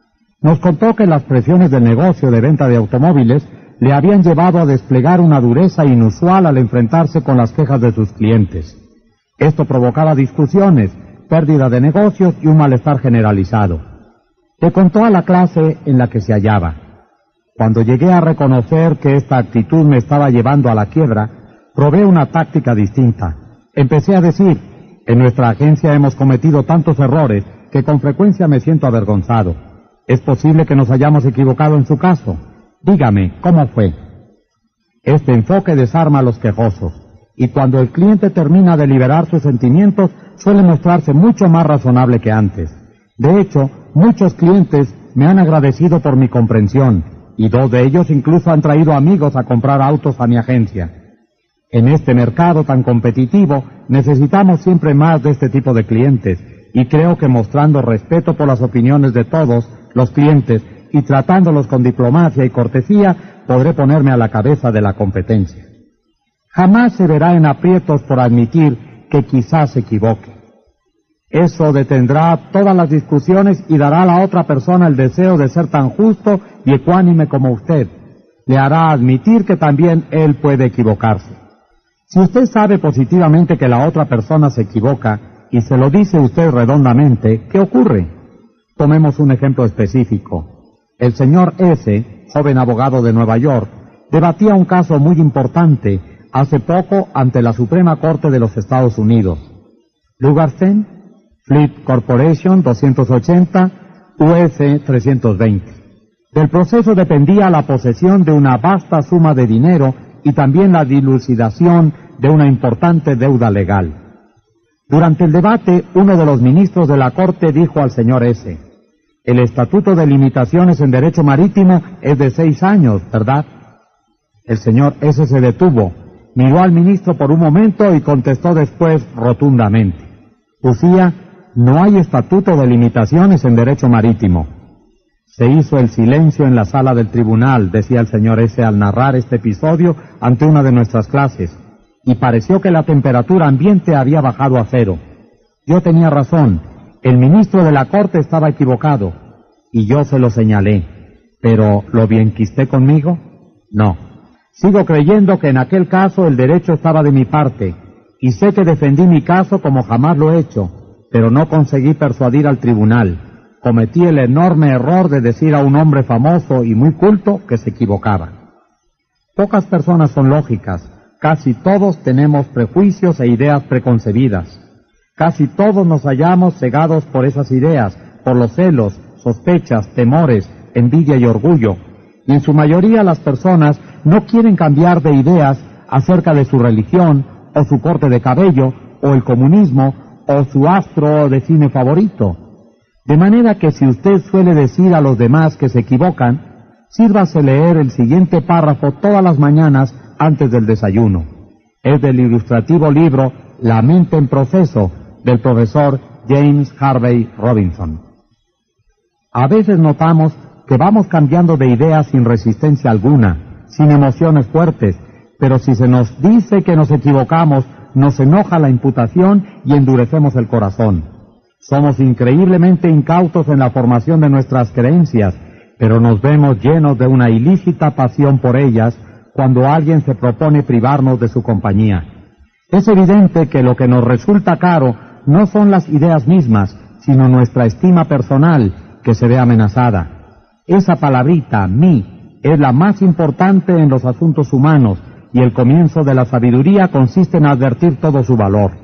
Tiene la misma fuerza siempre, sea que se aplique a mi comida, mi perro, o mi casa, o mi padre, mi patria y mi Dios. No solamente nos irrita la imputación de que nuestro reloj funciona mal o nuestro coche ya es viejo, sino también la de que puede someterse a revisión nuestro concepto de los canales de Marte, de la pronunciación de epíteto, del valor medicinal del salicilato o de la fecha en que vivió Sargón I. Nos gusta seguir creyendo en lo que hemos llegado a aceptar como exacto, y el resentimiento que se despierta cuando alguien expresa duda acerca de cualquiera de nuestras presunciones nos lleva a buscar toda suerte de excusas para aferrarnos a ellas. El resultado es que la mayor parte de lo que llamamos razonamiento consiste en encontrar argumentos para seguir creyendo lo que ya creemos. Carl Rogers, el eminente psicólogo, escribió en su libro Realizaciones de una persona. Me ha resultado de enorme valor permitirme comprender a la otra persona. Puede resultarles extraño el modo en que he formulado la frase. ¿Acaso es necesario permitirse comprender a otro? Creo que lo es. Nuestra primera reacción a la mayoría de las proposiciones que oímos en boca del prójimo es una evaluación o un juicio antes que una comprensión. Cuando alguien expresa un sentimiento, opinión o creencia, nuestra tendencia es casi inmediatamente sentir, tiene razón, o qué estúpido, es anormal, es irracional, se equivoca, es injusto. Es muy raro que nos permitamos comprender precisamente qué sentido le ha dado a sus palabras la otra persona. Yo encargué una vez a un decorador de interiores que hiciera ciertos cortinados para mi casa. Cuando llegó la cuenta quedé sin aliento. Pocos días más tarde nos visitó una amiga que vio los cortinados. Se mencionó el precio y la amiga exclamó con una nota de triunfo en la voz, ¿qué? Es una enormidad. Parece que se ha dejado engañar esta vez. ¿Era cierto? Sí, era la verdad, pero a pocas personas les gusta escuchar una verdad que es denigrante para su juicio. Por ser humano traté de defenderme. Señalé que lo mejor es con el tiempo lo más barato, que no se encuentra buena calidad y gusto artístico a precios de liquidación y así por el estilo. Al día siguiente nos visitó otra amiga que admiró los cortinados. Se mostró entusiasmada y expresó el deseo de poder estar en condiciones de adquirir cosas parecidas para su hogar. Mi reacción fue del todo diferente. Para decirle la verdad, reconocí, yo no puedo darme esos lujos. Pagué demasiado. Ahora lamento haber encargado esos cortinados. Cuando nos equivocamos, a veces lo admitimos para nuestros adentros, y si se nos sabe llevar, con suavidad y contacto, quizá lo admitamos ante los demás, y acaso lleguemos a enorgullecernos de nuestra franqueza y ecuanimidad en tal caso. Pero no ocurre así cuando otra persona trata de meternos a golpe en la garganta el hecho poco sabroso de que no tenemos razón. Horace Greeley, el más famoso periodista de los Estados Unidos durante la Guerra Civil, estaba en violento desacuerdo con la política de Lincoln. Creía que podía obligar a Lincoln a convenir con él mediante una campaña de argumentación, burlas e insultos. Libró esta acerba campaña mes tras mes, año tras año, hasta la noche en que Bott hirió a Lincoln, escribió un ataque personal de tono brutal, amargo, sarcástico contra el presidente.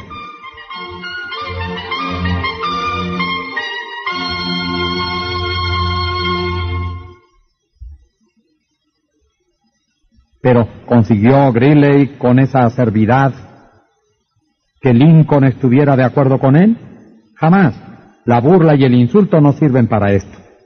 Si quiere usted conocer algunas indicaciones excelentes acerca de la manera de tratar con las personas, de dominarse y mejorar su personalidad, lea la autobiografía de Benjamin Franklin, una de las obras más fascinadoras que se han escrito, clásica en la literatura norteamericana. En esta historia de su vida, Franklin narra cómo triunfó sobre el hábito inicuo de discutir y se transformó en uno de los hombres más capaces, suaves y diplomáticos que figuran en la historia nacional. Un día, cuando Franklin era un jovenzuelo arrebatado, un viejo cuáquero, amigo suyo, lo llevó a un lado y le descargó unas cuantas verdades, algo así como esto. Ven, eres imposible. Tus opiniones son como una cachetada para quien difiera contigo. Tan es así que ya a nadie interesan tus opiniones. Tus amigos van descubriendo que lo pasan mejor cuando no estás con ellos. Sabes tanto que nadie te puede decir nada. Por cierto que nadie va a intentarlo siquiera, porque ese esfuerzo solo le produciría incomodidades y trabajos. Por tal razón, es probable que jamás llegues a saber más de lo que sabes ahora, que es muy poco. Uno de los rasgos más hermosos que ha tenido Franklin, a mi juicio, es la forma en que aceptó esta dolorosa lección. Tenía ya edad suficiente y suficiente cordura para comprender que era exacta, que si seguía como hasta entonces, solo podría llegar al fracaso y a la catástrofe social. Dio pues una media vuelta, comenzó inmediatamente a modificar su actitud insolente, llena de prejuicios. Adopté la regla, refiere Franklin en su biografía, de eludir toda contradicción directa de los sentimientos de los demás y toda afirmación positiva de los míos. Hasta me prohibí el empleo de aquellas palabras o expresiones que significan una opinión fija, como por cierto, indudablemente, etc.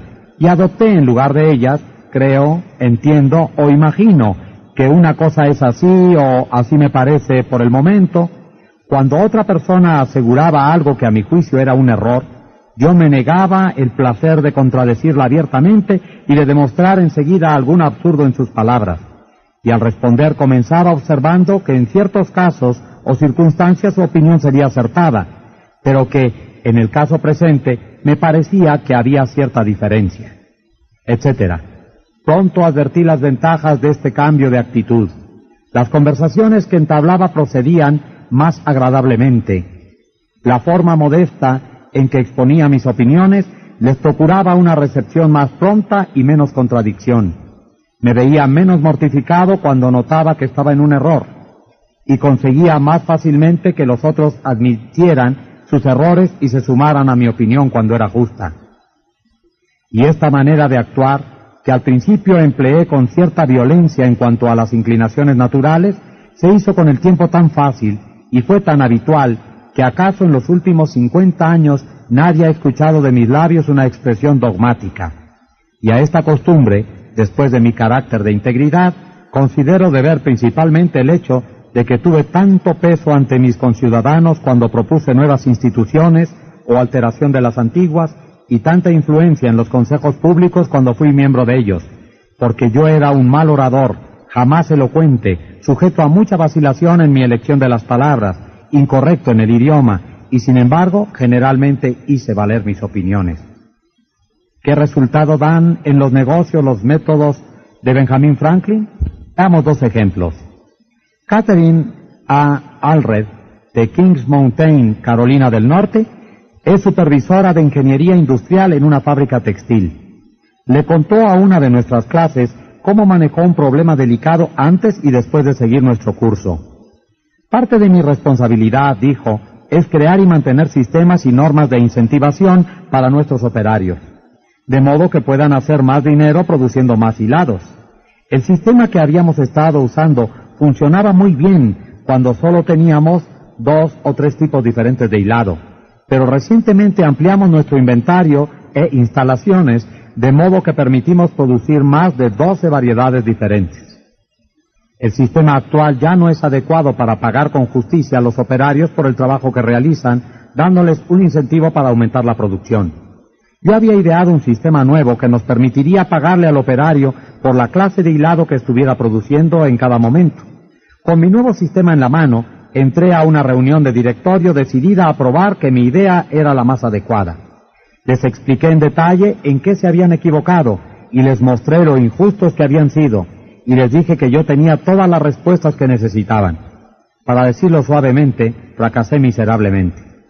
Me había afanado tanto en defender mi nuevo sistema que no les había dado oportunidad de admitir decorosamente que el viejo sistema ya no les servía.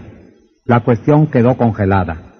Después de varias clases de este curso, comprendí muy bien dónde había estado mi error. Pedí otra reunión y esta vez les pregunté dónde creían que tenían problemas. Discutimos cada punto y les pedí sus opiniones sobre los mejores modos de proceder. Con unas pocas sugerencias lanzadas aquí y allá, dejé que ellos mismos presentaran mi sistema. Al final de la reunión, cuando lo expuse, lo aceptaron con entusiasmo. Ahora estoy convencida de que no se puede lograr nada bueno y sí puede hacerse mucho daño si uno le dice directamente a una persona que está equivocada. Solo se consigue despojar a esa persona de su autodignidad y uno queda como un entrometido. Tomemos otro ejemplo y recordemos que estos casos son típicos de las experiencias de miles de personas. R.B. Crowley es vendedor en una gran empresa maderera de Nueva York. Crowley admite que durante años estuvo diciendo que se equivocaban a muchos experimentados inspectores de madera y había ganado las discusiones, pero sin ningún beneficio, porque estos inspectores, dijo el señor Crowley, son como árbitros de fútbol. Una vez que llegan a una decisión, no la cambian más.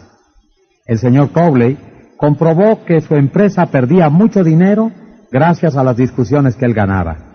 De modo que, mientras seguía uno de mis cursos, resolvió cambiar de táctica y renunciar a las discusiones. ¿Con qué resultados? Veamos el relato que hizo ante sus compañeros de clase. Una mañana sonó el teléfono de mi oficina. Un hombre acalorado e iracundo procedió a informarme de que un camión de madera que habíamos enviado a su fábrica era completamente insatisfactorio. Su firma había dejado de descargarlo y solicitaba que dispusiéramos inmediatamente lo necesario para retirar la mercadería de su corralón. Después de descargada aproximadamente la cuarta parte del envío, el inspector de la empresa informaba que la madera estaba un 55% por debajo de la calidad normal en esas circunstancias, la casa se negaba a aceptar el cargamento. Salí inmediatamente para la fábrica y en el camino pensé en la mejor manera de resolver la situación. En esas circunstancias, yo habría recordado ordinariamente las reglas sobre calidad de la madera y procurado, como resultado de mi experiencia y mis conocimientos como inspector de maderas, convencer al otro inspector de que la madera era de la calidad requerida y que él interpretaba erróneamente las reglas de inspección. Pero en cambio, me decidí a aplicar los principios aprendidos en estos cursos.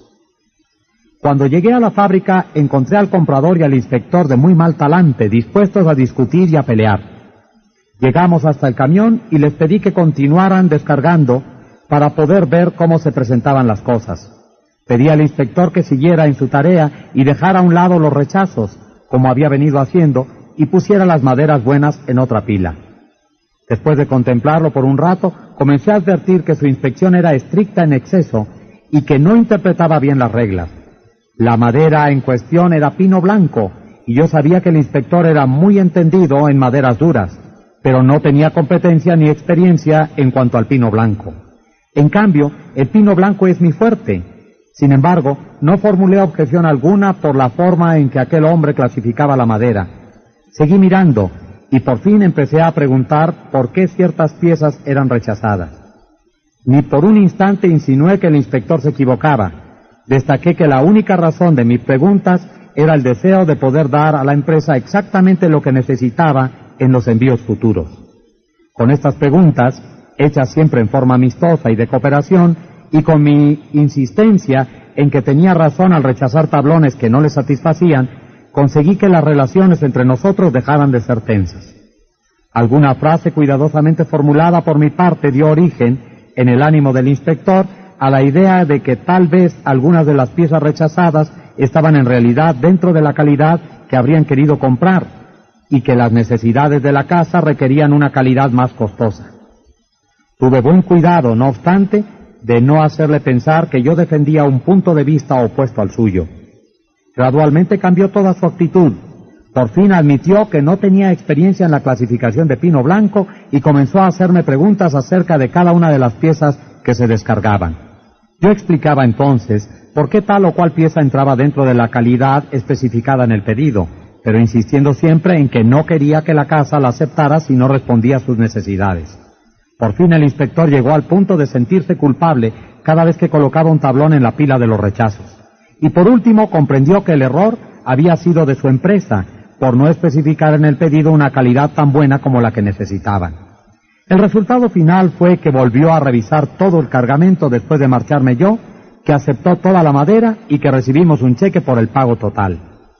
En este caso solo, un poco de tacto y la decisión de abstenerse de decir a la otra persona que se equivoca resultó para mi compañía una economía de una buena cantidad de dinero constante y sonante, y sería difícil fijar el valor monetario de la buena voluntad que se salvó por este medio. Una vez le preguntaron a Martin Luther King cómo podía admirar, siendo un pacifista, al general de la Fuerza Aérea Daniel Chappie James, que en aquel entonces era el militar negro de más rango en el país. El doctor King respondió, Juzgo a la gente por sus principios, no por los míos. De modo similar, el general Robert E. Lee le habló una vez al presidente de la Confederación, Jefferson Davis, en los términos más elogiosos sobre cierto oficial bajo su mando. Otro oficial que estaba presente quedó atónito. General, le dijo, ¿no sabe que el hombre del que habla con tanta admiración es uno de sus peores enemigos, que no pierde ocasión de denigrarlo? Sí, respondió el general Lee pero el presidente me pidió mi opinión de él, no la opinión que él tiene de mí. Pero yo no revelo nada nuevo en este capítulo. Hace 19 siglos Jesucristo dijo, ponte rápidamente de acuerdo con tu adversario. Y 2200 años antes del nacimiento de Jesucristo, el rey Actoi de Egipto dio a un hijo ciertos consejos muy sagaces, consejos que no son muy necesarios hoy. Sé diplomático, le dijo el rey, te ayudará a obtener tus deseos. En otras palabras, no hay que discutir con el cliente o con el cónyuge o con el adversario. No le diga que se equivoca, no lo haga enojar, utilice un poco de tacto, de diplomacia. Regla 2. Demuestre respeto por las opiniones ajenas. Jamás diga a una persona que está equivocada. Capítulo 3. Si se equivoca usted, admite. Soy culpable. No tengo excusas ni disculpas. La semana pasada me advirtió usted que si volvía a traer al perro sin bozal me iba a aplicar una multa. Sí, es cierto, respondió el agente con tono muy suave, pero yo sé que es una tentación dejar que el pobre perrito corra un poco por aquí cuando no hay nadie cerca. Claro que es una tentación, pero es contrario a la ley. Bueno, un perrito tan chico no va a hacer daño a nadie, recordó el agente. No, pero puede matar a alguna ardilla, insistí. Vamos, creo que usted está extremando las cosas. Escúcheme, déjelo correr más allá de esa colina donde yo no pueda verlo y aquí no ha pasado nada.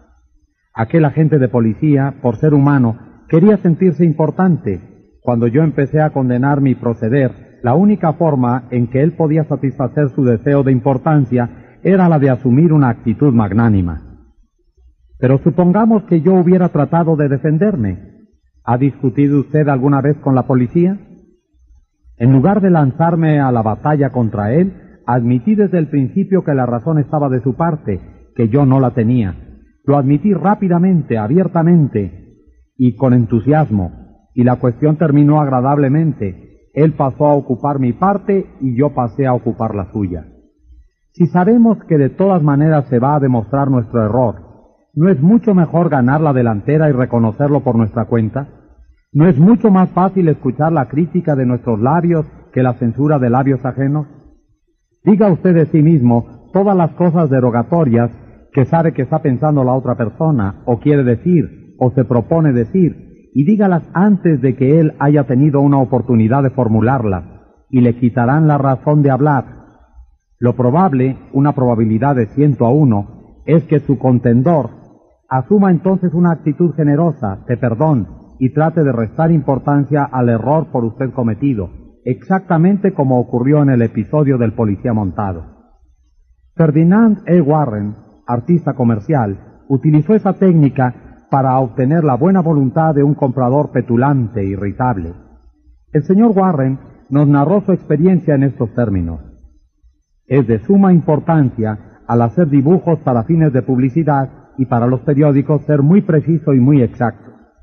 Algunos compradores exigen que sus pedidos sean ejecutados inmediatamente y en esos casos suelen ocurrir algunos ligeros errores. Yo conocí particularmente a uno que se complacía en encontrar hasta los menores defectos. A menudo he salido de su despacho irritado, no por sus críticas, sino por sus métodos de ataque. Hace poco entregué un trabajo apresurado a este comprador y poco después me dijo por teléfono que fuera inmediatamente a su oficina. Cuando llegué encontré lo que esperaba y temía. Estaba lleno de hostilidad, encantado de tener una oportunidad de criticarme. Preguntó acaloradamente por qué yo había hecho esto y aquello. Vi una oportunidad para aplicar la autocrítica según lo recomendado en este curso. Así pues, le contesté, Señor fulano, si lo que dice usted es cierto, la culpa es mía y no hay excusa por este error. Después de hacer dibujos para usted durante tanto tiempo, ya debía saber estas cosas. Estoy avergonzado por lo que ocurre. El comprador empezó a defenderme inmediatamente. Sí, es cierto, afirmó, pero al fin y al cabo no es un error muy grave, es solamente cualquier error, le interrumpí, puede resultar costoso y todos son irritantes. Quiso hablar, pero no lo dejé. Yo estaba a mis anchas. Por primera vez en la vida me criticaba a mí mismo y estaba encantado. Debí tener más cuidado, proseguí. Usted me encarga mucho trabajo y merece que se le entregue lo mejor. Así pues, voy a hacer este dibujo de nuevo. No, no, protestó. Ni piense en tomarse toda esa molestia. Elogió después mi trabajo, me aseguró que solo hacía falta una leve modificación y que mi ligero error no había costado dinero a su firma, que al fin y al cabo era una cuestión de detalle que no valía la pena preocuparse. Mi prontitud en criticarme le había quitado el ansia de pelear. Terminó por invitarme a almorzar y antes de separarnos me pagó mi trabajo y me encargó otro. Hay un cierto grado de satisfacción en tener el valor de admitir los errores propios no solo limpia el aire de culpa y actitud defensiva, sino que a menudo ayuda a resolver el problema creado por el error. Ruth Harvey, de Albuquerque, Nuevo México, había autorizado incorrectamente el pago del salario completo a un empleado que tenía licencia por enfermedad. Cuando descubrió su error, llamó al empleado, le explicó la situación y le dijo que para corregir el error tendría que descontar de su siguiente pago el monto completo del exceso pagado antes. El empleado dijo que eso le causaría un grave problema financiero y pidió que los descuentos se hicieran a lo largo de determinado espacio de tiempo. Harvey le explicó que para hacer esto último necesitaba la aprobación de su supervisor. Yo sabía que esto, nos dijo Harvey, provocaría una explosión por parte de mi jefe. Mientras trataba de decidir cómo manejar esta situación, comprendí que todo el problema había salido de un error mío y tendría que admitirlo así. Entré en la oficina de mi jefe, le dije que había cometido un error y después le hice un informe completo de los hechos. Replicó de modo explosivo que era culpa del departamento de personal. Repetí que la culpa era mía. Volvió a explotar contra el descuido del departamento contable. Una vez más le expliqué que la culpa era toda mía. Culpó a otras dos personas de la oficina, pero cada vez yo repetía que era culpa mía.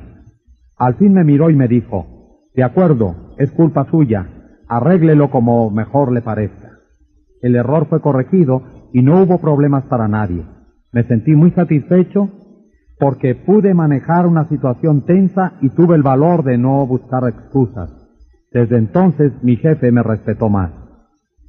Cualquier tonto puede tratar de defender sus errores, y casi todos los tontos lo hacen, pero está por encima de los demás y asume un sentido de nobleza y exaltación quien admite los propios errores. Por ejemplo, una de las cosas más bellas que registra la historia de Robert E. Lee es la forma en que se echó toda la culpa por el fracaso de la carga de Pickett en Gettysburg. La carga de Pickett fue, sin duda, el ataque más brillante y pintoresco que jamás ha ocurrido en el mundo occidental. El mismo general George E. Pickett era pintoresco. Usaba tan largo los cabellos que sus rizos castaños le tocaban casi los hombros, y como Napoleón en sus campañas de Italia, escribía ardientes cartas de amor día por día en el campo de batalla. Sus soldados, adictos a él, lo saludaron con vítores aquella trágica tarde de julio en que emprendió la marcha hacia las líneas de la Unión, la gorra requintada sobre la oreja derecha. Le dieron vítores y lo siguieron, hombro contra hombro, fila tras fila, estandartes al viento y bayonetas resplandecientes al sol. Era un gallardo espectáculo, osado, magnífico. Un murmullo de admiración corría por las líneas de la Unión al avistarlo. Las tropas de Pickett avanzaron con paso fácil, a través de los huertos y maizales, a través de un prado y sobre una quebrada. Pero entre tanto los cañones del enemigo destrozaban sus filas, y ellos seguían decididos, irresistibles, de pronto la infantería de la Unión se alzó detrás del muro de piedra en el cerro del cementerio, donde se habían ocultado, y disparó andanada tras andanada contra las fuerzas indefensas que iban avanzando.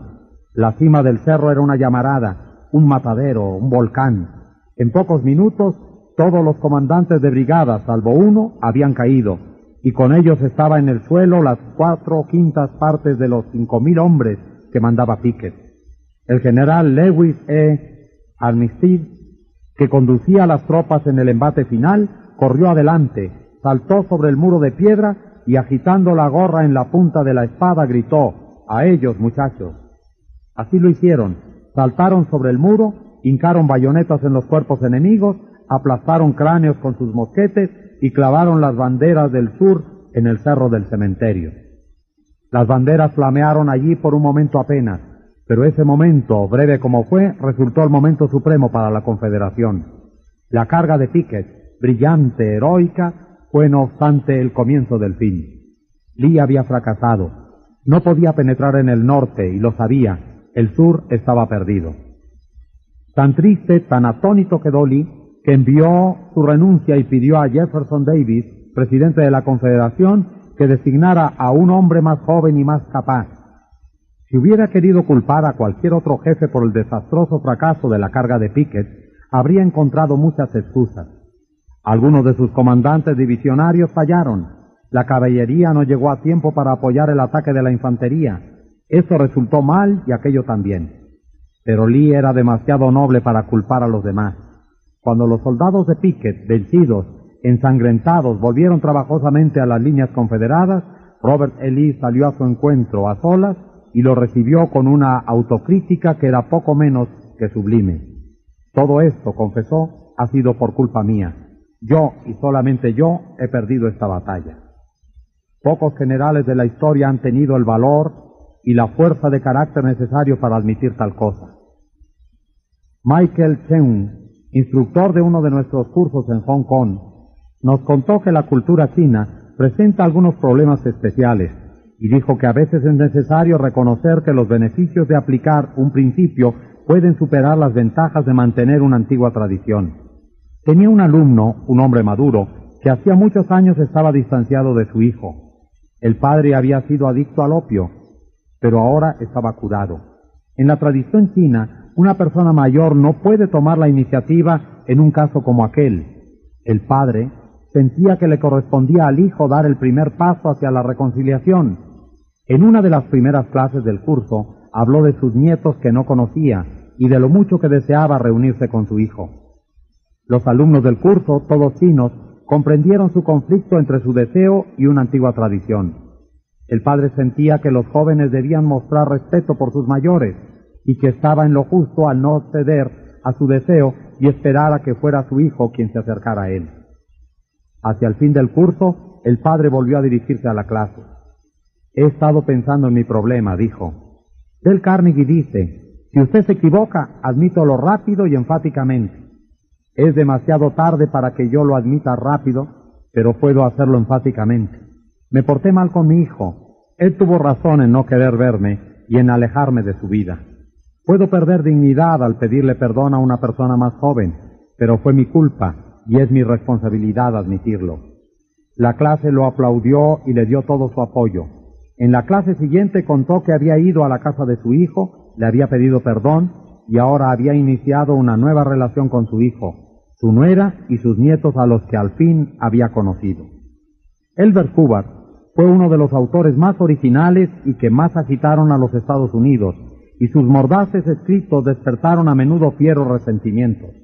Pero Hubbard, gracias a su rara habilidad para tratar con la gente, convirtió frecuentemente a sus enemigos en amigos.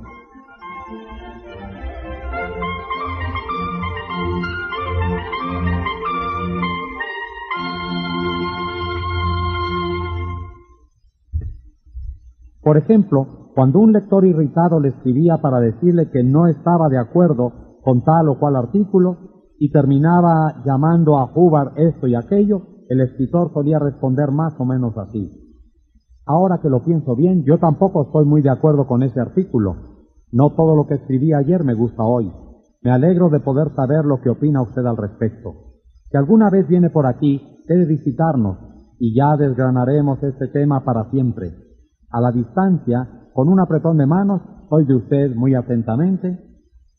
¿Qué se puede decir a un hombre que nos trata así? Cuando tenemos razón, tratemos pues de atraer suavemente y contacto a los demás a nuestra manera de pensar. Y cuando nos equivocamos, muy a menudo por cierto, a poco que seamos honestos con nosotros mismos, admitamos rápidamente y con entusiasmo el error. Esa técnica no solamente producirá resultados asombrosos, sino que, créase o no, nos hará comprender que criticarse es en esas circunstancias mucho más divertido que tratar de defenderse. Recordemos el viejo proverbio, peleando no se consigue jamás lo suficiente, pero cediendo se consigue más de lo que se espera. Regla 3. Si usted está equivocado, admítalo rápido y enfáticamente. Capítulo 4. Una gota de miel. Si se irrita usted y dice unas cuantas cosas a otra persona, usted descarga sus sentimientos. Pero, ¿y la otra persona? ¿Compartirá acaso ese placer suyo? ¿Le será fácil convenir con usted al oír sus arranques belicosos y su actitud hostil? Si vienes hacia mí con los puños cerrados, dijo Woodrow Wilson, creo poder prometerte que los míos se aprestarán más rápido que los tuyos. Pero si vienes a mí y me dices, sentémonos y conversemos, y si estamos en desacuerdo, comprendamos por qué estamos en desacuerdo y precisamente en qué lo estamos. Llegaremos a advertir que al fin y al cabo no nos hallamos tan lejos uno del otro, que los puntos en que diferimos son pocos y los puntos en que convenimos son muchos y que si tenemos la paciencia y la franqueza y el deseo necesario para ponernos de acuerdo, a ello llegaremos. Nadie aprecia más que John D. Rockefeller, hijo, la verdad de esta afirmación de Woodrow Wilson. Allá por 1915, Rockefeller era el hombre más despreciado en Colorado. Durante dos años terribles había sacudido a ese estado una de las más cruentas huelgas en la historia de la industria norteamericana. Los mineros, furiosos, belicosos, exigían paga más elevada a la Colorado Coal and Iron Company. Y Rockefeller dominaba en esa compañía. Había habido destrucción de propiedades y se había llamado a las fuerzas del ejército. Habían caído huelguistas alcanzados por las balas. En un momento como ese, ardiente de odio al aire, Rockefeller quería conquistar a su manera de pensar a todos los huelguistas. Y lo consiguió. ¿Cómo? Veamos cómo. Después de varias semanas dedicadas a conquistar amigos entre ellos, Rockefeller dirigió la palabra a los representantes de los huelguistas. Ese discurso completo es una obra maestra. Produjo resultados asombrosos. Calmó las tempestuosas olas de odio que amenazaban envolverlo. Le valió una hueste de admiradores.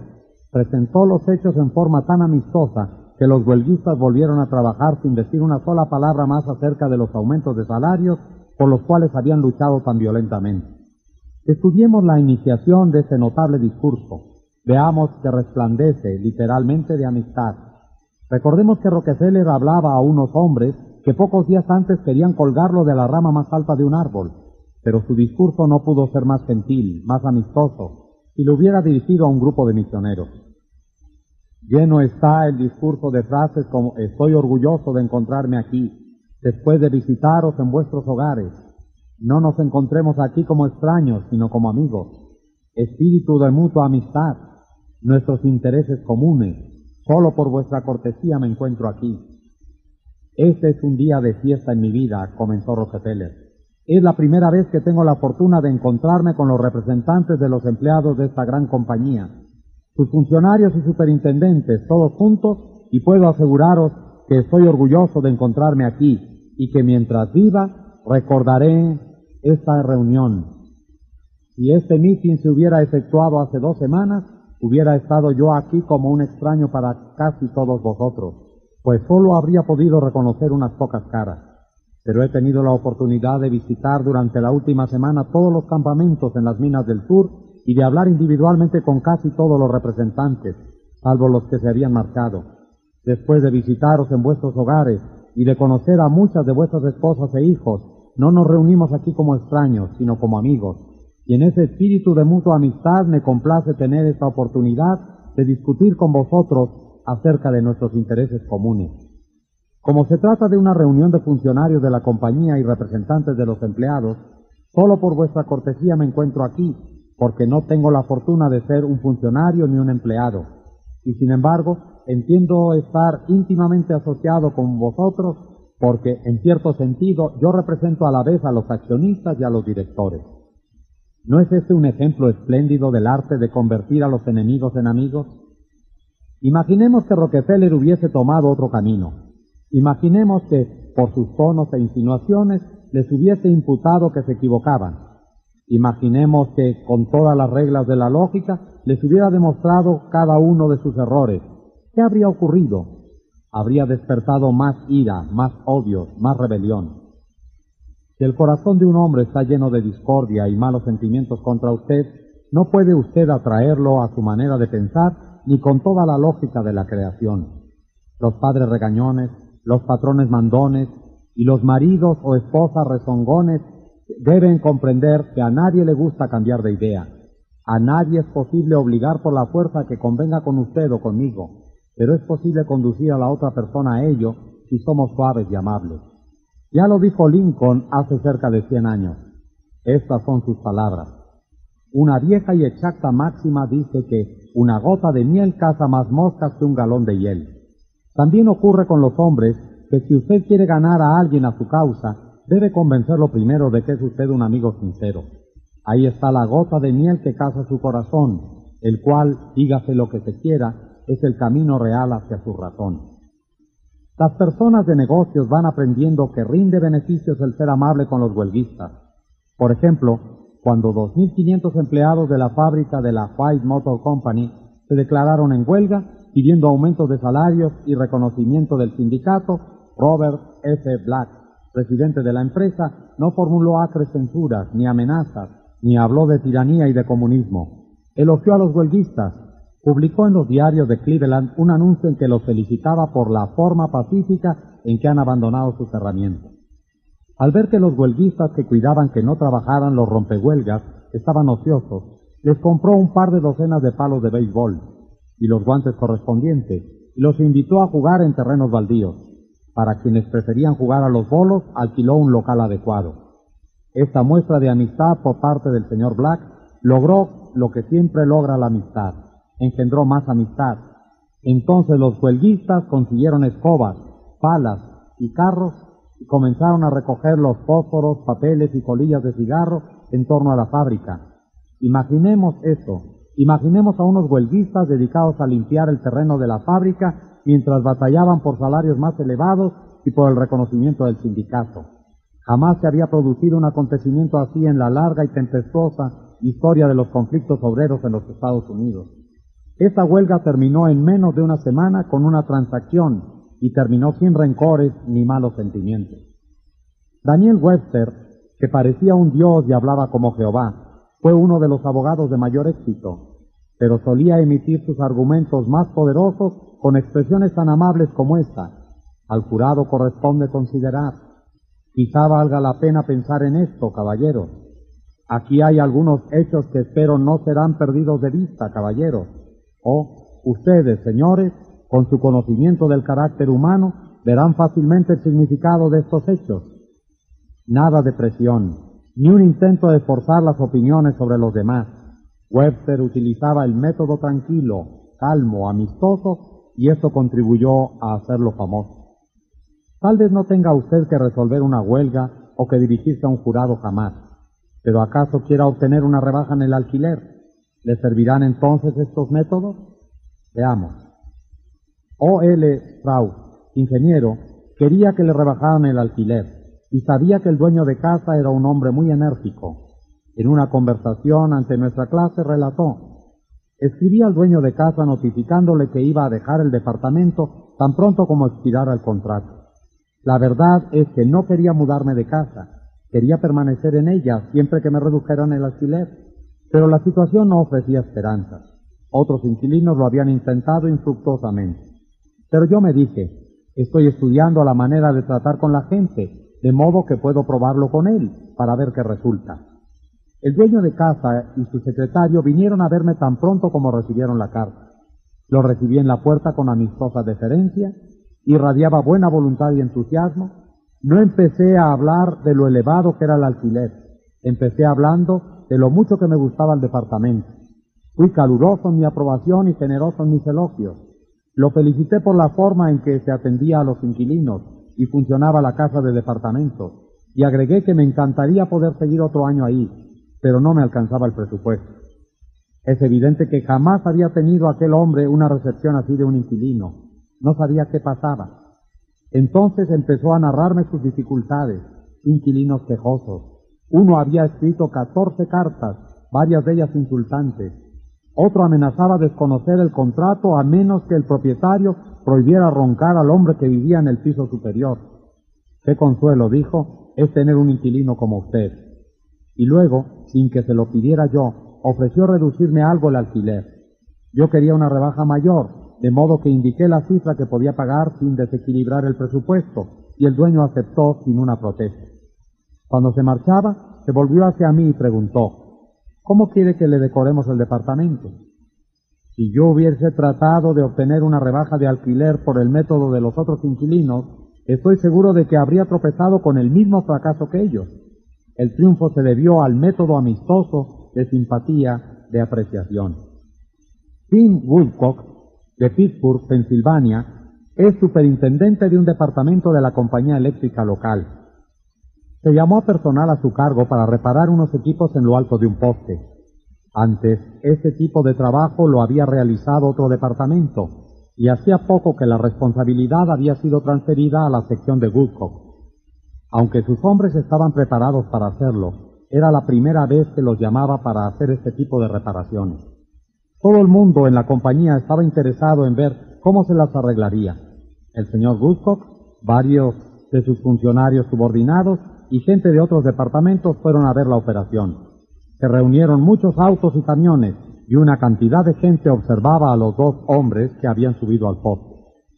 Woodcock vio que un hombre en la calle había salido de su auto con una cámara y estaba tomando fotografías de la escena. El personal de la compañía de electricidad es extremadamente sensible a las relaciones públicas y de pronto Woodcock comprendió cómo debía de estar viendo el espectáculo el hombre de la cámara exceso de personal ocioso, docenas de personas sin hacer nada, mirando a dos hombres que hacían su trabajo. Cruzó la calle y fue hacia el fotógrafo. Veo que está interesado en nuestra operación. Sí, pero mi madre estará más interesada. Ella tiene acciones en la compañía. Esto le abrirá los ojos. Incluso puede decir que su inversión fue imprudente. Desde hace años vengo diciéndole que en la compañía, como la suya, hay mucha gente ociosa, esto lo prueba, y es posible que los diarios también les interesen las fotos. Da esa impresión, ¿no es cierto? Yo pensaría lo mismo en su caso, pero sucede que es una situación muy especial. Y explicó de qué se trataba, que era la primera salida de este tipo para su departamento y todos estaban interesados en ver los resultados, de los ejecutivos para abajo. Le aseguró que bajo condiciones normales los dos hombres vendrían a trabajar solos, el fotógrafo bajó la cámara, le dio la mano a Woodcock y le agradeció que se hubiera tomado la molestia de explicarle la situación. La actitud amistosa de Dean Woodcock le ahorró a su compañía una mala publicidad. Otro miembro de una de nuestras clases, Gerald H. Wynne, de Litterton, New Hampshire, nos contó cómo mediante una actitud amistosa obtuvo un arreglo muy ventajoso en un caso de reclamo por daño a comienzos de la primavera, contó, antes de que comenzara el deshielo, hubo una tormenta especialmente fuerte, y el agua, que normalmente se habría escurrido por los desagües, tomó otra dirección al encontrar helados a estos, y se introdujo en un lote donde yo acababa de construir una casa. Al no poder salir, el agua hizo presión contra los cimientos de la casa, se filtró bajo el piso de concreto del sótano, lo rajó y el sótano terminó inundado. Esto arruinó la caldera y los calentadores de agua. El costo de las reparaciones superaba los dos mil dólares y yo no tenía seguro que cubriera este tipo de daños. No obstante, descubrí que el dueño del lote había olvidado hacer un drenaje cerca de la casa, que habría impedido que se produjera el daño. Hice una cita para verlo. Durante el viaje de 40 kilómetros hasta su oficina, pensé cuidadosamente en todos los detalles de la situación y recordé los principios que había aprendido en este curso. Decidí entonces que mostrar mi ira no serviría de nada, como no fuera a hacerme más difíciles las cosas. Cuando llegué, me mantuve muy tranquilo y comencé hablando de sus recientes vacaciones al Caribe. Después, cuando sentí que había llegado el momento, le mencioné el pequeño problema de los daños que había causado el agua.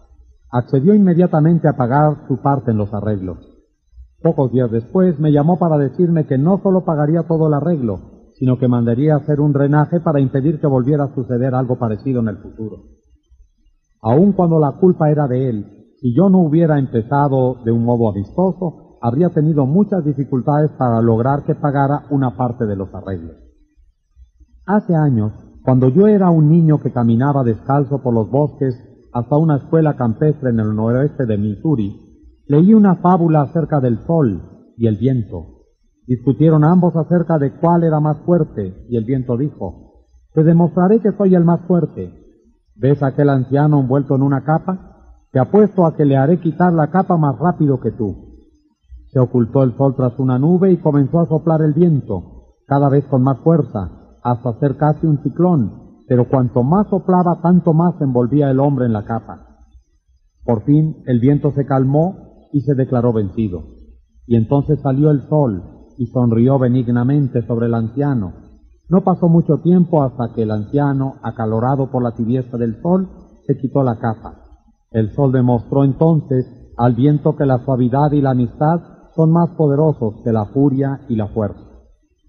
Los beneficios de la suavidad y la amistad los demuestra cotidianamente la gente que ha aprendido que una gota de miel captura más moscas que un litro de hiel.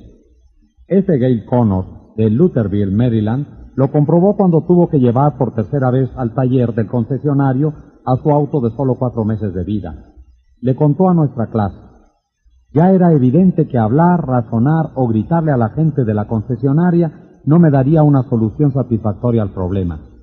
Entré al salón de exposición y pedí ver al dueño de la agencia, el señor Pike. Tras una corta espera, me hicieron pasar a su oficina.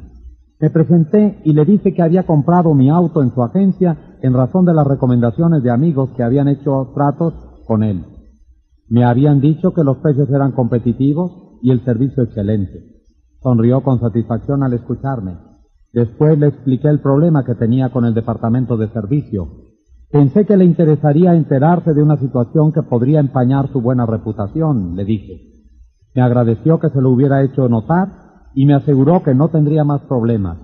No solo se ocupó personalmente de mi caso, sino que además me prestó un auto suyo para que usara mientras reparaban el mío. Esopo era un esclavo griego que vivió en la corte de Creso y que ideó fábulas inmortales 600 años antes de Jesucristo.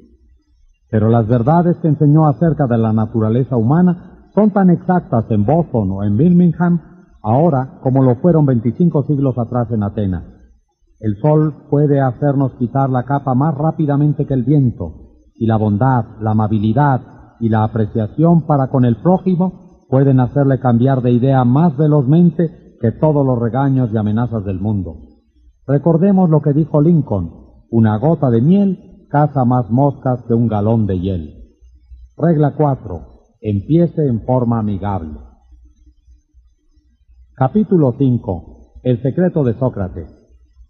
Cuando hable con alguien, no empiece discutiendo las cosas en que hay divergencias entre los dos. Empiece destacando y siga destacando las cosas en que están de acuerdo. Siga acentuando, si es posible, que los dos tienden al mismo fin y que la única diferencia es el método y no de propósito. Haga que la otra persona diga sí, sí, desde el principio. Evite, si es posible, que diga no.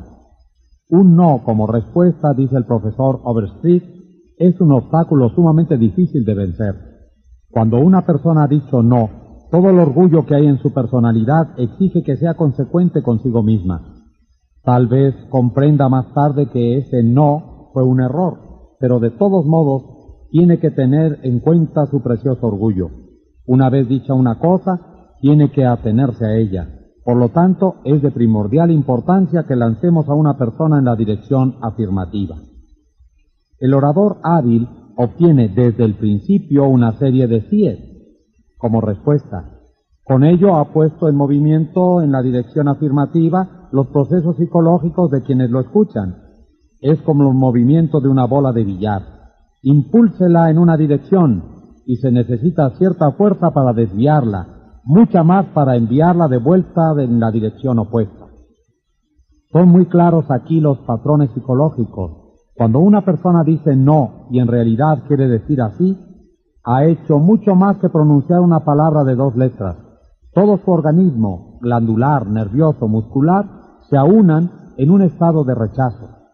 Suele haber en un grado diminuto, pero a veces perceptible, una especie de retirada física o de prontitud para la retirada. Todo el sistema neuromuscular, en suma, se pone en guardia contra la aceptación. Por lo contrario, cuando una persona dice sí, no se registra ninguna de esas actividades de retirada. El organismo está en una actitud de movimiento positivo, aceptable, abierta. Por ende, cuantos más sí podamos incluir desde un comienzo, tanto más probable es que logremos captar la atención del interlocutor para nuestra proposición final. Es una técnica muy sencilla esta respuesta afirmativa, y cuán descuidada. A menudo parece que la gente lograra un sentimiento de importancia mediante el antagonismo inicial en una conversación. Si hacemos que un estudiante o un cliente o un hijo o un esposo o una esposa diga no en un comienzo, necesitaremos la sabiduría y la paciencia de los ángeles para transformar esa erizada negativa en una afirmativa. El empleo de esa técnica del sí, sí, permitió a James Everton, cajero de Greenwich Saving Bank de Nueva York, obtener un nuevo cliente que, en el caso contrario, se habría perdido. Este hombre, relató Everton, entró a abrir una cuenta y yo le di la solicitud acostumbrada para que la llenara. Respondió de buen grado a algunas de las preguntas, pero se opuso rotundamente a responder a otras. Antes de empezar mi estudio de las relaciones humanas, yo había dicho a este futuro cliente que si se negaba a dar la información al banco tendríamos que negarnos a aceptar su cuenta. Me avergüenza confesar que en el pasado hice muchas veces tal cosa. Naturalmente, un ultimátum como ese me daba la impresión de mi importancia. Demostraba que yo era el que mandaba y que no se podía desobedecer las reglas del banco. Pero esa actitud no causaba, por cierto, una sensación de bienvenida y de importancia al hombre que entraba a confiarnos sus depósitos. Esa mañana resolví emplear el sentido común. Decidí no hablar de lo que quería el banco, sino de lo que quería el cliente. Y sobre todo, resolví lograr que me dijera sí, sí desde el principio. Convine con él, pues, le dije que la información que se negaba a dar no era absolutamente necesaria. Pero agregué, supóngase que al morir tiene usted dinero en este banco. ¿No le gustaría que lo transfiriéramos a su pariente más cercano, que tiene derecho a ese dinero según la ley? Sí, es claro. ¿No le parece, pues, que sería una buena idea darnos el nombre de su pariente más cercano para que, en el caso de morir usted, podamos cumplir sus deseos sin errores ni retrasos? Sí, dijo otra vez el hombre. Se suavizó y cambió la actitud del cliente cuando comprendió que no pedíamos la información para beneficio del banco, sino para el suyo. Antes de retirarse, este joven no solamente me dio una información completa, sino que, por indicación mía, abrió una cuenta auxiliar por la cual designaba a su madre como beneficiaria de sus depósitos en caso de muerte y respondió con presteza a todas las preguntas relativas a su madre. Comprobé que al hacerle decir sí, sí desde un comienzo, le había hecho olvidar la cuestión principal y respondió complacido todas las cosas que yo quería. Había en mi territorio un hombre a quien nuestra compañía deseaba vender motores nos contaba otra vez el señor Joseph Allison, vendedor de la Westinghouse. Mi predecesor lo había visitado durante diez años sin conseguir nada. Cuando yo me hice cargo del territorio, seguí insistiendo durante tres años sin lograr nada. Por fin, al cabo de trece años de visitas y esfuerzos, conseguimos venderle unos pocos motores. Yo tenía la seguridad de que si esos motores daban buen resultado, nos compraría varios centenares. Estas eran mis esperanzas. Yo sabía que los motores darían resultado, de modo que cuando lo visité tres semanas más tarde iba encantado de la vida. Pero no me duró mucho el entusiasmo, porque el jefe de mecánicos de la fábrica me recibió con este sorprendente anuncio. Allison, no puedo comprarle más motores. ¿Por qué? inquirí atónito. Porque esos motores recalientan mucho, no se los puede ni tocar. Yo sabía que de nada serviría discutir, Muchas veces lo había intentado infructuosamente. Pensé, pues, en obtener por respuesta sí, sí. Bien dije, escuche, señor Smith, estoy en un todo de acuerdo con usted. Si esos motores recalientan demasiado, no debe comprarnos más. Debe tener motores que no se recalienten más de lo establecido por los reglamentos de la Asociación Nacional de Fabricantes Eléctricos. ¿No es así? Advirtió que así era. Ya había obtenido mi primer sí. La Asociación de Fabricantes Eléctricos dice en sus estipulaciones que un motor debidamente construido puede tener una temperatura de 72 grados Fahrenheit sobre la temperatura ambiente. ¿Es así? Sí, convino, es así. Pero sus motores recalientan mucho más. No discutí con él, solo le pregunté, ¿qué temperatura hay en la sala de los motores? Ah, dijo, unos 75 grados Fahrenheit. Bien, si la sala está a 75 grados y usted le agrega 72, se llega a un total de 147 grados Fahrenheit. ¿No se quemaría la mano si la pusiera usted bajo un chorro de agua caliente a una temperatura de 147 grados Fahrenheit? Otra vez se vio obligado a responder afirmativamente. ¿No sería una buena idea, pues, no poner la mano en esos motores? Sí, me respondió. Creo que usted tiene razón. Continuamos un rato la conversación y por fin mi interlocutor llamó a su secretario y concluyó conmigo un nuevo negocio para el mes siguiente. Necesité años de tiempo y mucho dinero en negocios perdidos antes de aprender que discutir no da beneficios, que es mucho más provechoso e interesante mirar las cosas desde el punto de vista del interlocutor y hacerle decir sí, sí desde un principio. Eddie Snow, patrocinador de nuestros cursos en Oakland, California, cuenta cómo se volvió buen cliente de un negocio solo porque el propietario logró hacerle decir sí, sí. Eddie se había interesado en la casa con arco y flecha y había gastado bastante dinero en la compra de equipo en un negocio de artículos deportivos. En una ocasión en que su hermano fue a visitarlo, quiso llevarlo de casa con él, Trató de alquilar un arco en este mismo negocio. El empleado que atendió a su llamado telefónico le respondió sin más que no alquilaban arco. De modo que Eddie llamó a otro negocio. He aquí su relato de lo que pasó. Me respondió un caballero muy agradable. Su respuesta a mi pedido de alquiler fue totalmente diferente a la que había recibido en el otro negocio. Me dijo que lamentablemente ya no alquilaban más arcos porque no le resultaba rentable. Después me preguntó si yo había alquilado alguna vez un arco. Le dije que sí, que lo había hecho años atrás. Me recordó que probablemente yo habría pagado entre 25 y 30 dólares por el alquiler. Volví a decirle que sí. Entonces me preguntó si yo era de la clase de personas a las que les agrada ahorrar dinero. Naturalmente respondí que sí. Me explicó que tenían equipos de arcos con todos los extras en venta por 34.95 dólares yo podía comprarme un equipo por solo 4.95 más de lo que me costaría alquilarlo. Me explicó que ese era el motivo por el que se había dejado de alquilar. ¿No me parecía razonable? Mi respuesta, que volvió a ser afirmativa, llevó a mi adquisición de un equipo, y cuando fui al local a retirarlo le compré varios elementos más, y desde entonces he seguido siendo cliente suyo.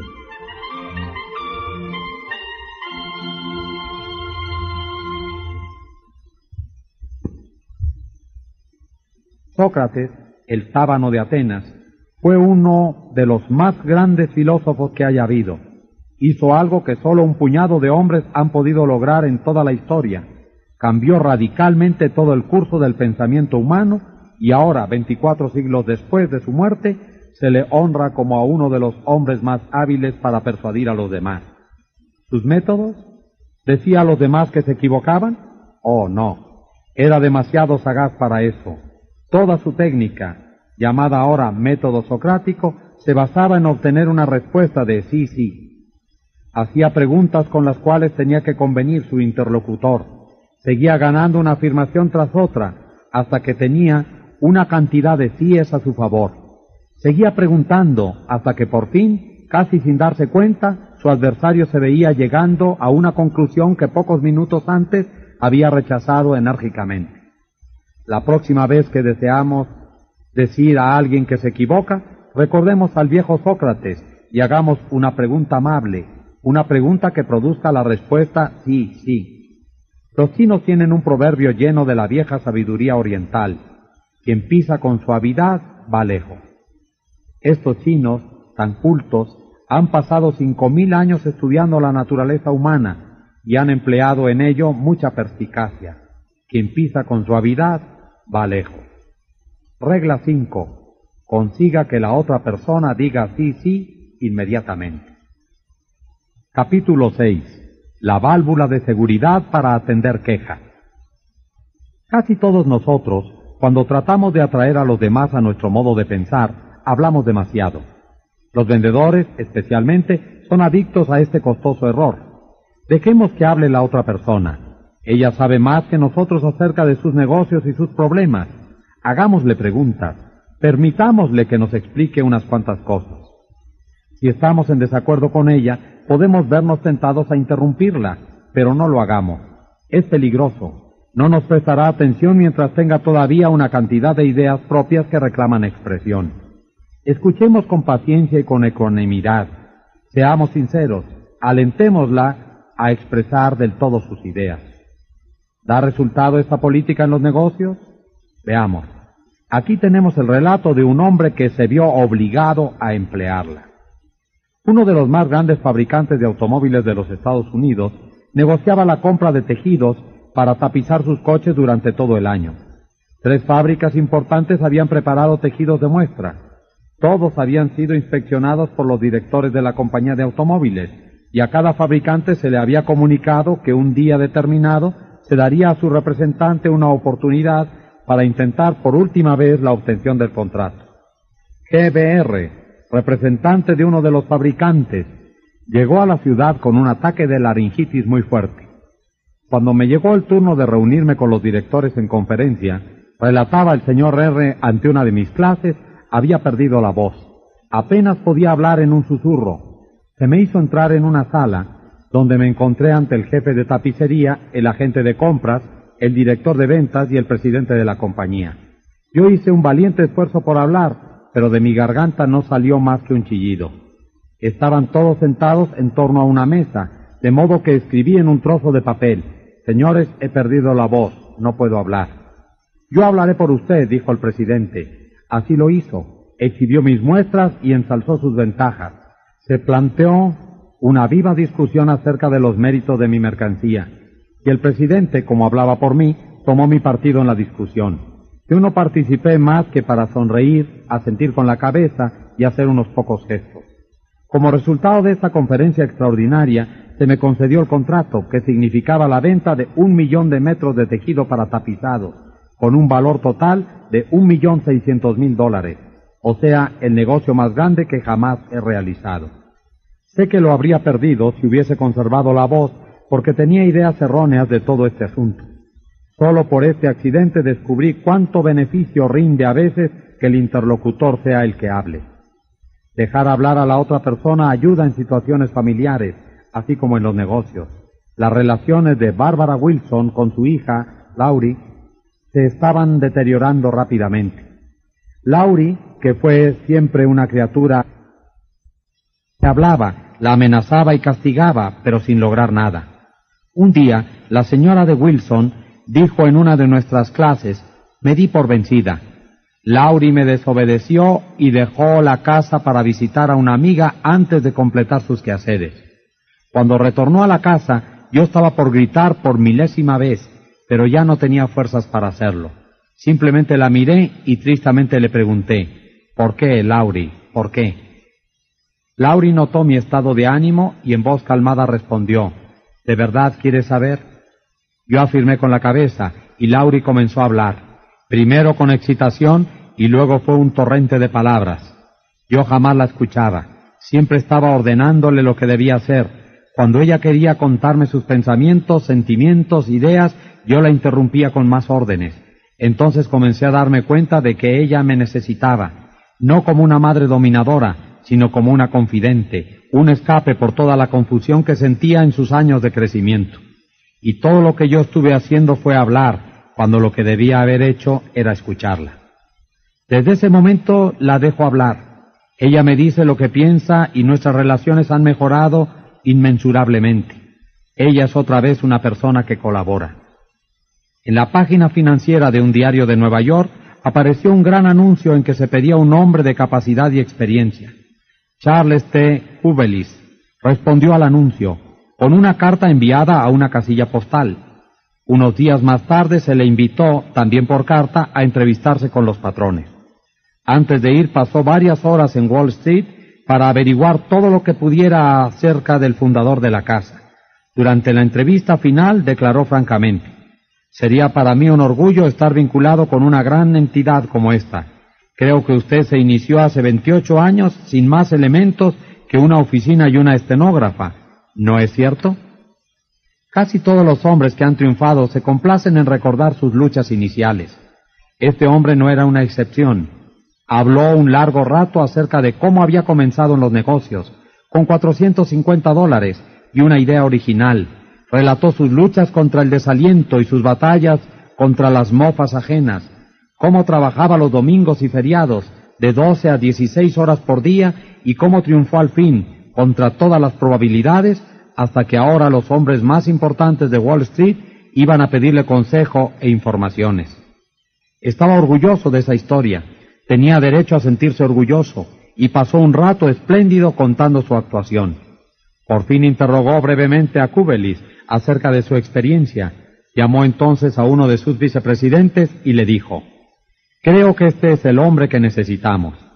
El señor Kubelis se había tomado el trabajo de averiguar los antecedentes de su patrón en perspectiva. Demostró interés en los demás y por sus problemas. Lo alentó a hablar de él y así causó una impresión favorable.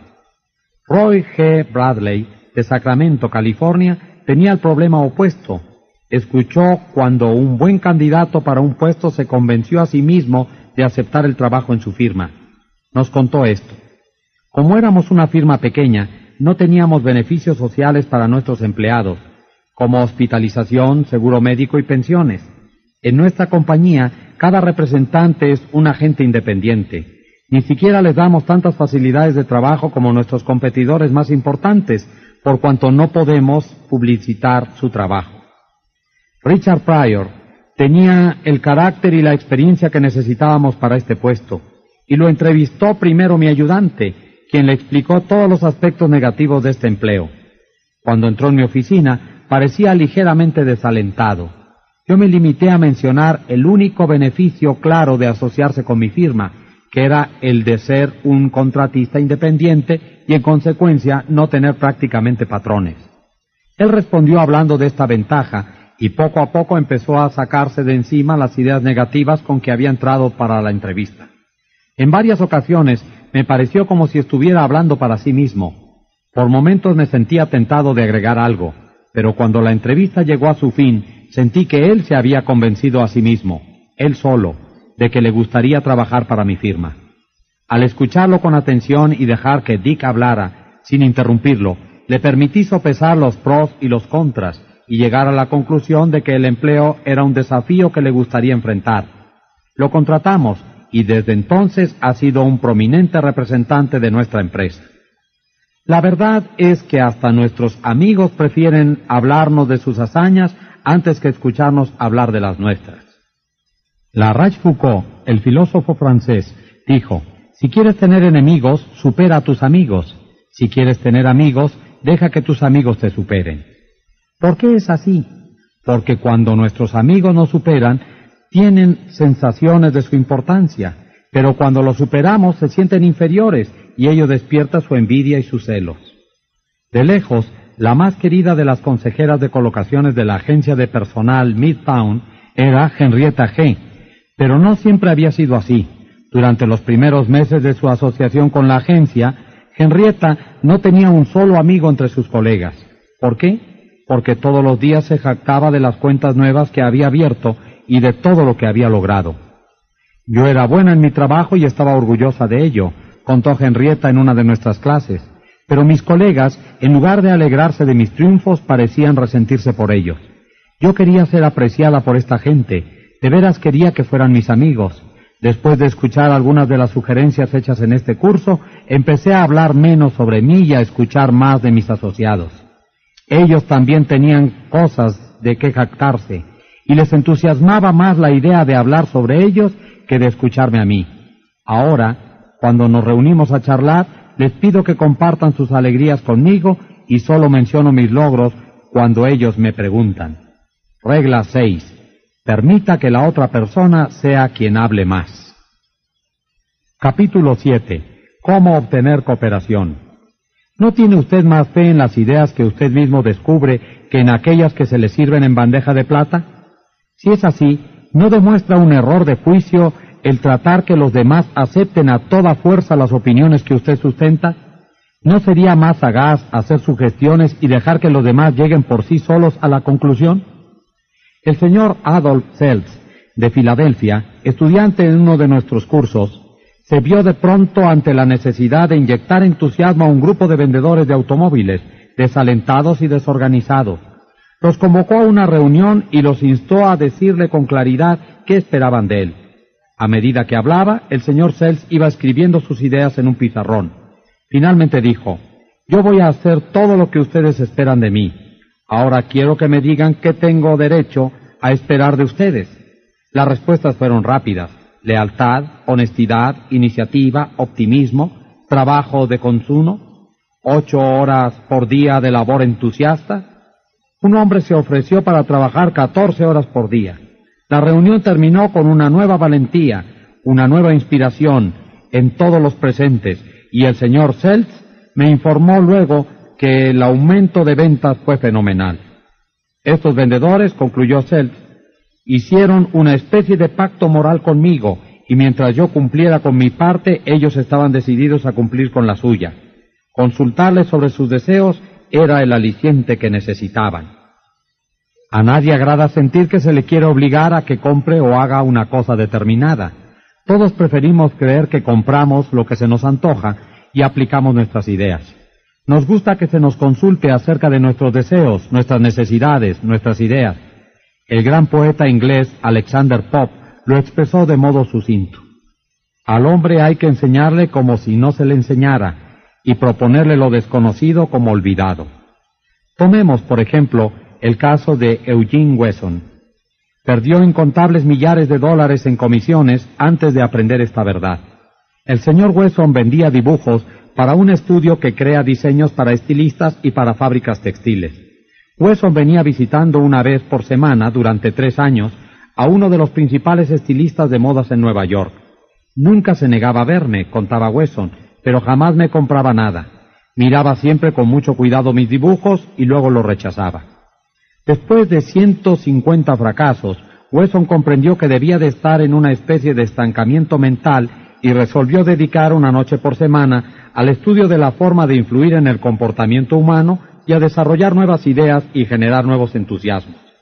Por fin se resolvió a probar una nueva manera de actuar.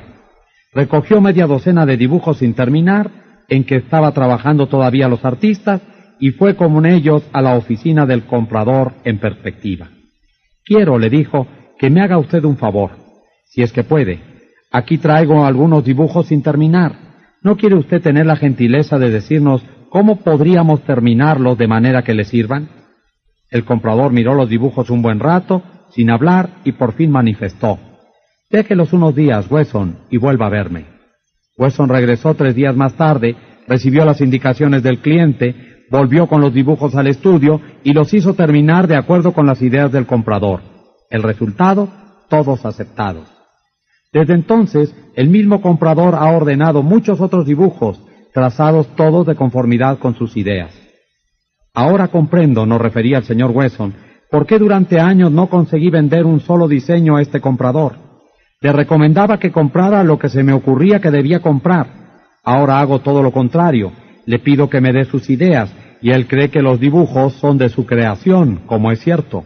Ahora no tengo que esforzarme por venderle nada. Él compra solo. Dejar que la otra persona sienta que la idea es suya no solo funciona en los negocios o la política, sino también en la vida familiar. Paul M. Davis, de Tulsa, Oklahoma, le contó a su clase cómo aplicaba este principio. Mi familia y yo pasamos una de las vacaciones más interesantes que hayamos tenido. Yo soñaba desde hacía mucho tiempo con visitar sitios históricos como el campo de batalla de Gettysburg, el Salón de la Independencia en Filadelfia y la capital de la nación. En la lista de cosas que quería ver figuraban en lugar prominente el Valle Forge, Jamestown y la aldea colonial restaurada de Williamsburg. En marzo, mi esposa Nancy dijo que tenía ciertas ideas para nuestras vacaciones de verano, que incluían una gira por los estados del oeste, visitando puntos de interés en Nuevo México, Arizona, California y Nevada. Hacía años que quería realizar ese viaje. Obviamente, no podíamos satisfacer ambos deseos. Nuestra hija Ann terminaba de hacer un curso en la secundaria sobre historia nacional y se había interesado mucho en los hechos que conformaron el crecimiento de nuestro país. Le pregunté si le gustaría visitar los sitios sobre los que había estado estudiando en nuestras próximas vacaciones. Dijo que le encantaría hacerlo. Dos noches después, sentados a la cena, Nancy anunció que si todos estábamos de acuerdo, en las vacaciones de verano haríamos un viaje por los estados del este, lo que sería instructivo para Anne e interesante para todos nosotros. No hubo objeciones. Esta misma psicología fue utilizada por un fabricante de aparatos de rayos X para vender su equipo a uno de los más grandes hospitales de Brooklyn. Este hospital iba a construir un nuevo pabellón y se disponía a equiparlo con el mejor consultorio de rayos X que hubiera en el país. El doctor L, a cargo del departamento de rayos, se veía abrumado por vendedores que defendían entrañablemente las ventajas de sus respectivos equipos. Pero un fabricante fue más hábil que los demás. Sabía más acerca de la forma de tratar con las personas. Escribió al doctor L una carta concebida más o menos en estos términos. Nuestra fábrica ha completado recientemente una serie de aparatos de rayos X. La primer partida de estas máquinas acaba de llegar a nuestros salones de venta. No son perfectas, lo sabemos y queremos mejorarlas.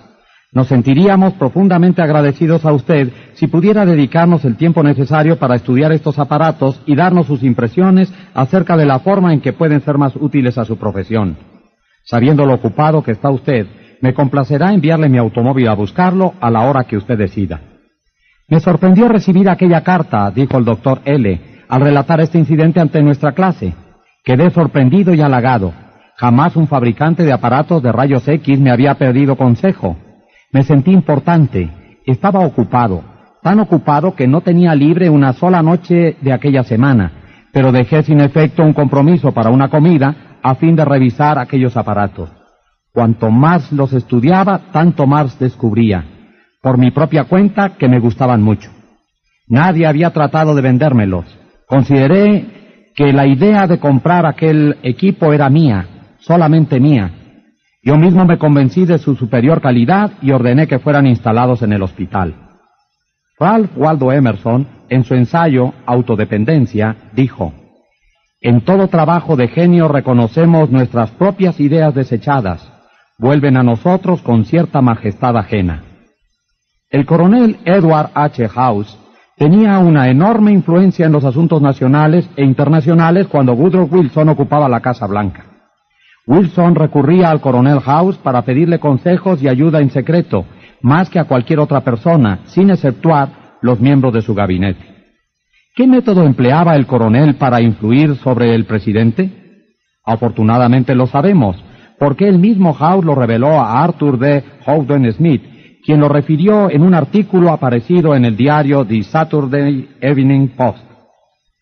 Una vez que llegué a conocer bien al presidente, relató House, Supe que el mejor medio para convertirlo a cualquier idea era dársela a conocer como al pasar, pero interesándolo en ella, de modo de hacerle pensar en esa idea por su propia cuenta. La primera vez que utilicé este sistema fue por accidente.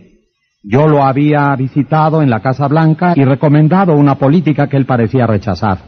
Pero unos días después, en una comida, me sorprendió oírle proponer mi indicación como si fuera de él. House no lo interrumpió para decirle, esa idea no es suya, es mía. No, House no iba a hacer tal cosa. Era demasiado diestro para hacerlo. No le interesaba darse importancia, quería resultados. Por eso dejó que Wilson siguiera creyendo que la idea era suya. Anunció públicamente que Wilson era el autor de esas ideas. Recordemos que las personas con quienes entraremos mañana en contacto serán por lo menos tan humanos como Woodrow Wilson, Utilicemos, pues, la técnica del coronel House. Un hombre de la hermosa provincia canadiense de Nueva Brunswick utilizó esta técnica conmigo hace algún tiempo y me ganó como cliente. Por aquel entonces yo pensaba hacer una excursión de pesca y de remo por Nueva Brunswick. Escribí a la oficina de turismo para pedir información. Mi nombre y dirección, evidentemente, aparecieron en una lista pública porque me vi inmediatamente asediado por cartas y folletos y revistas de campamentos y guías para veraneantes. Yo estaba atónito, no sabía cuál elegir, pero el dueño de uno de los campamentos hizo algo muy hábil. Me envió los nombres y números telefónicos de varias personas de Nueva York que habían ido a su campamento y me invitó a descubrir por mi cuenta qué me podía ofrecer. Con gran sorpresa vi que conocía a un hombre que figuraba en la lista. Le hablé por teléfono, supe cuál había sido su experiencia en el campamento y luego telegrafié al dueño la fecha de mi llegada. Los demás habían tratado de convencerme, pero este hombre no.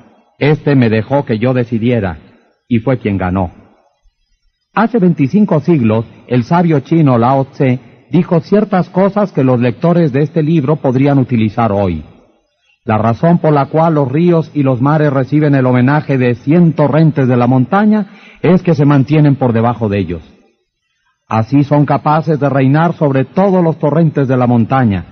De igual modo, el sabio que desea estar por encima de los hombres se coloca debajo de ellos. El que quiere estar delante de ellos se coloca detrás. De tal manera, aunque su lugar sea por encima de los hombres, estos no sienten su peso. Aunque su lugar sea delante de ellos, no lo toman como insulto. Regla 7. Permita que la otra persona sienta que la idea es de ella. Capítulo 8. Una fórmula que le resultará maravillosa. Recuerde que la otra persona puede estar equivocada por completo, pero ella no lo cree. No la censure. Cualquier tonto puede hacerlo. Trate de comprenderla. Solo las personas sagaces, tolerantes, excepcionales tratan de proceder así. Hay una razón por la cual la otra persona piensa y procede como lo hace. Descubra esa razón oculta y tendrá la llave de sus acciones, quizá de su personalidad. Trate honradamente de ponerse en el lugar de la otra persona. Si usted llegara a decirse, ¿qué pensaría, cómo reaccionaría yo si estuviese en su lugar? Habrá ahorrado mucho tiempo e irritación, pues al interesarnos en las causas es menos probable que nos disgusten los efectos. Y además, habrá aumentado usted considerablemente su habilidad para tratar con la gente. Deténgase usted un minuto, dice Kenneth M. Good en su libro Cómo convertir a la gente en oro, a destacar el contraste de su hondo interés por los asuntos propios con su escaso interés por todo lo demás. Comprenda entonces que todos los demás habitantes del mundo piensan exactamente lo mismo. Entonces, junto con Lincoln y Roosevelt, habrá captado usted la única base sólida en relaciones interpersonales que el buen éxito en el trato con los demás depende de que se capte con simpatía el punto de vista de la otra persona. Sam Douglas, de Hampstead, Nueva York, solía decirle a su esposa que pasaba demasiado tiempo trabajando en el jardín, sacando malezas, fertilizando, cortando la hierba dos veces por semana, a pesar de todo lo cual el jardín no lucía mucho mejor que cuatro años atrás, cuando se habían mudado a esa casa. Naturalmente ella quedaba deprimida por estos comentarios y cada vez que los hacía la velada quedaba arruinada. Después de seguir nuestro curso, el señor Douglas comprendió qué tonto había sido durante todos esos años. Nunca se le había ocurrido que a su esposa podía agradarle hacer ese trabajo, y también podría agradarle oír un elogio a su laboriosidad. Una noche después de la cena, su esposa dijo que quería salir a arrancar unas malezas, y lo invitó a acompañarla. Al principio él se sintió tentado a no aceptar, pero después lo pensó mejor y salió con ella y la ayudó a arrancar malezas. Ella quedó visiblemente complacida y pasaron una hora trabajando y charlando muy contentos. Desde esa vez la ayudó siempre en la jardinería y la felicitó con frecuencia por lo bien que se veía el prado, el trabajo fantástico que estaba haciendo a pesar de lo malo del terreno. Resultado, una vida más feliz para los dos, gracias a que él aprendió a ver las cosas desde el punto de vista de ella, aunque se tratara de algo tan nimio como unas malezas.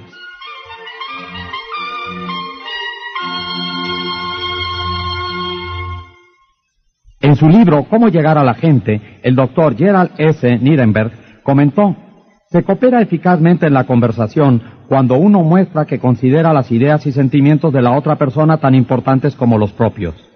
El modo de alentar al interlocutor a tener la mente abierta a nuestras ideas es iniciar la conversación dándole claras indicaciones sobre nuestras intenciones, dirigiendo lo que decimos por lo que nos gustaría oír si estuviéramos en la piel del otro, y aceptando siempre sus puntos de vista. Durante años he pasado muchos de mis ratos de ocio caminando y andando a caballo en un parque cercano a mi casa. Como los druidas de la antigua Galia, yo veneraba los robles, de manera que todos los años me afligía ver los arbustos y matorrales asesinados por fuegos innecesarios.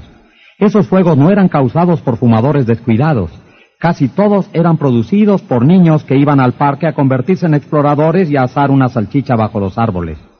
A veces estos incendios cundían tanto que era menester llamar a los bomberos para luchar contra las llamas. Al borde del parque había un cartel que amenazaba con multa y prisión a todo el que encendiera fuego, pero el cartel estaba en una parte poco frecuentada del parque y pocos niños lo veían. Un policía montado debía cuidar el parque, pero no se tomaba muy en serio esos deberes. Y los incendios seguían propagándose verano tras verano. En una ocasión corrí hasta un policía y le dije que un incendio se estaba propagando rápidamente ya y que debía avisar al cuartel de bomberos. Y me respondió despreocupadamente que no era cuestión suya, pues no estaba en su jurisdicción. Desde entonces, cuando salí a caballo, iba yo constituido en una especie de comité individual para proteger los bienes públicos. Me temo que en un principio no intenté siquiera comprender el punto de vista de los niños. Cuando veía una hoguera entre los árboles, tanto me afligía el hecho, tanto deseaba hacer lo que correspondía, que hacía lo que no correspondía. Me acercaba hasta los niños, les advertía que se les podía encarcelar por encender fuego, les ordenaba que lo apagaran con tono de mucha autoridad, y si se negaban los amenazaba con hacerlos detener. Yo descargaba mis sentimientos sin pensar en los otros. El resultado, los niños obedecían de mala gana y con resentimiento. Lo probable es que, una vez que me alejaba yo, volvieran a encender su hoguera y con muchos deseos de incendiar el parque entero. Al pasar los años creo haber adquirido un poco de conocimiento de las relaciones humanas, algo más de tacto, mayor tendencia a ver las cosas desde el punto de vista del prójimo. Así, pues, años más tarde, al ver una hoguera en el parque, ya no daba órdenes, sino que me acercaba a decir algo como esto. ¿Se están divirtiendo, muchachos? ¿Qué van a hacer de comida? Cuando yo era niño también me gustaba hacer hogueras como esta, y todavía me gusta, pero ya saben ustedes que son peligrosos los fuegos en el parque. Yo sé que ustedes no quieren hacer daño, pero hay otros menos cuidadosos. Llegan y los ven junto a la hoguera, se entusiasman y encienden otra, y no la apagan cuando se marchan, y se propaga a las hojas secas y mata los árboles. Si no ponemos un poco más de cuidado, no nos quedarán árboles en el parque. Ustedes podrían ir a la cárcel por lo que hacen, pero yo no quiero hacerme el mandón y privarlos de este placer. Lo que me gusta es ver que se diviertan, pero ¿por qué no quitan las hojas secas alrededor del fuego? Y cuando se marchen tendrán cuidado de tapar las brasas con mucha tierra, ¿verdad? La próxima vez que quieran divertirse, ¿por qué no encienden el fuego allá en el arenal? Allá no hay peligro alguno. Gracias, muchachos, que se diviertan. ¿Qué diferencia notaba cuando hablaba así? Conseguía que los niños quisieran cooperar. Nada de asperezas ni de resentimientos.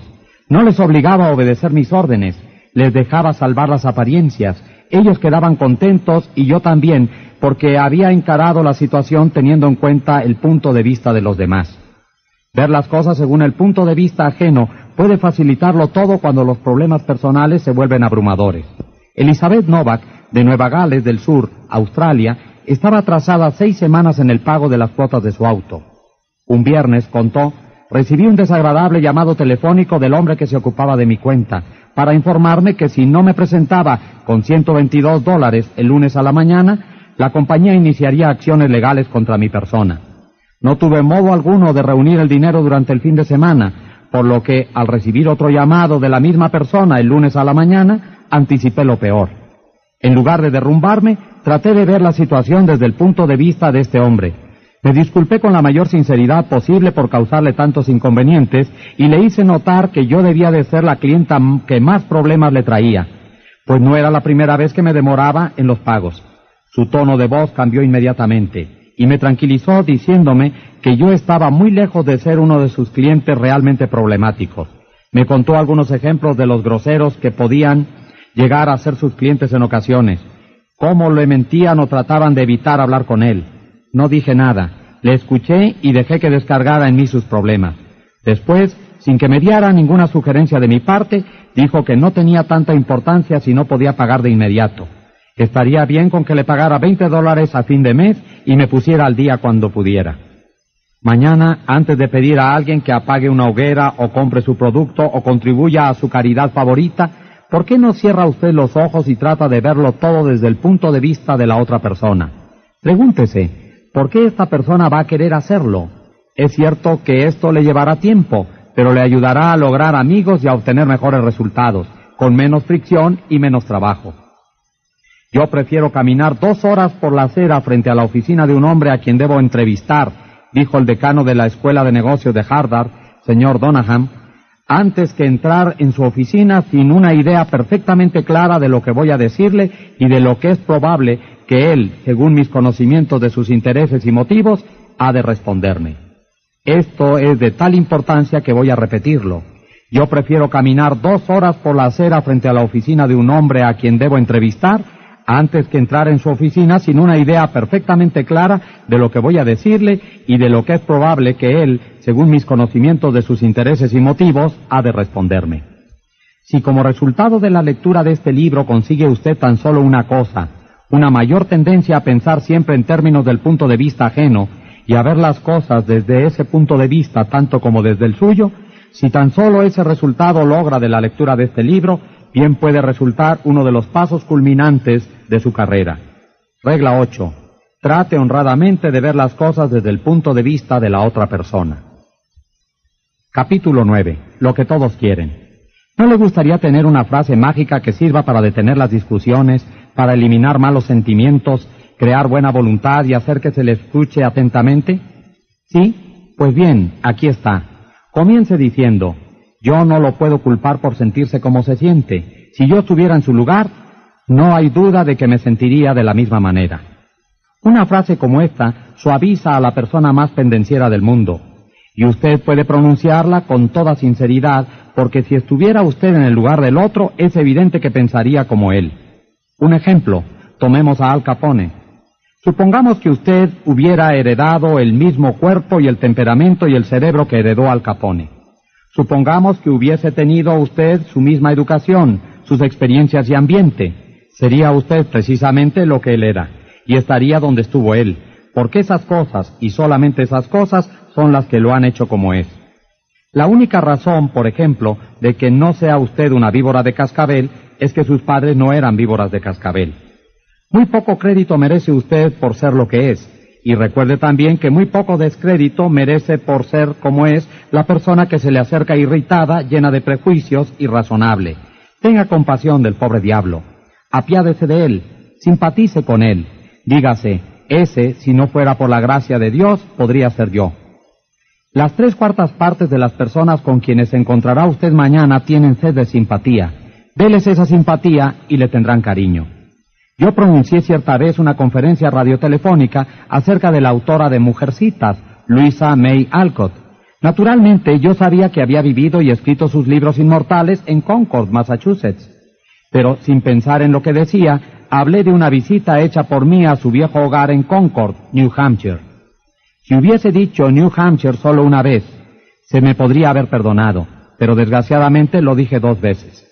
Me había asediado por cartas y telegramas, agrios mensajes que giraban en torno a mi defensa cabeza como un enjambre de avispas.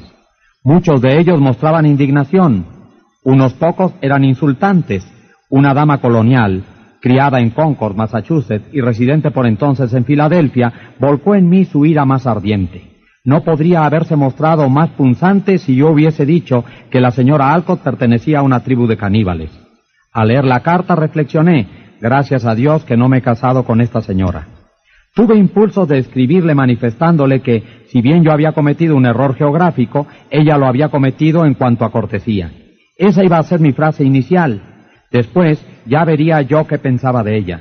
Pero no lo hice, me dominé. Comprendí que cualquier tonto acalorado haría lo mismo.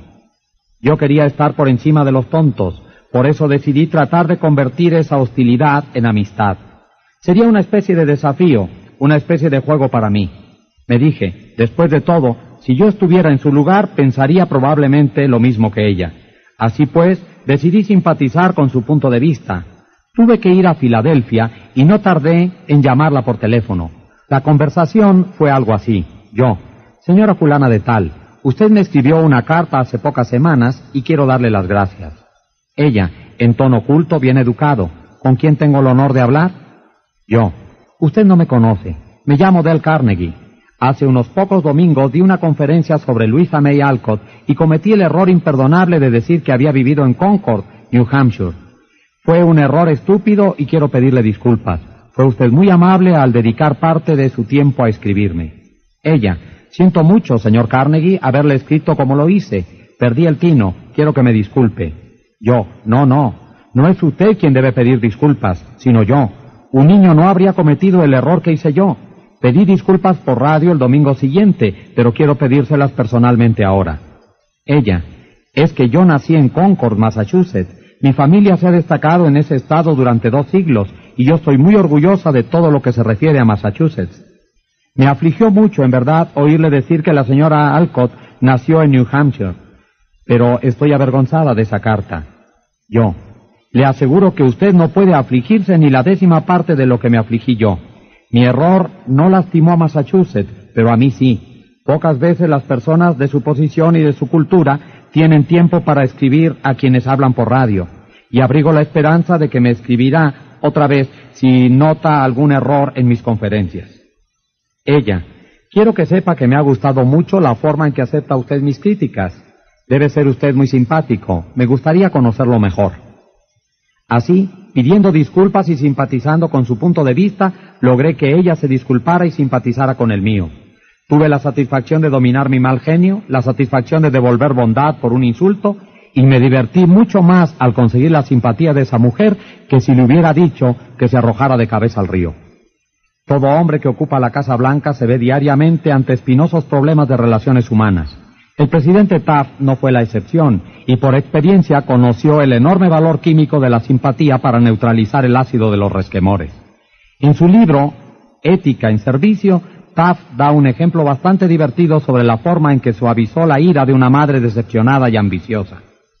Una señora de Washington, Steve Taft, cuyo marido tenía cierta influencia política, trató conmigo durante seis semanas o más a fin de que designara a su hijo para cierto cargo. Consiguió la ayuda de senadores y representantes en número formidable y los acompañaba a verme para cuidar que defendieran bien su pedido. El cargo requería una preparación técnica y según las recomendaciones del cuerpo administrativo designé a otra persona. Entonces recibí una carta de la madre diciéndome que yo era un desagradecido por haberme negado a convertirla en una mujer feliz con un trazo de mi pluma. Se quejaba además de haber trabajado con los legisladores de su estado para conseguir todos los votos en favor de un proyecto en que yo estaba especialmente interesado y que esta era la forma en que yo le pagaba. Cuando uno recibe una carta así, lo primero que hace es pensar cómo puede mostrar severidad con una persona que ha cometido una impropiedad, o aún cierta impertinencia. Entonces escribe uno la respuesta, pero si es prudente, guarda la carta en un cajón y cierra el cajón con llave. La saca uno a los dos días. Estas comunicaciones pueden retrasarse siempre dos días. Y entonces no la envía ya. Ese es el camino que yo seguí. Pasados dos días me senté a escribir otra carta, una carta tan cortés como pude, en la cual decía comprender la decepción maternal en las circunstancias pero que en verdad el nombramiento no dependía solamente de mis preferencias personales, que tenía que elegir a una persona con experiencia técnica y por lo tanto había tenido que seguir las recomendaciones del cuerpo administrativo. Expresaba la esperanza de que su hijo realizara en el cargo que ocupaba las esperanzas que en él depositaba su madre. Esto la calmó y me escribió para decirme que lamentaba haberme enviado la primera carta. Pero el nombramiento no fue confirmado enseguida y al cabo de un tiempo recibí una carta que figuraba ser del marido de esta mujer, aunque la letra era la misma de antes. Se me informaba en esta carta que, debido a la postración nerviosa sufrida por la decepción de la señora en este caso, había tenido que ponerse en cama y sufría ahora un grave cáncer de estómago. ¿No querría yo devolverle la salud retirando el primer candidato y reemplazándolo por su hijo? Tuve que escribir otra carta, esta vez al marido, para decirle que esperaba que el diagnóstico no fuera exacto, que lo acompañaba en la pena que debía producirle la enfermedad de su esposa, pero que me era imposible retirar el nombre del candidato al cargo. El hombre por mí designado fue confirmado, y dos días después de haber recibido esa carta, dimos una fiesta en la Casa Blanca. Las primeras dos personas que llegaron a saludar a mi esposa y a mí fueron el marido y la mujer del caso, a pesar de que ella había estado in articulo mortis tan poco tiempo antes. Jay Mangum representaba una compañía de mantenimiento de ascensores y escaleras mecánicas en Tulsa, Oklahoma, que tenía el contrato de mantenimiento de las escaleras mecánicas de uno de los principales hoteles de Tulsa.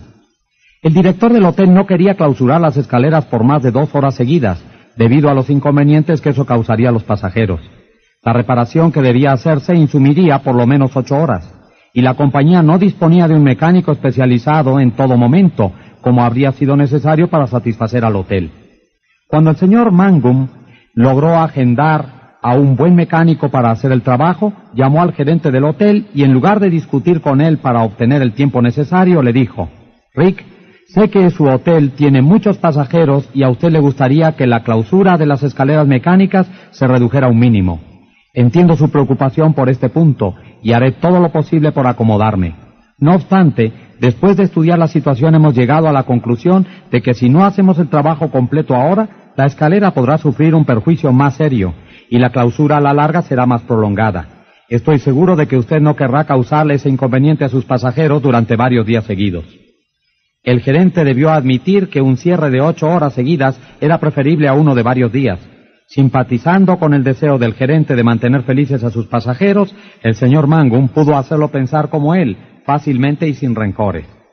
Joyce Norris, una profesora de piano de San Luis, Missouri, contó cómo había manejado un problema que las profesoras de piano suelen tener con chicas adolescentes. Babette tenía uñas excepcionalmente largas, lo cual es un inconveniente serio para quien quiera que desee ejecutar el piano con buena y brillante técnica. La señora Norris nos contó, yo sabía que sus uñas largas serían una barrera en su deseo de aprender a tocar bien. Durante nuestras conversaciones, antes de iniciar las lecciones, no le dije nada sobre las uñas. No quería desalentarla al comenzar el estudio, y además sabía que no querría perder esas uñas de las cuales se enorgullecía y cuidaba tanto. Después de la primera lección, cuando sentí que era el momento adecuado, le dije, Babette, tienes manos atractivas y uñas hermosas. Si quieres tocar el piano tan bien como puedes hacerlo y como te gustaría, te sorprenderá ver cuánto te ayudará a tener las uñas algo recortadas. Piénsalo, ¿eh? Hizo un gesto que representaba una negativa absoluta. Habló con su madre sobre esta situación, pero sin olvidar hacer mención de lo hermosas que eran sus uñas. Otra reacción negativa. Era evidente que las hermosas uñas manicuradas de Babette eran importantes para ella. A la semana siguiente Babette volvió para la segunda lección para mi sorpresa, se había cortado las uñas. La felicité y la elogié por haber hecho el sacrificio. También le agradecí a la madre por haber ejercido su influencia para que Babette se cortara las uñas. La respuesta de la madre fue, oh, yo no tuve nada que ver con el asunto. Ella decidió hacerlo por sí misma, y es la primera vez que se ha cortado las uñas por pedido de alguien. La señora Norris amenazó a Babette. ¿Le dijo que se negaría a darle clases a una estudiante con uñas largas? No, nada de eso. Le informó a Babette que sus uñas eran hermosas y que sería un sacrificio cortárselas. Fue como si le dijera, me pongo en tu lugar, sé que no será fácil, pero la recompensa será un desarrollo musical más rápido. Ese Hurok fue probablemente el primer empresario musical de los Estados Unidos. Durante un quinto de siglo ha dirigido artistas, artistas tan famosos como Chaliapan, Isadora Duncan y La Pavlova. El señor Hurok me dijo que una de las primeras lecciones que aprendió al tratar con estas estrellas llenas de temperamento se refería a la necesidad de mostrar simpatía, simpatía y más simpatía por su ridícula idiosincrasia. Durante tres años fue empresario de Feodor Chaliapan, uno de los más grandes bajos que ha conocido el mundo. Pero Chaliapan era un problema constante, se comportaba como un niño malcriado. La frase de Hurok es inimitable. Era un infierno de tipo en todo sentido. Por ejemplo, Chaliapan llamaba un día al señor Hurok a mediodía para decirle, me siento muy mal, tengo la garganta inflamada, me va a ser imposible cantar esta noche. ¿Discutía con él el señor Hurok? Jamás. Ya sabía que un empresario no podía tratar así con los artistas. Corría al hotel de Chaliapan lleno de compasión. Qué lástima, se lamentaba, qué lástima, pobre amigo mío. Es claro que no podrá cantar. Ahora mismo voy a cancelar el concierto. No le costará más que una gran cantidad de dinero, pero eso no es nada comparado con su reputación. Entonces suspiraba Chaliapan y decía, quizás sea mejor que vuelva usted más tarde. Venga a verme a las cinco y ya veremos cómo me encuentro entonces. A las cinco volvía a Jurok al hotel, siempre lleno de simpatía y compasión. Insistía en que se debía cancelar el concierto y otra vez suspiraba Chaliapan y decía, bueno, quizás sea mejor que vuelva más tarde, quizá esté mejor entonces. A las 7.30 el gran bajo aceptaba cantar, pero con la condición de que Jurok apareciera primero en el escenario de la ópera metropolitana para anunciar que Chaliapan sufría un resfriado y no estaba esta noche en plena posesión de su voz.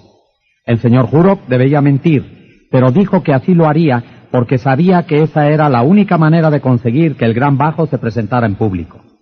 El doctor Arthur E. Gates dice en su espléndido libro Psicología Educacional, la especie humana ansía universalmente la simpatía.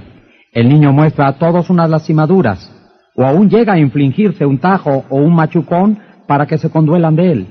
Con el mismo fin, los adultos muestran sus cicatrices, relatan sus accidentes, enfermedades, especialmente los detalles de sus operaciones quirúrgicas.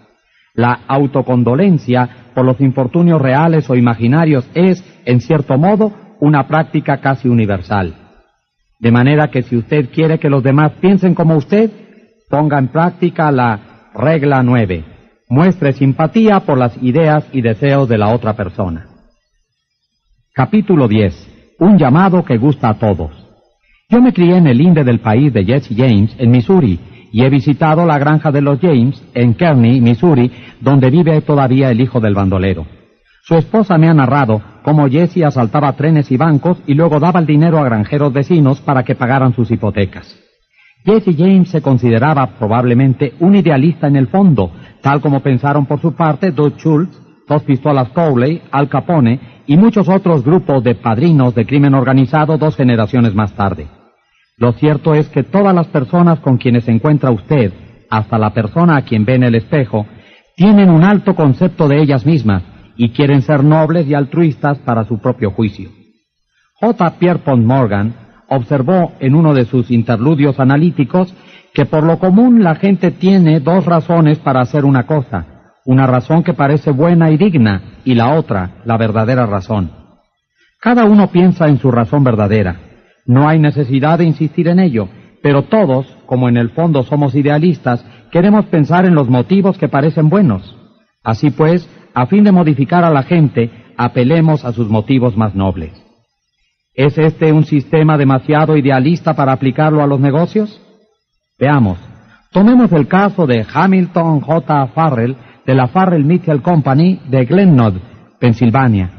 El señor Farrell tenía un inquilino descontento que quería mudarse de casa. El contrato de alquiler debía seguir todavía durante cuatro meses, pero el inquilino comunicó que iba a dejar la casa inmediatamente sin tener en cuenta el contrato. Aquella familia, dijo Farrell al relatar el episodio ante nuestra clase, había vivido en la casa durante el invierno entero, o sea, la parte más costosa del año para nosotros, y yo sabía que sería difícil alquilar otra vez el departamento antes del otoño. Pensé en el dinero que perderíamos y me enfurecí. Ordinariamente, yo habría ido a ver al inquilino para advertirle que leyera otra vez el contrato. Le habría señalado que, en el caso de dejar la casa, podríamos exigirle inmediatamente el pago de todo el resto de su alquiler, y que yo podría y haría los trámites necesarios para cobrar. Pero en lugar de dejarme llevar por mis impulsos, decidí intentar otra táctica. Fui a verlo y le hablé así. Señor fulano, he escuchado lo que tiene usted que decirme y todavía no creo que se proponga usted mudarse. Los años que he pasado en este negocio me han enseñado algo acerca de la naturaleza humana, y desde un principio he pensado que usted es un hombre de palabra. Tan seguro estoy que me hallo dispuesto a jugarle una apuesta. Escuche mi proposición. Postergue su decisión por unos días y piense bien en todo. Si entre este momento y el primero de mes, cuando vence el alquiler, me dice usted que sigue decidido a mudarse, yo le doy mi palabra que aceptaré esa decisión como final. Le permitiré que se mude y admitiré que me he equivocado. Pero todavía creo que usted es un hombre de palabra y respetará el contrato, porque al fin y al cabo de caridad. Tal vez diga aquí el escéptico, sí, eso está muy bien para Northcliffe o Rockefeller o una novelista sentimental, pero ya querría ver este método con la gente a quienes tengo que cobrar cuentas. Quizás sea así, Nada hay que dé resultado en todos los casos con todas las personas. Si está usted satisfecho con los resultados que logra, ¿a qué cambiar? Si no está satisfecho, ¿por qué no hace la prueba? De todos modos, creo que le agradará leer el relato veraz narrado por James L. Thomas, ex estudiante mío. Seis clientes de cierta compañía de automóviles se negaban a pagar sus cuentas por servicios prestados por la compañía. Ningún cliente protestaba por la cuenta total, pero cada uno sostenía que algún renglón estaba mal acreditado. En todos los casos, los clientes habían firmado su conformidad por los trabajos realizados, de modo que la compañía sabía que tenía razón y lo decía. Ese fue el primer error. Veamos los pasos que dieron los empleados del Departamento de Crédito para cobrar esas cuentas ya vencidas. ¿Cree usted que consiguieron algo? Uno, visitaron a cada cliente y le dijeron redondamente que habían ido a cobrar una cuenta vencida hacía mucho tiempo. Dos, dijeron con mucha claridad que la compañía estaba absoluta e incondicionalmente en lo cierto. Por lo tanto, el cliente estaba absoluta e incondicionalmente equivocado. Tres, dieron a entender que la compañía sabía de automóviles mucho más de lo que el cliente podría aprender jamás. ¿Cómo iba a discutir entonces el cliente? Y cuatro, resultados, discusiones.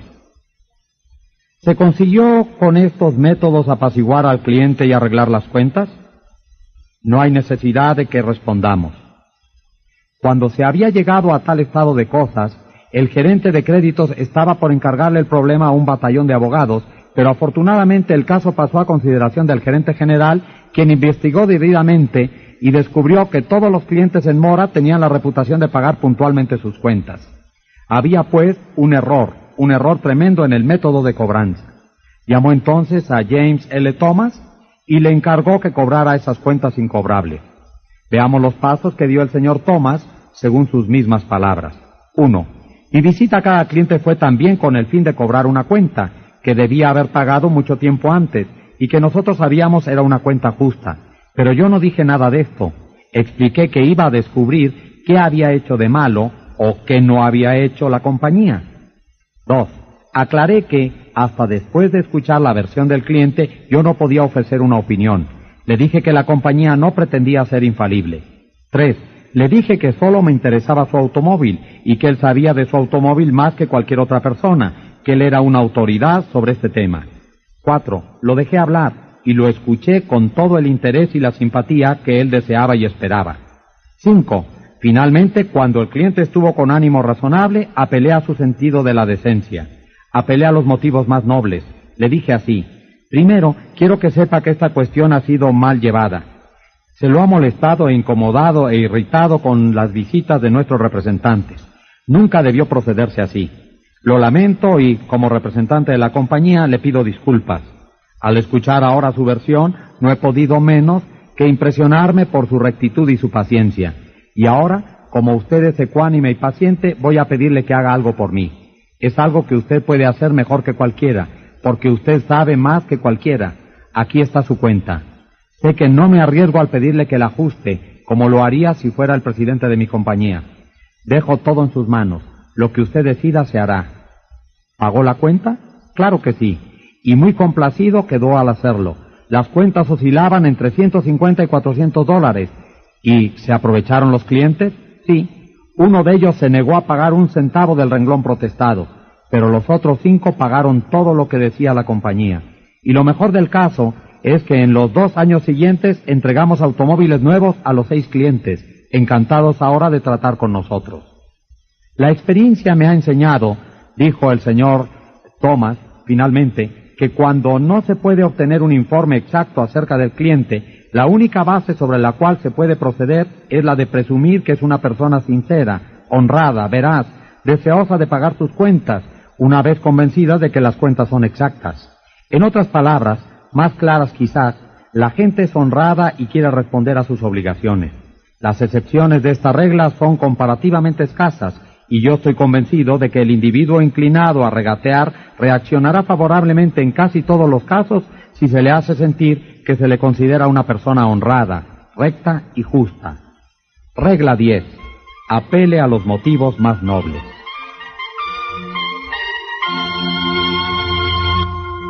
Capítulo 11.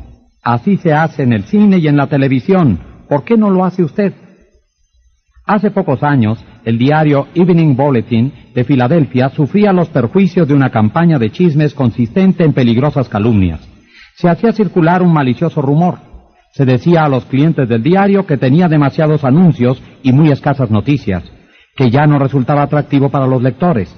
Era necesario tomar medidas inmediatas. Había que aplastar el rumor. Pero, ¿cómo? Veamos qué se hizo. El Bulletin recortó de su edición regular de un día cualquiera todo el material de lectura, lo clasificó y con él publicó un libro que se tituló Un día. Constaba de 307 páginas, tantas como un libro corriente, pero el diario había publicado todo ese material en un día para venderlo no por varios dólares, sino por unos pocos centavos. La publicación de este libro dramatizó el hecho de que el diario daba a sus lectores una enorme cantidad de interesante material de lectura. Hizo conocer este hecho más vívidamente, con mayor interés que lo que se podría haber logrado en muchos días de publicación de cifras y anuncios. Este es el tiempo de la dramatización. No basta con decir una verdad, hay que hacerla vívida, interesante, dramática. El cine lo hace, la televisión lo hace, y usted también tendrá que hacerlo si quiere llamar la atención. Los peritos en arreglo de vidrieras conocen el gran poder de la dramatización. Por ejemplo, los fabricantes de un nuevo veneno para ratas dieron a los comerciantes una vidriera que contenía dos ratas vivas. La semana en que se mostraron esas ratas, las ventas subieron cinco veces por encima de lo normal. Los comerciales de televisión muestran abundancia de ejemplos del uso de las técnicas dramáticas para vender productos. Siéntese una noche delante de su televisor y analice lo que hacen los publicitarios en cada una de sus presentaciones. Notará como un medicamento antiácido cambia el color de un ácido en un tubo de ensayo, mientras el producto de la competencia no lo hace, como una marca de jabón o detergente limpia una camisa engrasada, mientras otra marca la deja grisácea. Verá un auto maniobrando a través de una serie de curvas y obstáculos, lo cual es mucho mejor que simplemente oír cómo lo dicen. Verá caras felices mostrando la satisfacción que da una cantidad de productos, todo lo cual dramatiza para los espectadores las ventajas de cualquier cosa que se venda y logra que la gente la compre. Pueden dramatizarse las ideas en los negocios o en cualquier otra área de la vida. Es fácil. Jim Mans, vendedor de la NCR, una fábrica de cajas registradoras de Richmond, Virginia, nos contó cómo hizo una venta gracias a una demostración dramatizada. La semana pasada visité a un almacenero del vecindario y vi que la caja registradora que usaba en su mostrador era muy anticuada. Me acerqué entonces al dueño y le dije, usted está literalmente tirando centavos a la calle cada vez que un cliente se pone en fila. Y al decirlo, arrojé hacia la puerta un puñado de monedas. Capté su atención de inmediato. Las meras palabras no le habrían resultado demasiado interesantes, pero el sonido de las monedas en el piso despertó de veras su interés y logré un pedido para reemplazar su vieja máquina. También funciona en la vida doméstica. Cuando el novio clásico le proponía matrimonio a su chica, ¿lo hacía con meras palabras? Claro que no. Se ponía de rodillas. Eso significaba que hablaba en serio. Ya no nos ponemos más de rodillas, pero muchos novios siguen prefiriendo una atmósfera romántica antes de lanzar la gran pregunta. Dramatizar lo que queremos también da resultado con los niños. Joe B. Fan Jr. de Birmingham, Alabama, tenía dificultades para lograr que su hijo de cinco años y su hija de tres recogieran los juguetes, por lo que inventó un tren. Joe era el maquinista, capitán Casey Jones, montado en un triciclo, el triciclo que se enganchaba al carrito de Janet y en poco rato ella cargaba todo el carbón sobre el vagón, y después subía ella misma y su hermanito la llevaba de paseo por toda la casa. De este modo se juntaban todos los juguetes, sin retos, amenazas ni discusiones. Mary Catherine Wolf, de Miscagua, Indiana, tenía problemas en el trabajo y decidió hacerle una exposición de ellos a su patrón. El lunes a la mañana pidió una entrevista, pero él le hizo decir que estaba muy ocupado y que debería hacer una cita con la secretaria para algún otro día de la semana. La secretaria le indicó que la agenda del jefe estaba muy cargada, pero trataría de hacerle un lugarcito. La señorita Wolf describió lo que sucedió. No recibí respuesta alguna de la secretaria durante toda la semana. Cada vez que la interrogaba me daba un motivo distinto por el que mi jefe no podía atenderme. El viernes a la mañana fui otra vez y tampoco hubo nada definido. Yo realmente quería verlo y hablarle de mis problemas antes del fin de semana, así que me pregunté cómo podría lograr enfrentarlo. Lo que hice fue esto. Le escribí una carta formal en ella le decía que entendía perfectamente lo ocupado que estaba durante la semana, pero era importante que yo le hablara. Incluía un formulario hecho por mí y un sobre con mi nombre, y le pedía que por favor lo llenara o le pidiera a su secretaria que lo hiciera, y me lo enviara. El formulario decía esto, Señorita Wolf, podré verla el día, a la hora, le concederé minutos de mi tiempo. Puse esta carta en su canasta de correspondencia a las once de la mañana. A las dos de la tarde miré mi correspondencia. Allí estaba mi sobre. había respondido diciendo que podría verme esa tarde y me concedía diez minutos de su tiempo. Fui a verlo, hablamos durante más de una hora y mis problemas quedaron resueltos.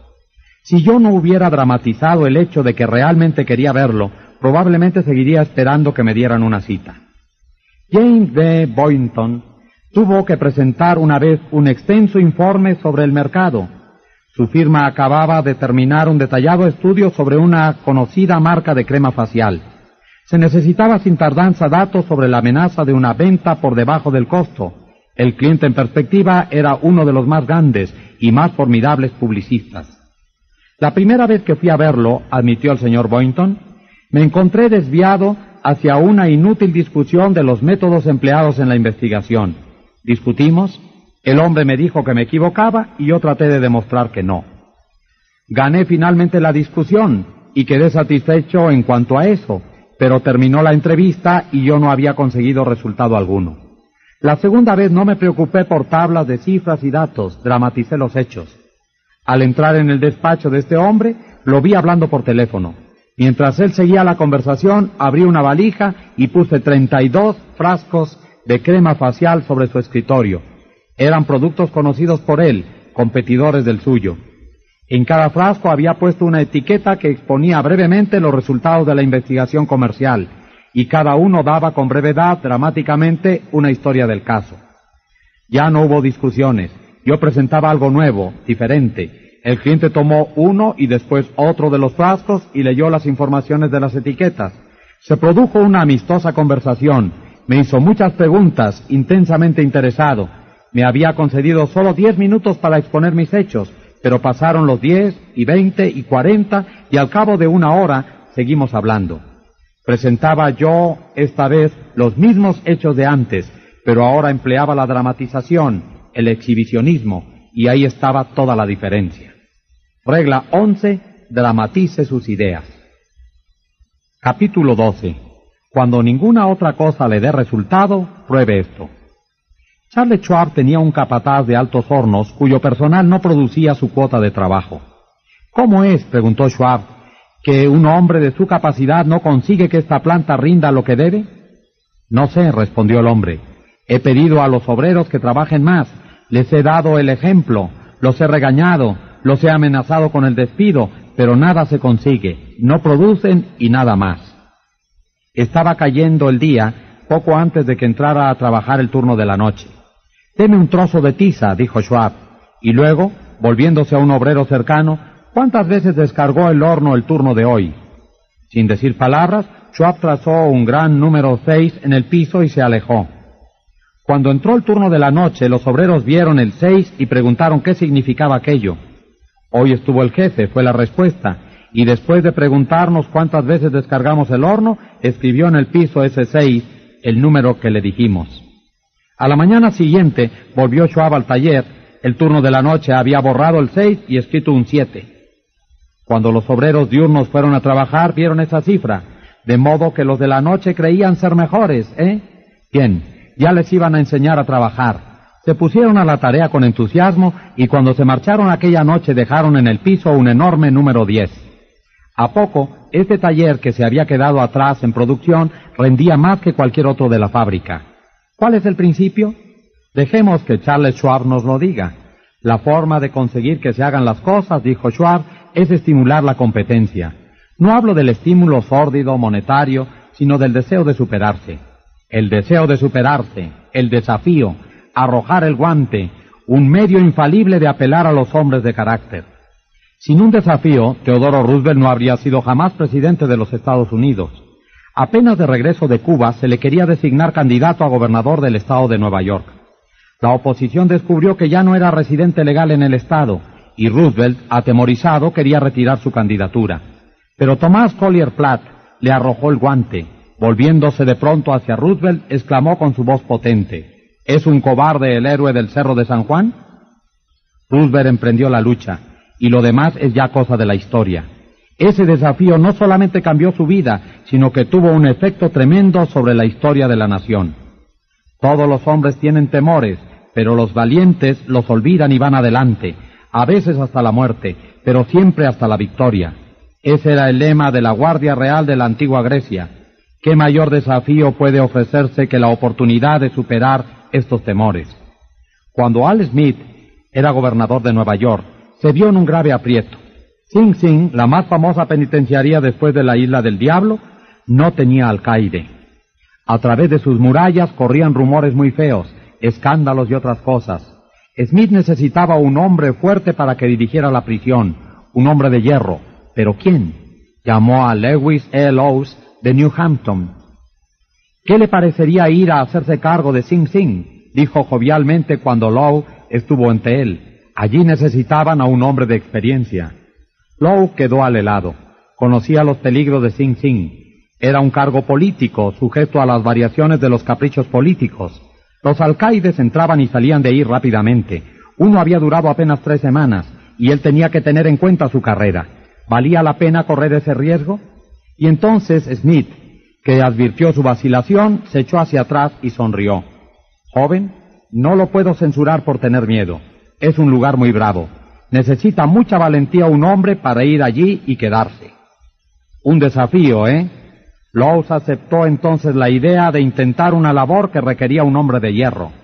Fue a Sing Sing y se quedó allí, hasta ser el más famoso de los alcaides habidos en la penitenciaría. Su libro, Veinte mil años en Sing Sing, se vendió a centenares de miles de lectores. Lowes ha hablado por radio. Sus relatos de la vida en una prisión han inspirado muchas películas y su humanización de los criminales ha producido milagros en cuanto a las reformas carcelarias. Según mi experiencia, ha dicho Harvey S. Firestone, fundador de la gran empresa Firestone Tire and Rubber Company, con la paga por sí sola no se atrae ni se retiene a la gente de algún valor. Creo que es más bien el juego mismo.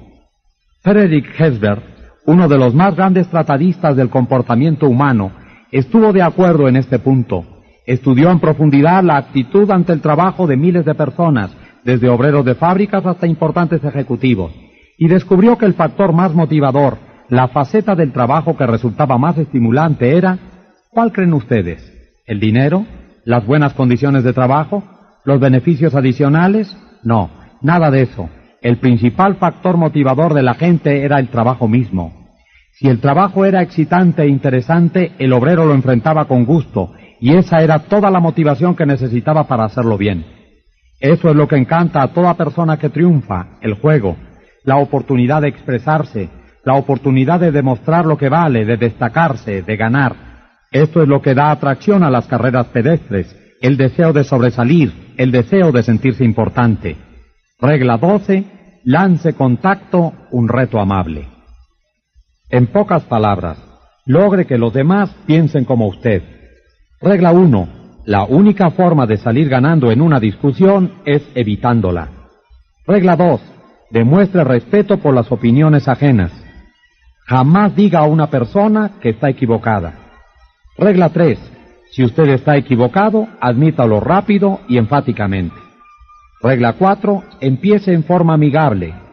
Regla 5. Consiga que la otra persona diga sí, sí inmediatamente. Regla 6. Permita que la otra persona sea quien hable más. Regla 7 permita que la otra persona sienta que la idea es de ella.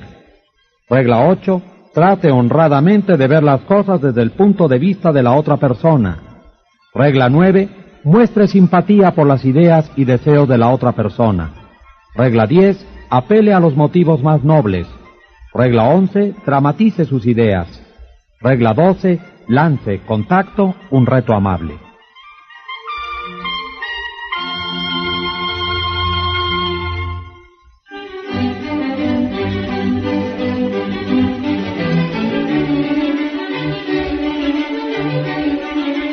Cuarta parte, capítulo 1. Si tiene usted que encontrar defectos, esta es la manera de empezar. Un amigo mío fue invitado a pasar un fin de semana en la Casa Blanca durante la administración de Calvin Coolidge. Al entrar por casualidad en la oficina privada del presidente, le oyó decir, dirigiéndose a una de sus secretarias, Lindo vestido lleva usted esta mañana, señorita. La hace aún más atractiva. Fue esa, quizá, la alabanza mayor que el silencioso Coolidge hizo a una secretaria en toda su vida. Resultó tan inesperada, tan inusitada, que la joven enrojeció confusa, pero Coolidge manifestó enseguida. No se acalore, lo he dicho solamente para que se sintiera contenta. En adelante desearía que tuviera algo más de cuidado con la puntuación. Su método probablemente pecaba por exceso de claridad, pero la psicología era espléndida.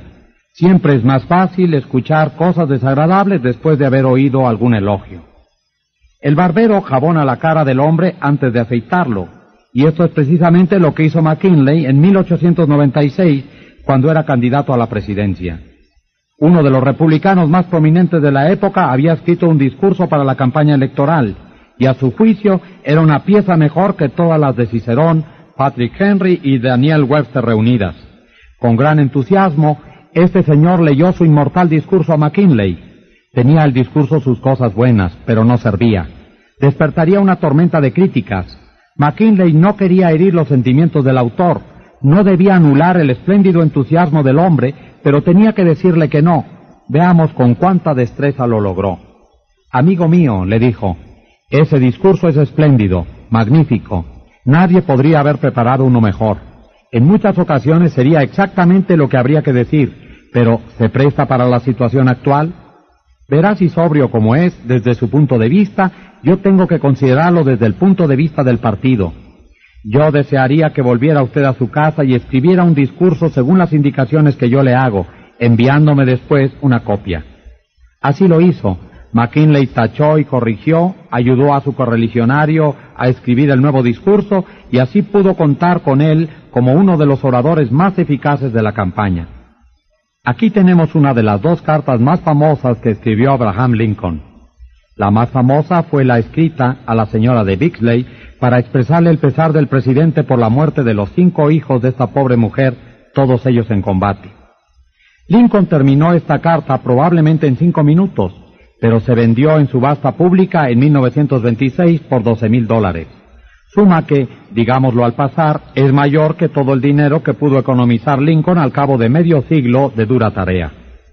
Esta carta fue escrita el 26 de abril de 1863, en el periodo más sombrío de la guerra civil. Durante 18 meses los generales de Lincoln venían conduciendo el ejército de la Unión de derrota en derrota. Aquello era trágico, nada más que una carnicería humana, inútil y estúpida. La nación estaba atónita, aterrorizada, Miles de soldados desertaban del ejército y hasta los miembros republicanos del Senado se rebelaron y quisieron forzar a Lincoln a dejar la Casa Blanca. Estamos ahora, dijo Lincoln por entonces, al borde de la destrucción. Me parece que hasta el Todopoderoso se halla contra nosotros. Apenas puedo ver un rayo de esperanza. Tal era el periodo de negros pesares y de caos que dio origen a esta carta. Voy a reproducirla aquí porque demuestra cómo trató Lincoln de cambiar a un turbulento general cuando la suerte de la nación podía depender de los actos de ese general. Es quizá la carta más enérgica que escribió Lincoln en su presidencia, pero se ha de advertir que elogió al general Hooker antes de hablar de sus graves errores. Sí, eran defectos muy graves, pero Lincoln no los llamaba así. Lincoln era más conservador, más diplomático. Lincoln escribió solamente, hay ciertas cosas a cuyo respecto no estoy del todo satisfecho con usted. Eso es tacto y diplomacia. Aquí está la carta dirigida al mayor general Hooker. Yo lo he puesto al frente del ejército del Potomac. He hecho así, claro está, por razones que me parecen suficientes, mas creo mejor hacerle saber que hay ciertas cosas a cuyo respecto no estoy del todo satisfecho con usted. Creo que es usted un soldado valiente y hábil, cosa que naturalmente me agrada. También creo que no mezcla usted la política con su profesión, en lo cual está acertado. Tiene usted confianza en sí mismo, cualidad valiosa, si no indispensable. Es usted ambicioso, lo cual, dentro de límites razonables, hace más bien que mal. Pero creo que durante el comando del general Burnside en el ejército, se dejó llevar usted por su ambición y lo contrarió usted todo lo que pudo con lo cual hizo un grave daño al país y a un compañero de armas sumamente meritorio y honorable. He escuchado, en forma tal que debo creerlo, que ha dicho usted recientemente que tanto el ejército como el gobierno necesitan un dictador. Es claro que no fue por esto, sino a pesar de esto que le he dado el mando. Solo los generales que obtienen triunfos pueden erigirse en dictadores. Lo que pido ahora de usted es que nos dé triunfos militares y correré el riesgo de la dictadura. El gobierno le prestará apoyo hasta donde dé su capacidad, o sea, ni más ni menos de lo que ha hecho y hará por todos los comandantes. Mucho me temo que el espíritu que ha contribuido usted a infundir en el ejército de criticar al comandante y no tenerle confianza se volverá ahora contra usted. Yo lo ayudaré en todo lo que pueda para callarlo. Ni usted ni Napoleón, si volvieran a vivir, obtendría pie alguno de un ejército en el que predomina tal espíritu, pero ahora cuídese de la temeridad. Cuídese de la temeridad, pero con energía y con constante vigilancia marche usted adelante y denos victorias. Usted no es un Coolidge, ni un McKinley, ni un Lincoln. ¿Quiere saber usted si esta filosofía le dará resultado en los contactos de los negocios diarios? Veamos, tomemos el caso de W. P. Gau de la Wark Company, Filadelfia. La empresa Wark había conseguido un contrato para construir y completar un gran edificio de escritorios en Filadelfia para una fecha determinada. Todo marchaba como sobre rieles. El edificio estaba casi terminado, cuando de pronto el subcontratista encargado de la obra ornamental de bronce que debía adornar el exterior del edificio declaró que no podía entregar el material en la fecha fijada. Toda la obra paralizada, grandes multas y tremendas pérdidas por la falla de un hombre. Hubo comunicaciones telefónicas a larga distancia, discusiones, conversaciones acaloradas, todo en vano. Por fin el señor Gau fue enviado a Nueva York para entrevistar a León en su cueva. ¿Sabe usted que es la única persona en Brooklyn con ese apellido? preguntó Gau apenas hubo entrado en el despacho del presidente. No lo sabía, repuso sorprendido el presidente. Así es, insistió Gau. Cuando salí del tren esta mañana, miré la guía telefónica para conocer su dirección y vi que es usted el único que tiene este apellido en la guía telefónica de Brooklyn. No lo sabía, repitió el presidente, y examinó con interés la guía de teléfonos. Luego, con orgullo, añadió, en realidad no es un apellido muy común. Mi familia vino de Holanda y se instaló en Nueva York hace casi 200 años. Siguió hablando unos minutos de su familia y sus antepasados. Cuando terminó, Gao lo felicitó por la importancia de la fábrica que tenía y la comparó elogiosamente con otras empresas similares que había conocido. He pasado toda la vida dedicado a este negocio, dijo el presidente, y estoy orgulloso de ser el dueño. ¿Le gustaría dar una vuelta por la fábrica? Durante esta gira de inspección, el señor Gau lo felicitó por el sistema de trabajo empleado y le explicó cómo y por qué le parecía superior al de algunos competidores. Gau comentó algunas máquinas poco comunes y el presidente le anunció que las había inventado él dedicó mucho tiempo a mostrar cómo funcionaban y los buenos resultados que daban. Insistió en que Gau lo acompañara a almorzar.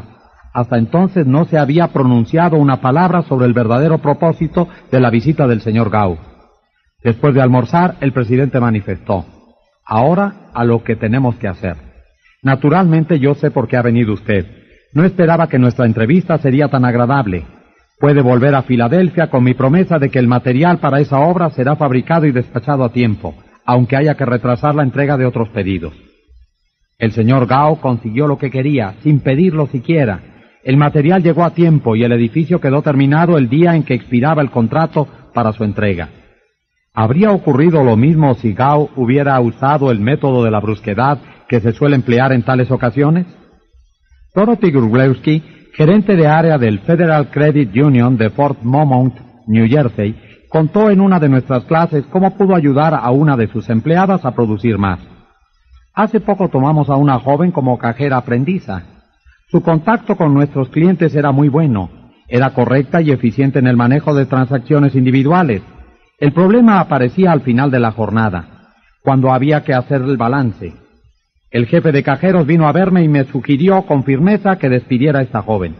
Está demorando a todos los demás por su lentitud en cerrar su caja. Se lo he dicho una y otra vez, pero no aprende, tiene que irse. Al día siguiente la vi trabajar rápido y a la perfección en el manejo de las transacciones cotidianas, y era muy agradable en el trato con los demás empleados. No me llevó mucho tiempo descubrir por qué tenía problemas con el balance. Después de cerrar las puertas al público, fui a hablar con ella, se la veía nerviosa y deprimida. La felicité por su espíritu amistoso y abierto con los demás empleados, así como por la corrección y velocidad con que trabajaba. Después le sugerí que revisáramos el procedimiento que usaba para hacer el balance del dinero en su caja. No bien comprendió que yo confiaba en ella, siguió mis sugerencias y no tardó en dominar sus funciones. Desde entonces no hemos tenido ningún problema con ella. Empezar con elogios es hacer como el dentista que empieza su trabajo con novocaína. Al paciente se le hace todo el trabajo necesario, pero la droga ya ha insensibilizado al dolor. De modo que un líder debe usar la regla 1. Empiece con elogio y aprecio sincero. Capítulo 2. Cómo criticar y no ser odiado por ello. Charles Schwab pasaba por uno de sus talleres metalúrgicos un mediodía cuando se encontró con algunos empleados fumando.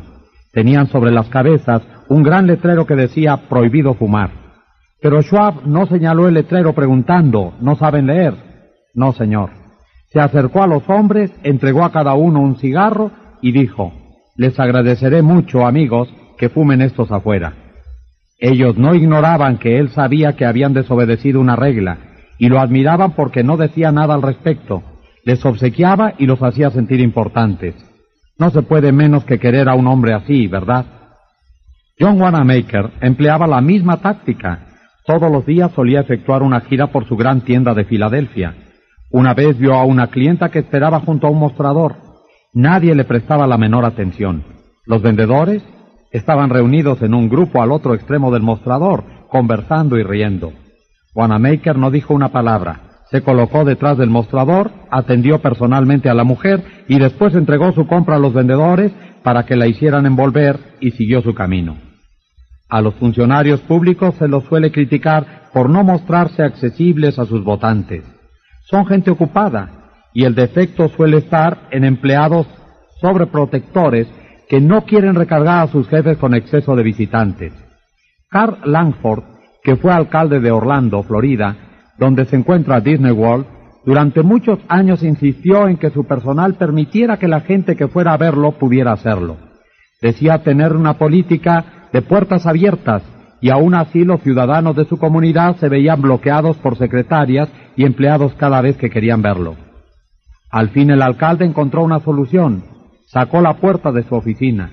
Sus ayudantes comprendieron el mensaje y el alcalde tuvo una administración realmente abierta al público desde que derribó simbólicamente la puerta. El mero cambio de una pequeña palabra puede representar la diferencia entre el triunfo y el fracaso en cambiar a una persona sin ofenderla o crear resentimientos. Muchos creen eficaz iniciar cualquier crítica con un sincero elogio seguido de la palabra pero y a continuación la crítica. Por ejemplo, si se desea cambiar la actitud descuidada de un niño respecto a sus estudios, podemos decirle, estamos realmente orgullosos de ti, Johnny, por haber mejorado tus notas este mes, pero si te hubieras esforzado más en el álgebra, los resultados habrían sido mejores todavía. Johnny se sentirá feliz hasta el momento de oír la palabra pero. En ese momento cuestionará la sinceridad del elogio, que le parecerá un truco para poder pasar de contrabando la crítica. La credibilidad sufrirá y probablemente no lograremos nuestro objetivo de cambiar la actitud de Johnny hacia sus estudios. Esto podría evitarse cambiando la palabra pero por y.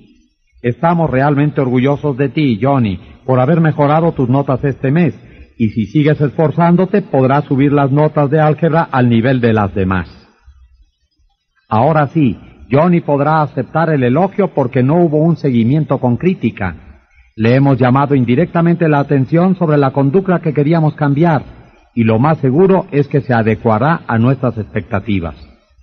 Llamar la atención indirectamente sobre los errores obra maravilla sobre personas sensibles que pueden resentirse ante una crítica directa. Mark Jacob, de Woonsocket, Rhode Island, contó en una de nuestras clases cómo convenció a unos desprolijos obreros de la construcción de que hicieran la limpieza al terminar el trabajo mientras construían una adición en su casa. Durante los primeros días de trabajo, cuando la señora Jacob volvía de su oficina, notaba que el patio estaba cubierto de fragmentos de madera. No quería ganarse la enemistad de los obreros, que por lo demás hacían un trabajo excelente. De modo que cuando se marcharon, ella y sus hijos recogieron y apilaron todos los restos de madera en un rincón. A la mañana siguiente llamó aparte al capataz y le dijo, Estoy realmente contenta por el modo en que dejaron el patio anoche. Así de limpio y ordenado no molestará a los vecinos. Desde ese día los obreros recogieron y apilaron los restos de madera y el capataz se acercaba todos los días a la dueña de la casa buscando aprobación por el orden que habían hecho el día anterior. Una de las áreas de controversia más ásperas entre los miembros de la Reserva de las Fuerzas Armadas y los oficiales regulares es el corte de pelo. Los reservistas se consideran civiles, cosa que son la mayor parte del tiempo, y no les agrada tener que hacerse un corte militar. El sargento Harley Kaiser, de la Escuela Militar 542, se vio ante este problema al trabajar con un grupo de oficiales de la Reserva sin destinos. Como veterano sargento, lo normal en él habría sido aullarle a las tropas y amenazarlas. En lugar de eso, prefirió utilizar un enfoque indirecto. Caballeros, comenzó, ustedes son líderes, y el modo más eficaz de practicar el liderazgo es hacerlo mediante el ejemplo. Ustedes deben ser un ejemplo que sus hombres quieran seguir. Todos saben lo que dicen los reglamentos del ejército sobre el corte de pelo. Yo me haré cortar el cabello hoy, aunque lo tengo mucho más corto que algunos de ustedes.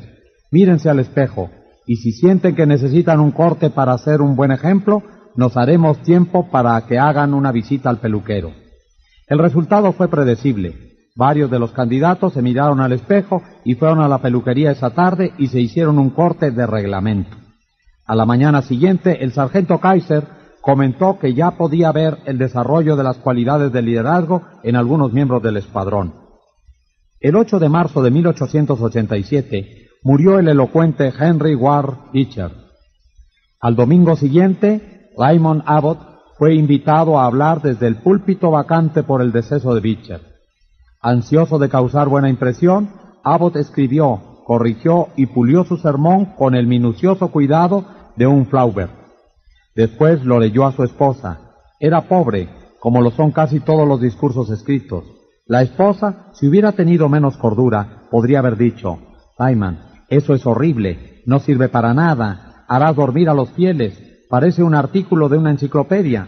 Al cabo de tantos años de predicar ya deberías saber de estas cosas. Por Dios, ¿por qué no hablas como un ser humano? ¿Por qué no eres natural? No vayas a leer ese discurso. Eso es lo que pudo decirle. Y si así hubiera hecho, ya se sabe lo que habría ocurrido. Y ella también lo sabía. Por eso se limitó a señalar que aquel discurso podría servir como un excelente artículo para una revista literaria. En otras palabras, lo ensalzó y al mismo tiempo sugirió sutilmente que como discurso no servía. Lyman Abbott comprendió la indicación, desgarró el manuscrito tan cuidadosamente preparado y predicó sin utilizar notas siquiera. Una eficaz manera de corregir los errores de los demás es, regla 2, llame la atención sobre los errores de los demás indirectamente.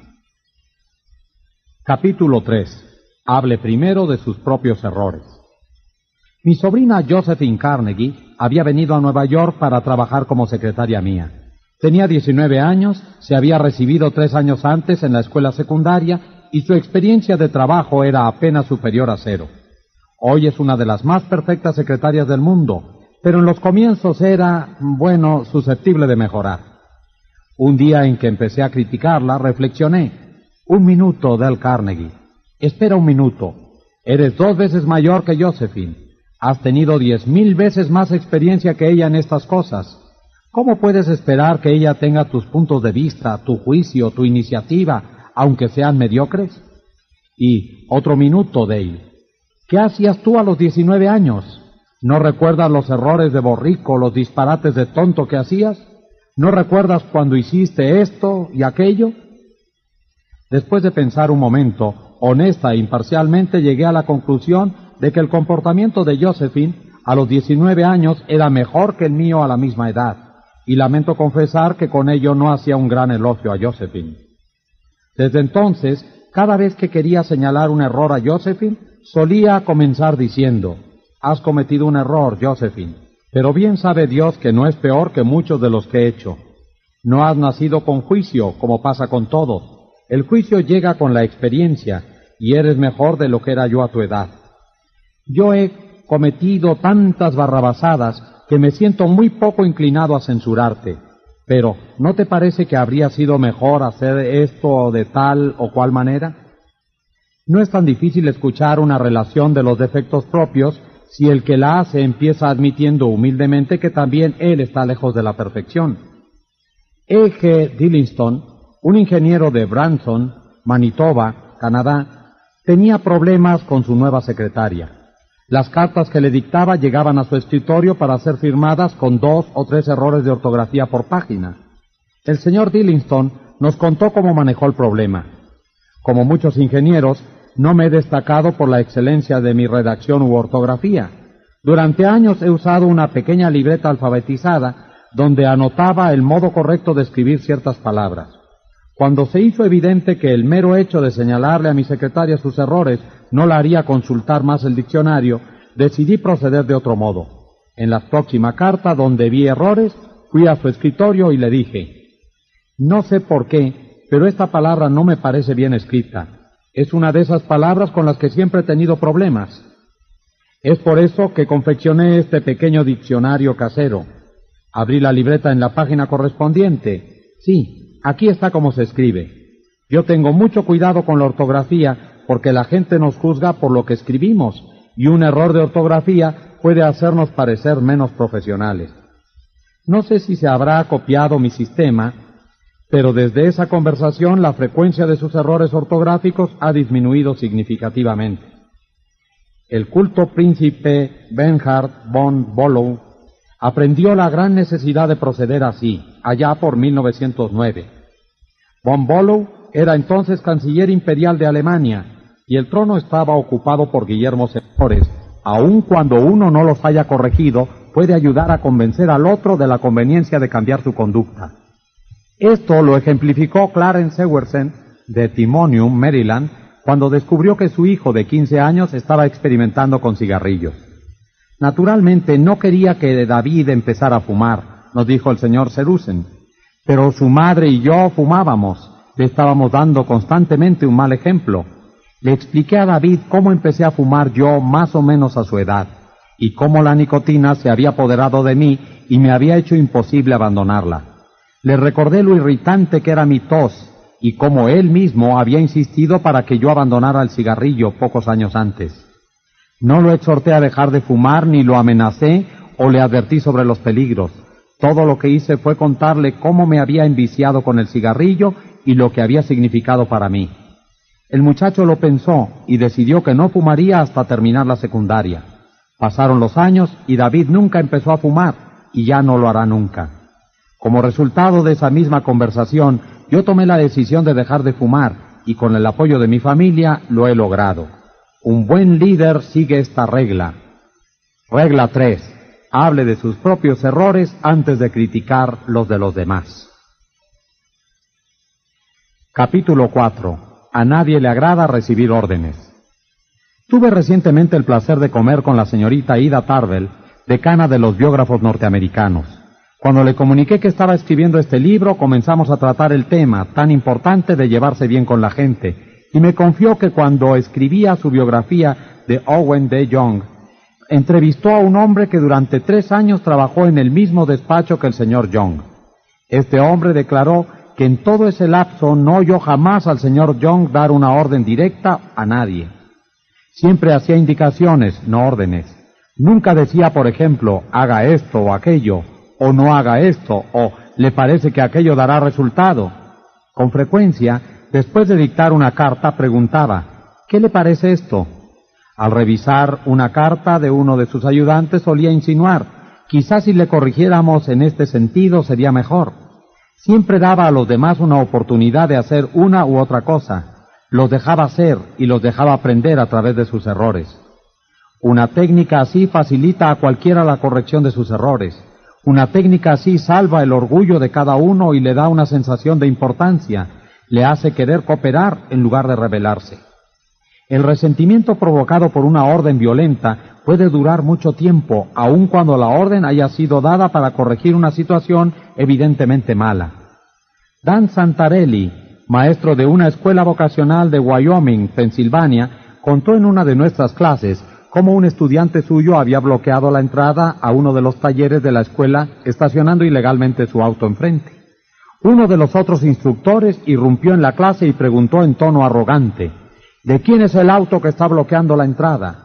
Cuando el estudiante dueño del auto respondió, el instructor le gritó, saque ese auto ya mismo, o iré yo y lo remolcaré muy lejos. ¿Es cierto que ese estudiante había actuado mal? No debía haber estacionado en ese lugar, pero desde ese día no solo ese estudiante odió al instructor, sino que todos los estudiantes de la clase hicieron todo lo que pudieron para darle problemas al instructor y hacerle las cosas difíciles. ¿Cómo se habría podido manejar el problema? Preguntando de modo amistoso, ¿de quién es ese auto que está en la entrada? Y después sugiriendo que si se lo movía de ahí, podrían entrar y salir otros autos. El estudiante lo habría movido con gusto, y ni él ni sus compañeros habrían quedado molestos y resentidos.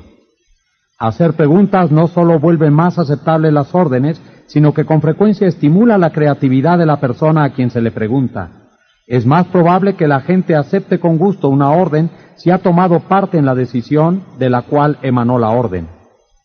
Cuando Jan MacDonald de Johannesburg, Sudáfrica, gerente general de una pequeña fábrica especializada en partes de máquinas de precisión, tuvo la oportunidad de aceptar un pedido muy grande, estaba convencido de que no podría mantener la fecha prometida de entrega. El trabajo ya agendado en la fábrica y el plazo tan breve que se le daba para esta entrega hacían parecer imposible que aceptara el pedido. En lugar de presionar a sus empleados para que aceleraran el trabajo, llamó a una reunión general, les explicó la situación y les dijo cuánto significaría para la compañía poder aceptar este pedido. Después empezó a hacer preguntas. ¿Hay algo que podamos hacer para entregar el pedido? ¿A alguien se le ocurre una modificación en nuestro proceso de modo que podamos cumplir con el plazo? ¿Habría algún modo de reordenar nuestros horarios que pueda ayudarnos? Los empleados propusieron ideas e insistieron en que se aceptara el pedido. Lo enfrentaron con una actitud de podemos hacerlo y el pedido fue aceptado, producido y entregado a tiempo. Un líder eficaz utilizará la regla 4. Haga preguntas en vez de dar órdenes. Capítulo 5. Permita que la otra persona salve su prestigio. Hace años, la General Electric Company se vio ante la delicada necesidad de retirar a Charles Steinmetz de la dirección de un departamento. Steinmetz, genio de primera magnitud en todo lo relativo a electricidad, era un fracaso como jefe del departamento de cálculos. Pero la compañía no quería ofenderlo. Era un hombre indispensable y sumamente sensible. Se le dio, pues, un nuevo título. Se lo convirtió en ingeniero consultor de la General Electric Company nuevo título para el trabajo que ya hacía, al mismo tiempo que se puso a otro hombre al frente del departamento.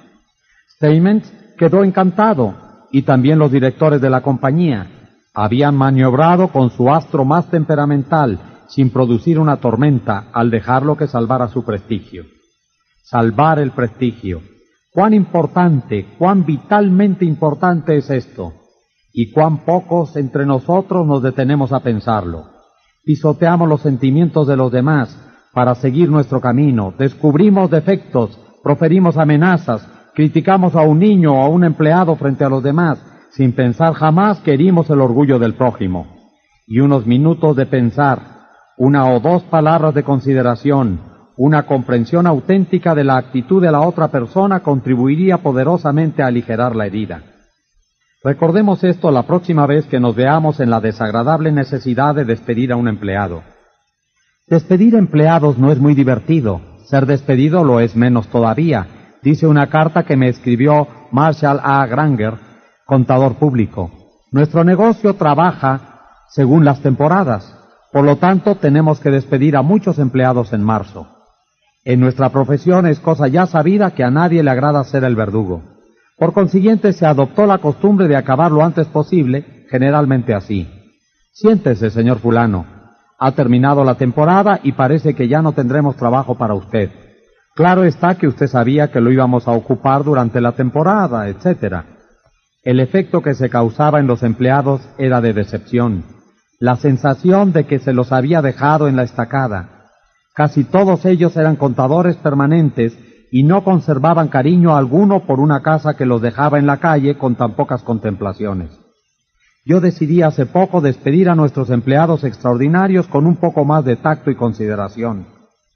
He llamado a cada uno a mi despacho, después de considerar cuidadosamente el trabajo rendido durante el invierno, y les he dicho algo así. Señor fulano, ha trabajado usted muy bien, si así ha sido. La vez que lo enviamos a Newark, tuvo una misión difícil. No obstante, la cumplió usted con grandes resultados y queremos hacerle saber que la casa se siente orgullosa de usted. Progresará mucho donde quiera que trabaje. La casa cree en usted y no queremos que lo olvide. El efecto obtenido es que los empleados despedidos se marchan con la sensación de que no se los deja en la estacada. Saben que si tuviéramos trabajo para ellos los conservaríamos. Y cuando los necesitamos nuevamente, vienen con gran afecto personal. En una sesión de nuestro curso, dos alumnos hablaron ejemplificando los aspectos negativos y positivos de permitir que la otra persona salve su prestigio. Fred Clark, de Harrisburg, Pensilvania, contó un incidente que había tenido lugar en su compañía. En una de nuestras reuniones de producción, un vicepresidente le hacía preguntas muy insistentes a uno de nuestros supervisores de producción respecto a un proceso determinado. Su tono de voz era agresivo y se proponía demostrar fallas en la actuación de este supervisor. Como no quería quedar mal delante de sus compañeros, el supervisor era evasivo en sus respuestas. Esto hizo que el vicepresidente perdiera la paciencia, le gritara al supervisor y lo acusara de mentir. En unos pocos momentos se destruyó toda la buena relación de trabajo que hubiera podido existir antes del encuentro. A partir de ese momento, este supervisor, que básicamente era un buen elemento, dejó de ser de toda utilidad para nuestra compañía. Pocos meses después abandonó nuestra firma y fue a trabajar para un competidor, donde según tengo entendido ha hecho una espléndida carrera. Otro participante de la clase, Anne Masone, contó un incidente similar que había tenido lugar en su trabajo, pero con qué diferente enfoque y resultados. La señorita Masone, especialista en mercado de una empresa empacadora de alimentos, recibió su primera tarea de importancia, la prueba de mercado de un producto nuevo. Le conté a la clase. Cuando llegaron los resultados de la prueba, me sentí morir. Había cometido un grave error en la planificación y ahora toda la prueba tendría que volver a hacerse. Para empeorar las cosas, no tenía tiempo de exponerle la situación a mi jefe antes de la reunión de esa mañana, en la que debía informar de este proyecto. Cuando me llamaron para dar el informe, yo temblaba de pavor. Había hecho todo lo posible por no derrumbarme, pero resolví que no lloraría y no les daría ocasión a todos esos hombres de decir que las mujeres no pueden recibir tareas de responsabilidad por ser demasiado emocionales. Di un informe muy breve, diciendo que debido a un error tendría que repetir todo el estudio, cosa que haría antes de la próxima reunión. Me senté esperando que mi jefe estallara, pero no lo hizo. Me agradeció mi trabajo y observó que no era infrecuente que alguien cometiera un error la primera vez que se le asignaba una tarea de importancia y que confiaba en que el informe final sería correcto y útil para la compañía. Me aseguró, delante de todos mis colegas, que tenía fe en mí y sabía que yo había puesto lo mejor de mí y que el motivo de esta falla era mi falta de experiencia, no mi falta de capacidad.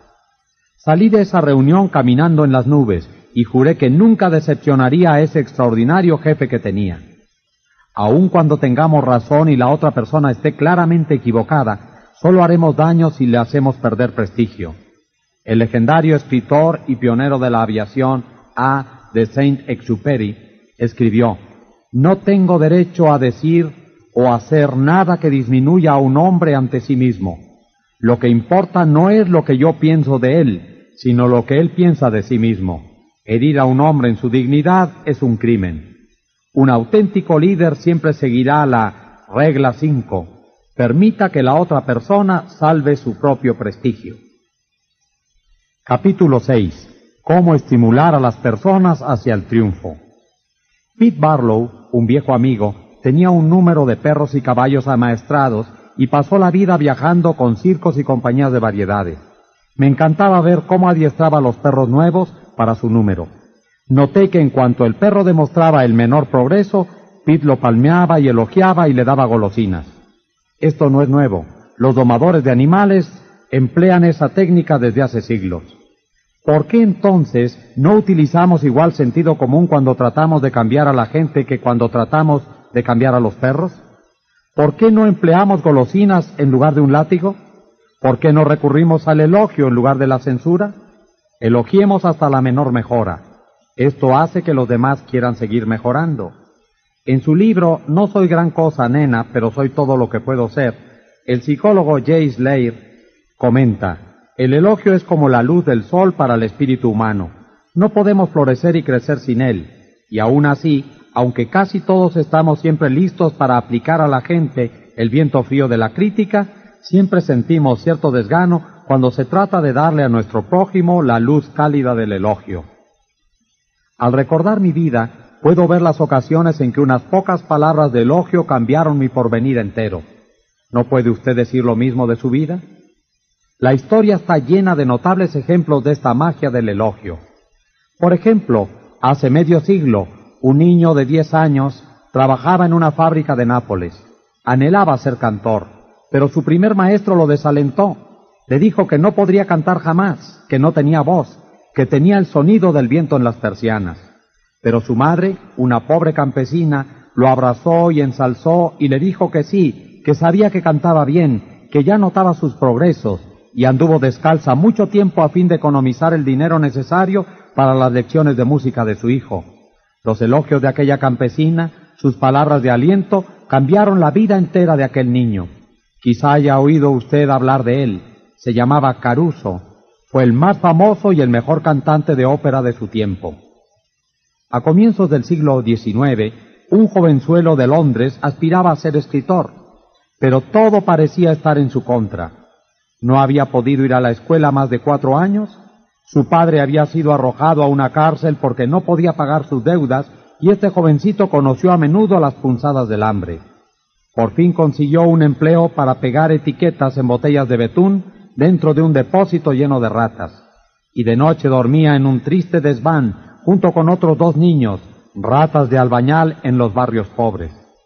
Tan poca confianza tenía en sus condiciones de escritor que salió a hurtadillas una noche a despachar por correo su primer manuscrito, para que nadie pudiera reírse de él. Un cuento tras otro le fue rechazado. Finalmente llegó el gran día en que le aceptaron uno. Es cierto que no le pagaban un centavo, pero un director lo elogiaba. Un director de diario lo reconocía como escritor.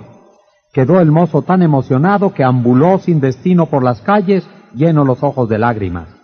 El elogio, el reconocimiento que recibía al conseguir que imprimieran un cuento suyo, cambiaba toda su carrera, pues si no hubiera sido por ello, quizá habría pasado la vida entera trabajando como hasta entonces. Es posible que hayan oído ustedes hablar de este jovenzuelo.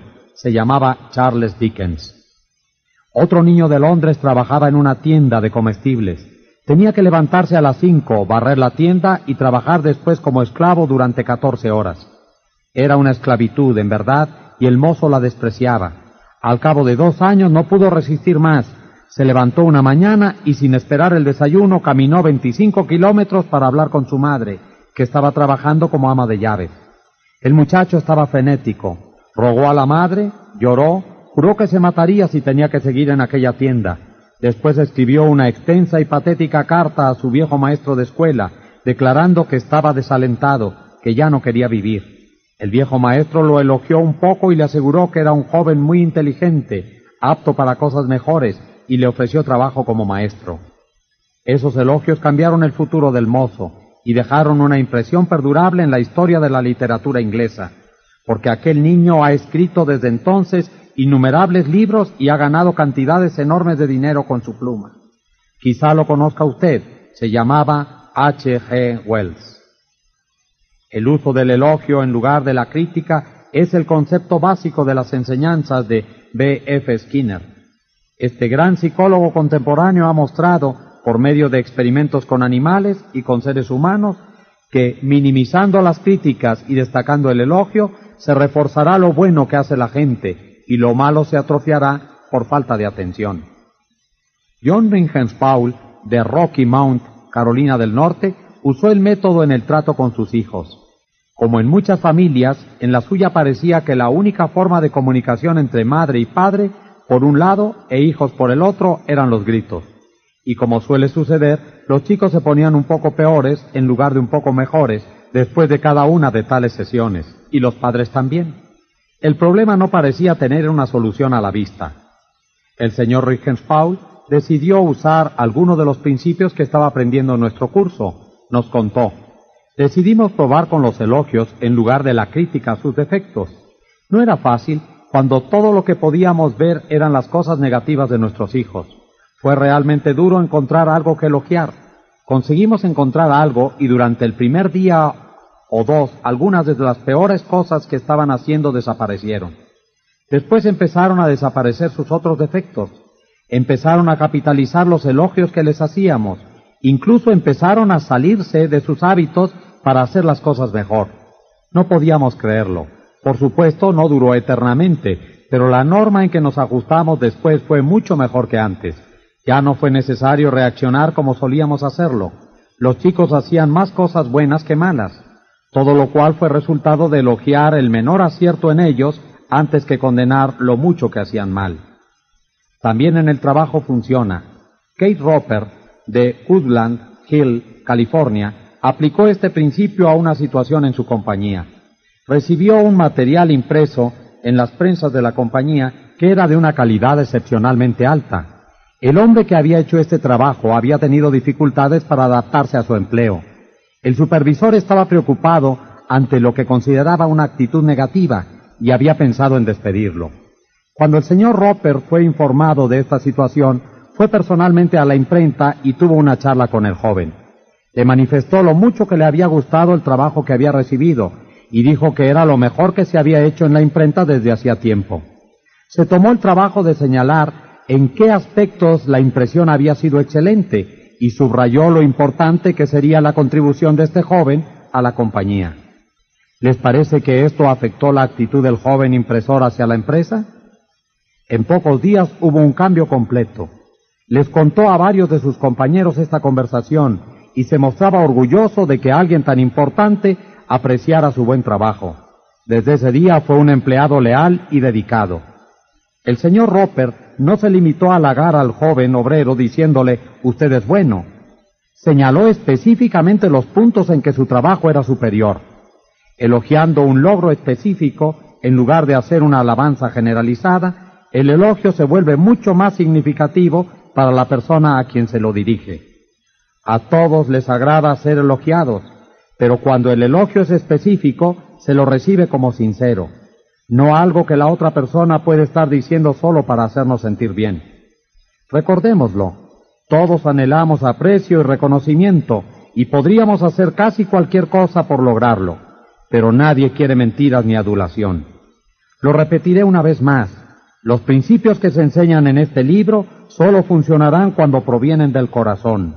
No estoy promoviendo trucos, estoy hablando de un nuevo modo de vida. No hablemos ya de cambiar a la gente. Si usted y yo inspiramos a aquellos con quienes entramos en contacto para que comprendan los ocultos tesoros que poseen, podemos hacer mucho más que cambiarlos, podemos transformarlos literalmente.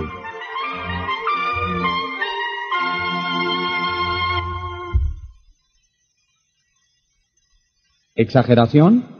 Escuche usted estas sabias palabras del profesor William James de Harvard el más distinguido psicólogo y filósofo quizá que ha tenido Norteamérica. En comparación con lo que deberíamos ser, solo estamos despiertos a medias. Solamente utilizamos una parte muy pequeña de nuestros recursos físicos y mentales. En términos generales, el individuo humano vive así muy dentro de sus límites. Posee poderes de diversas suertes que habitualmente no utiliza. Sí, Usted mismo posee poderes de diversas suertes que habitualmente no utiliza, y uno de esos poderes que no utiliza en toda su extensión es la mágica capacidad para elogiar a los demás e inspirarlos a comprender sus posibilidades latentes. Las capacidades se marchitan bajo la crítica, florecen bajo el estímulo, de modo que para volverse un líder más eficaz de la gente utilice la regla 6. Elogie el más pequeño progreso, y además cada progreso sea caluroso en su aprobación y generoso en sus elogios.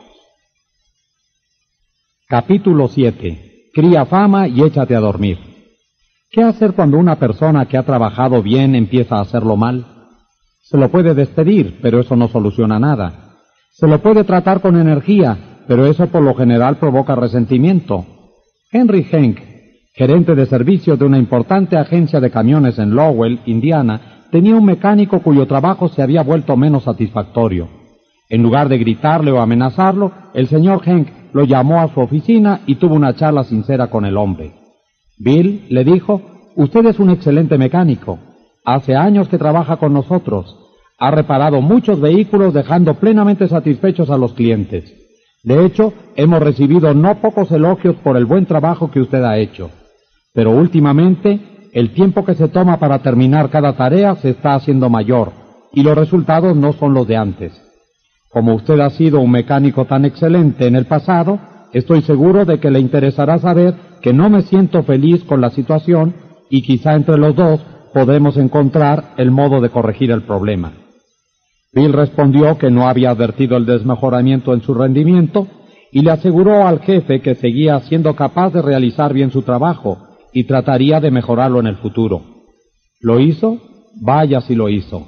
Volvió a ser un mecánico rápido y seguro, con la reputación que le había dado el señor Henke para mantener, ¿qué otra cosa podía hacer sino realizar un trabajo comparable con el que había hecho en el pasado? La persona común, Steve Samuel Bauclain, presidente de la Baldwin Locomotive Works, puede ser llevada fácilmente si se obtiene su respeto y se le muestra respeto por alguna clase de capacidad suya. En suma, si quiere usted que una persona mejore en cierto sentido, proceda como si ese rasgo particular fuera una de sus características sobresalientes.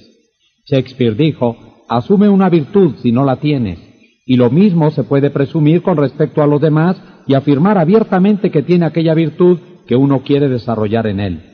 Désele una reputación y se le verá hacer esfuerzos prodigiosos antes de desmentirla. Georgette Leblanc, en su libro Recuerdos, Mi vida con Maeterlinck, describe la asombrosa transformación de una humilde cenicienta belga. Una sirvienta de un hotel cercano me llevaba las comidas. Se llamaba Mary, la lavaplatos, porque había comenzado su carrera como ayudante de cocina. Era una especie de monstruo, pizca, de piernas combadas, pobre en carne y en espíritu. Un día en que me acercaba con sus rojas manos un plato de fideos, le dije a boca de jarro, Mary, no sabe usted qué tesoros tiene ocultos. Acostumbrada a dominar sus emociones, Mary esperó unos momentos, sin atreverse a hacer un gesto por temor a una catástrofe.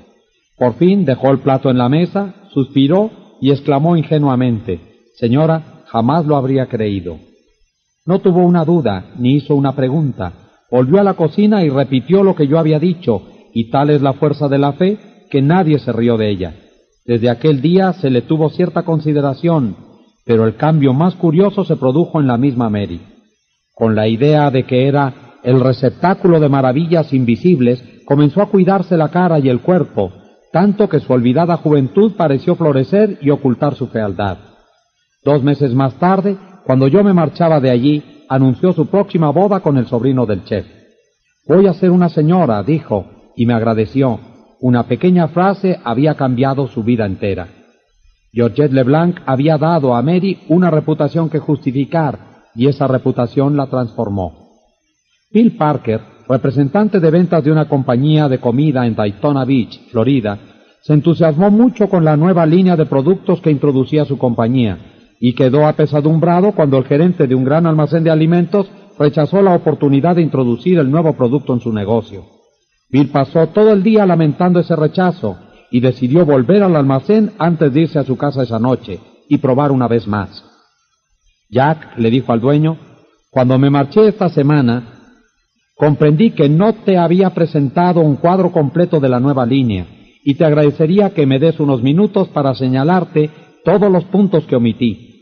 Siempre te he admirado por tu capacidad para escuchar y por tu buena disposición a cambiar cuando los hechos piden un cambio. ¿Podía rehusar Jack a darle otra oportunidad? No después de que aquel vendedor le hubo establecido esa reputación.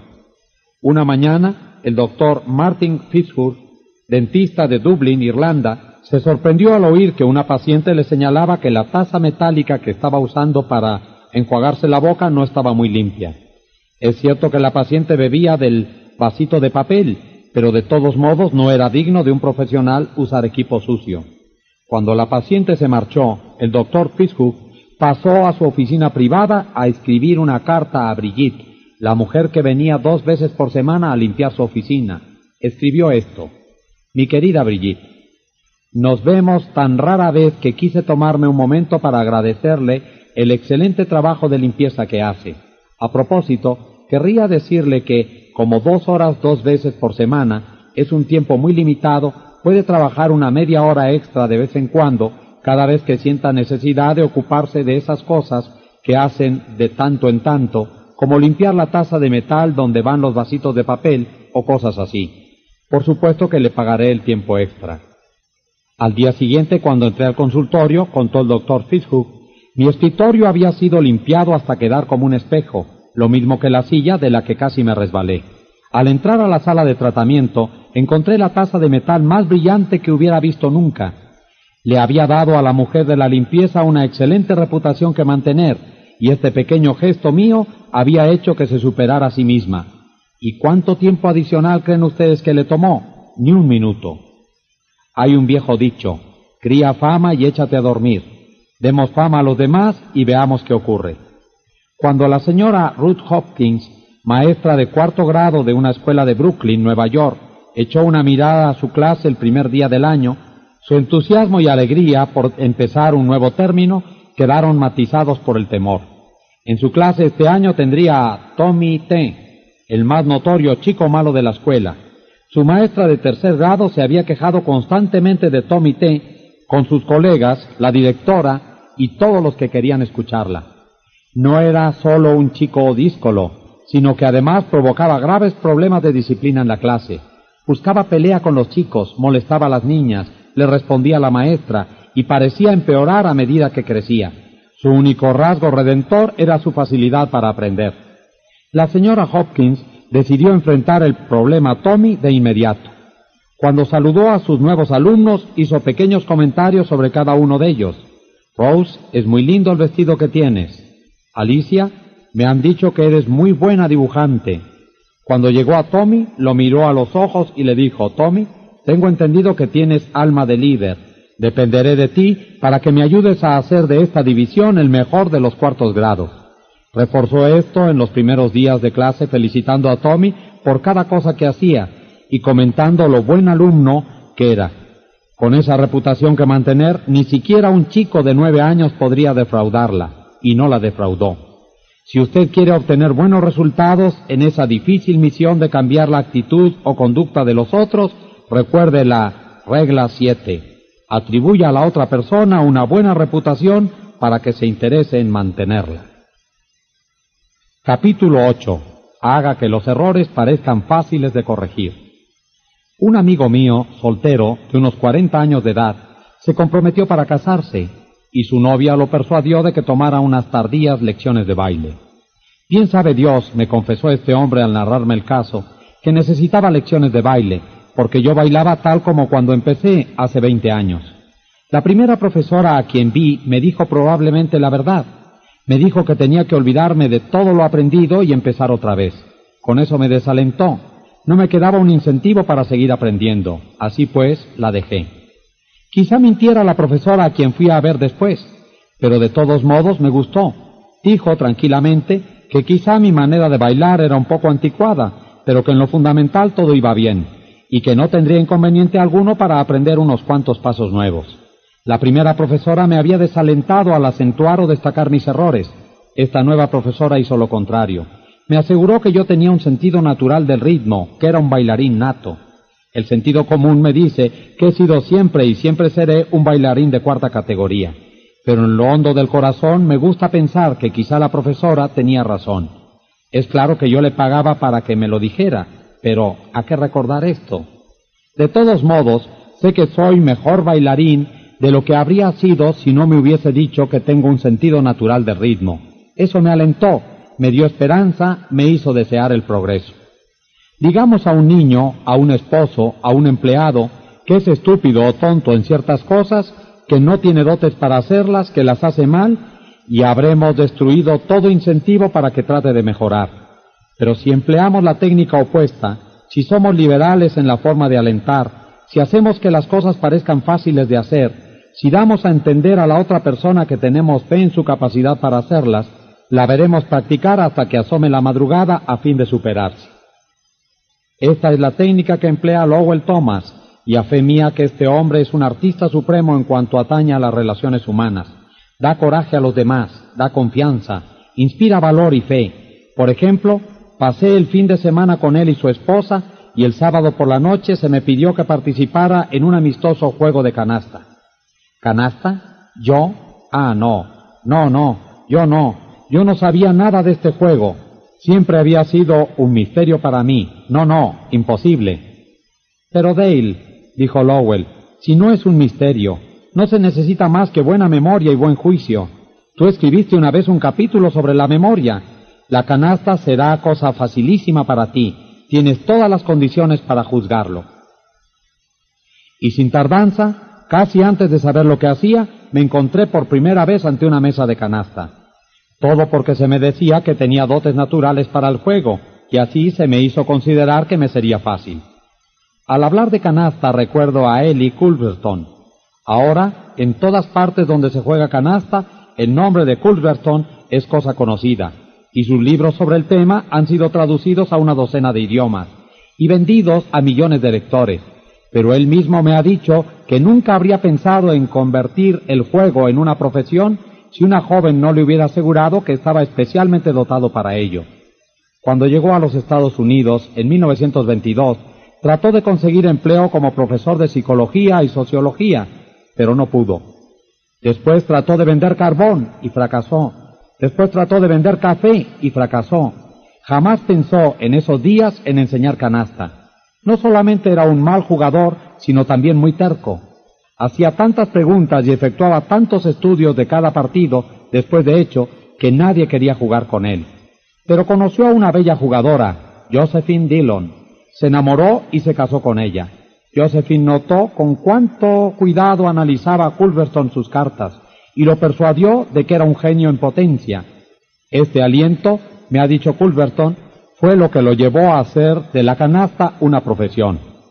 Clarence M. Jones, uno de los instructores de nuestro curso en Cincinnati, Ohio, contó cómo el elogio y el hacer que los defectos fueran fáciles de corregir cambiaron completamente la vida de su hijo David. En 1970, mi hijo David, que tenía 15 años, vino a vivir conmigo a Cincinnati. Su vida no había sido fácil. En 1958 se rompió la cabeza en un accidente automovilístico y quedó con una fea cicatriz en la frente. En 1960 su madre y yo nos divorciamos y ella lo llevó a Dallas, Texas.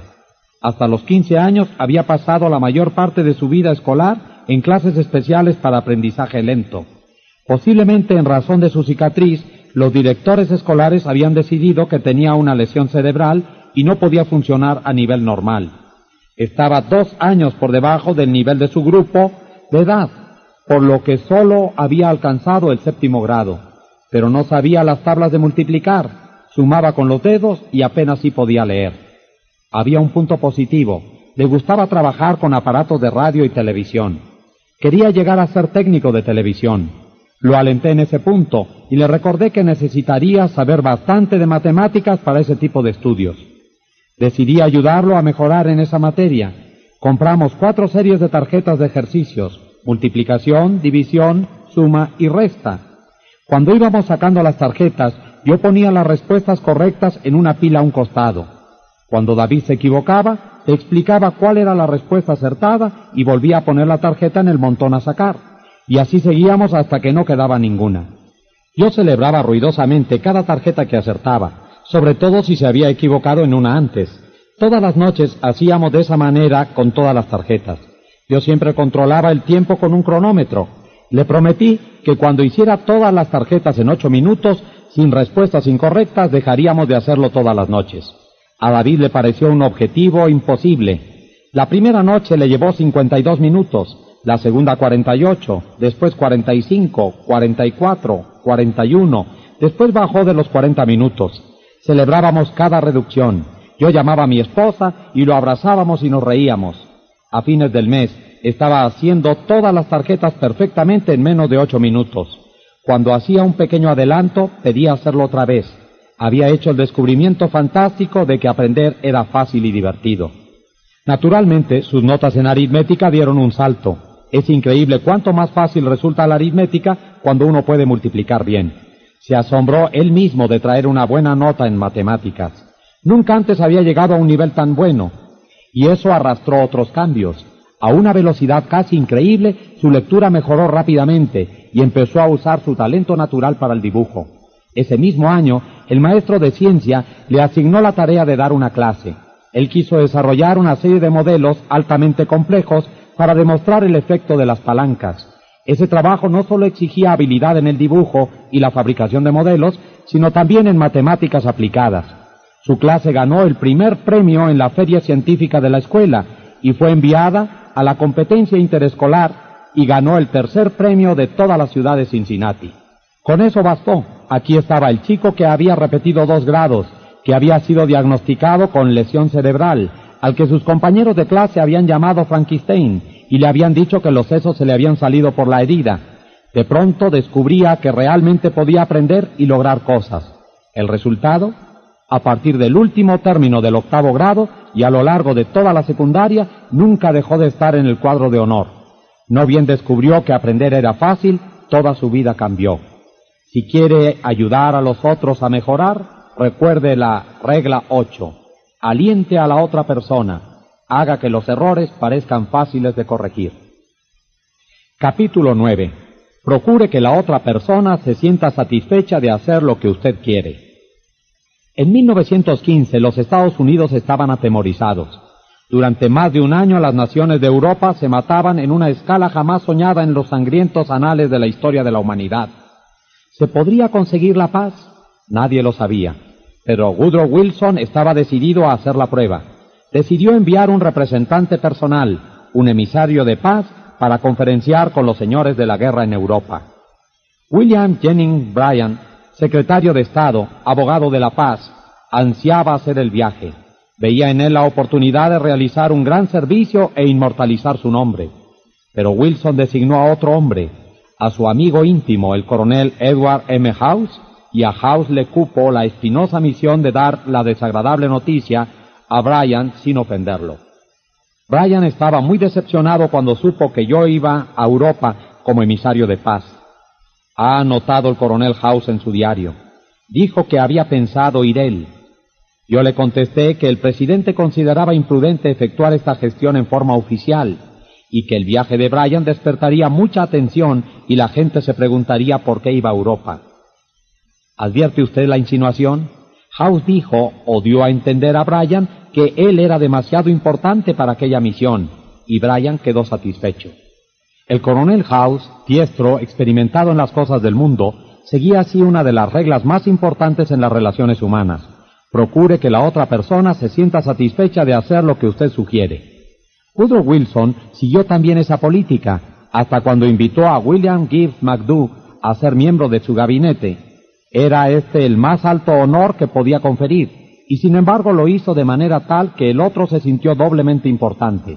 Veamos la narración en las palabras del mismo MacDough. Me dijo que estaba preparando su gabinete y que se sentiría muy contento si yo aceptaba el cargo de secretario del Tesoro. Tenía una forma encantadora de presentar las cosas. Daba la impresión de que al aceptar este gran honor yo le haría un favor enorme.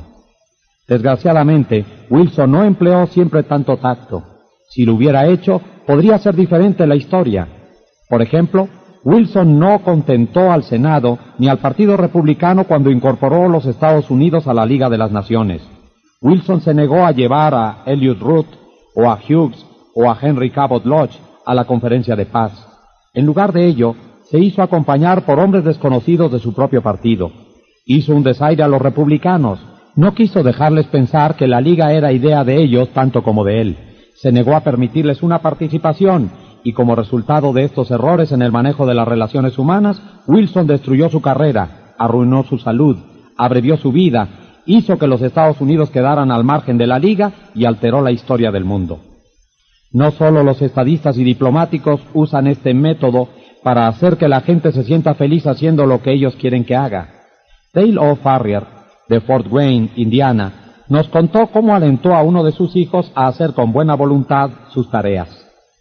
Una de las tareas de Jeff era recoger las peras de abajo del peral, para que la persona que estaba cortando el césped no tuviera que detenerse a hacerlo.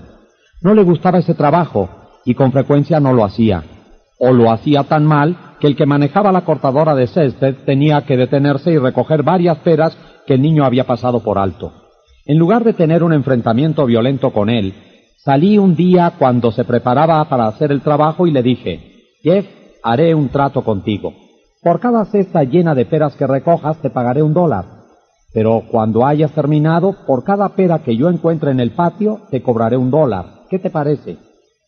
Como podría esperarse, no solo recogió todas las peras hasta la última, sino que tuve que vigilarlo para que no arrancara más del árbol para llenar sus cestas.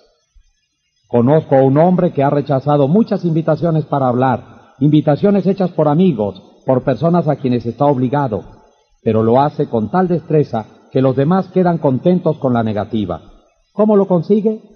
No es porque hable de estar muy ocupado o muy esto o aquello, no. Después de expresar cuánto agradece la invitación y de lamentar la imposibilidad de aceptarla, sugiere un orador para que lo reemplace. En otras palabras, no da tiempo a que los demás se sientan desagradados por la negativa. Logra que los demás piensen inmediatamente en algún orador reemplazante.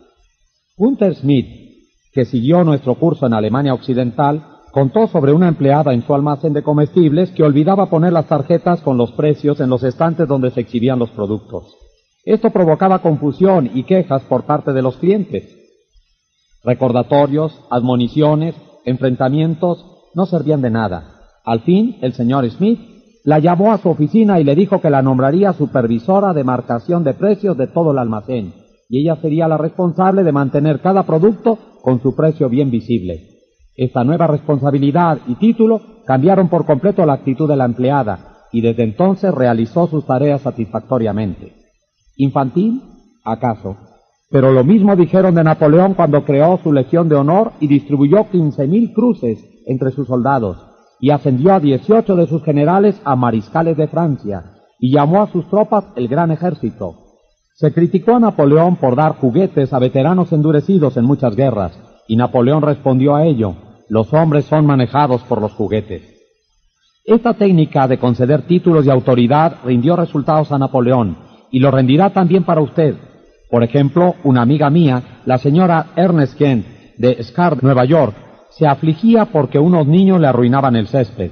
Trató de corregirlos con sus críticas, trató de corregirlas con sus retos, no obtuvo resultado. Pero después hizo la prueba de dar al peor de los niños de la banda un título y una sensación de autoridad. Lo nombró su detective y le encargó evitar que los demás pisaran el césped. Así se resolvió el problema. Su detective hizo unos clientes a mostrarles las instalaciones.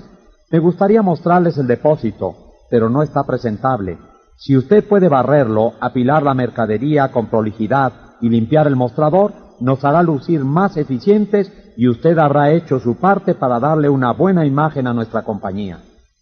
¿Se sentirá feliz Juan haciendo lo que se le sugiere? Probablemente no muy feliz, pero más que si no se le hubiera indicado sus beneficios. Suponiendo que uno sabe que Juan se enorgullece de la higiene de su depósito y está interesado en contribuir a la imagen de la compañía, habrá más probabilidades de que coopere. También se le ha indicado a Juan que ese trabajo habrá que hacerlo tarde o temprano, y si lo hace ahora ya no causará problemas en el futuro. Es ingenuo creer que siempre se obtiene una reacción favorable de la otra persona cuando se usan estos métodos, pero la experiencia de la mayoría indica que es más probable cambiar actitudes de este modo que no usando estos principios.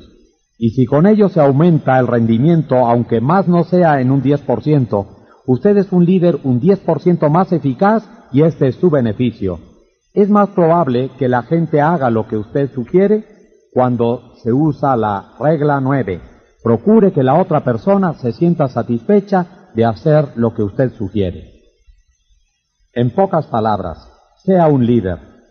El trabajo de un líder consiste, entre otras cosas, en cambiar la actitud y conducta de su gente. Algunas sugerencias para lograrlo. Regla 1. Empiece con elogio y aprecio sincero. Regla 2. Llame la atención sobre los errores de los demás indirectamente. Regla 3. Hable de sus propios errores antes de criticar los de los demás. Regla 4. Haga preguntas en vez de dar órdenes. Regla 5. Permita que la otra persona salve su propio prestigio. Regla 6 elogie el más pequeño progreso y además cada progreso. Sea caluroso en su aprobación y generoso en sus elogios. Regla 7. Atribuya a la otra persona una buena reputación para que se interese en mantenerla. Regla 8. Aliente a la otra persona.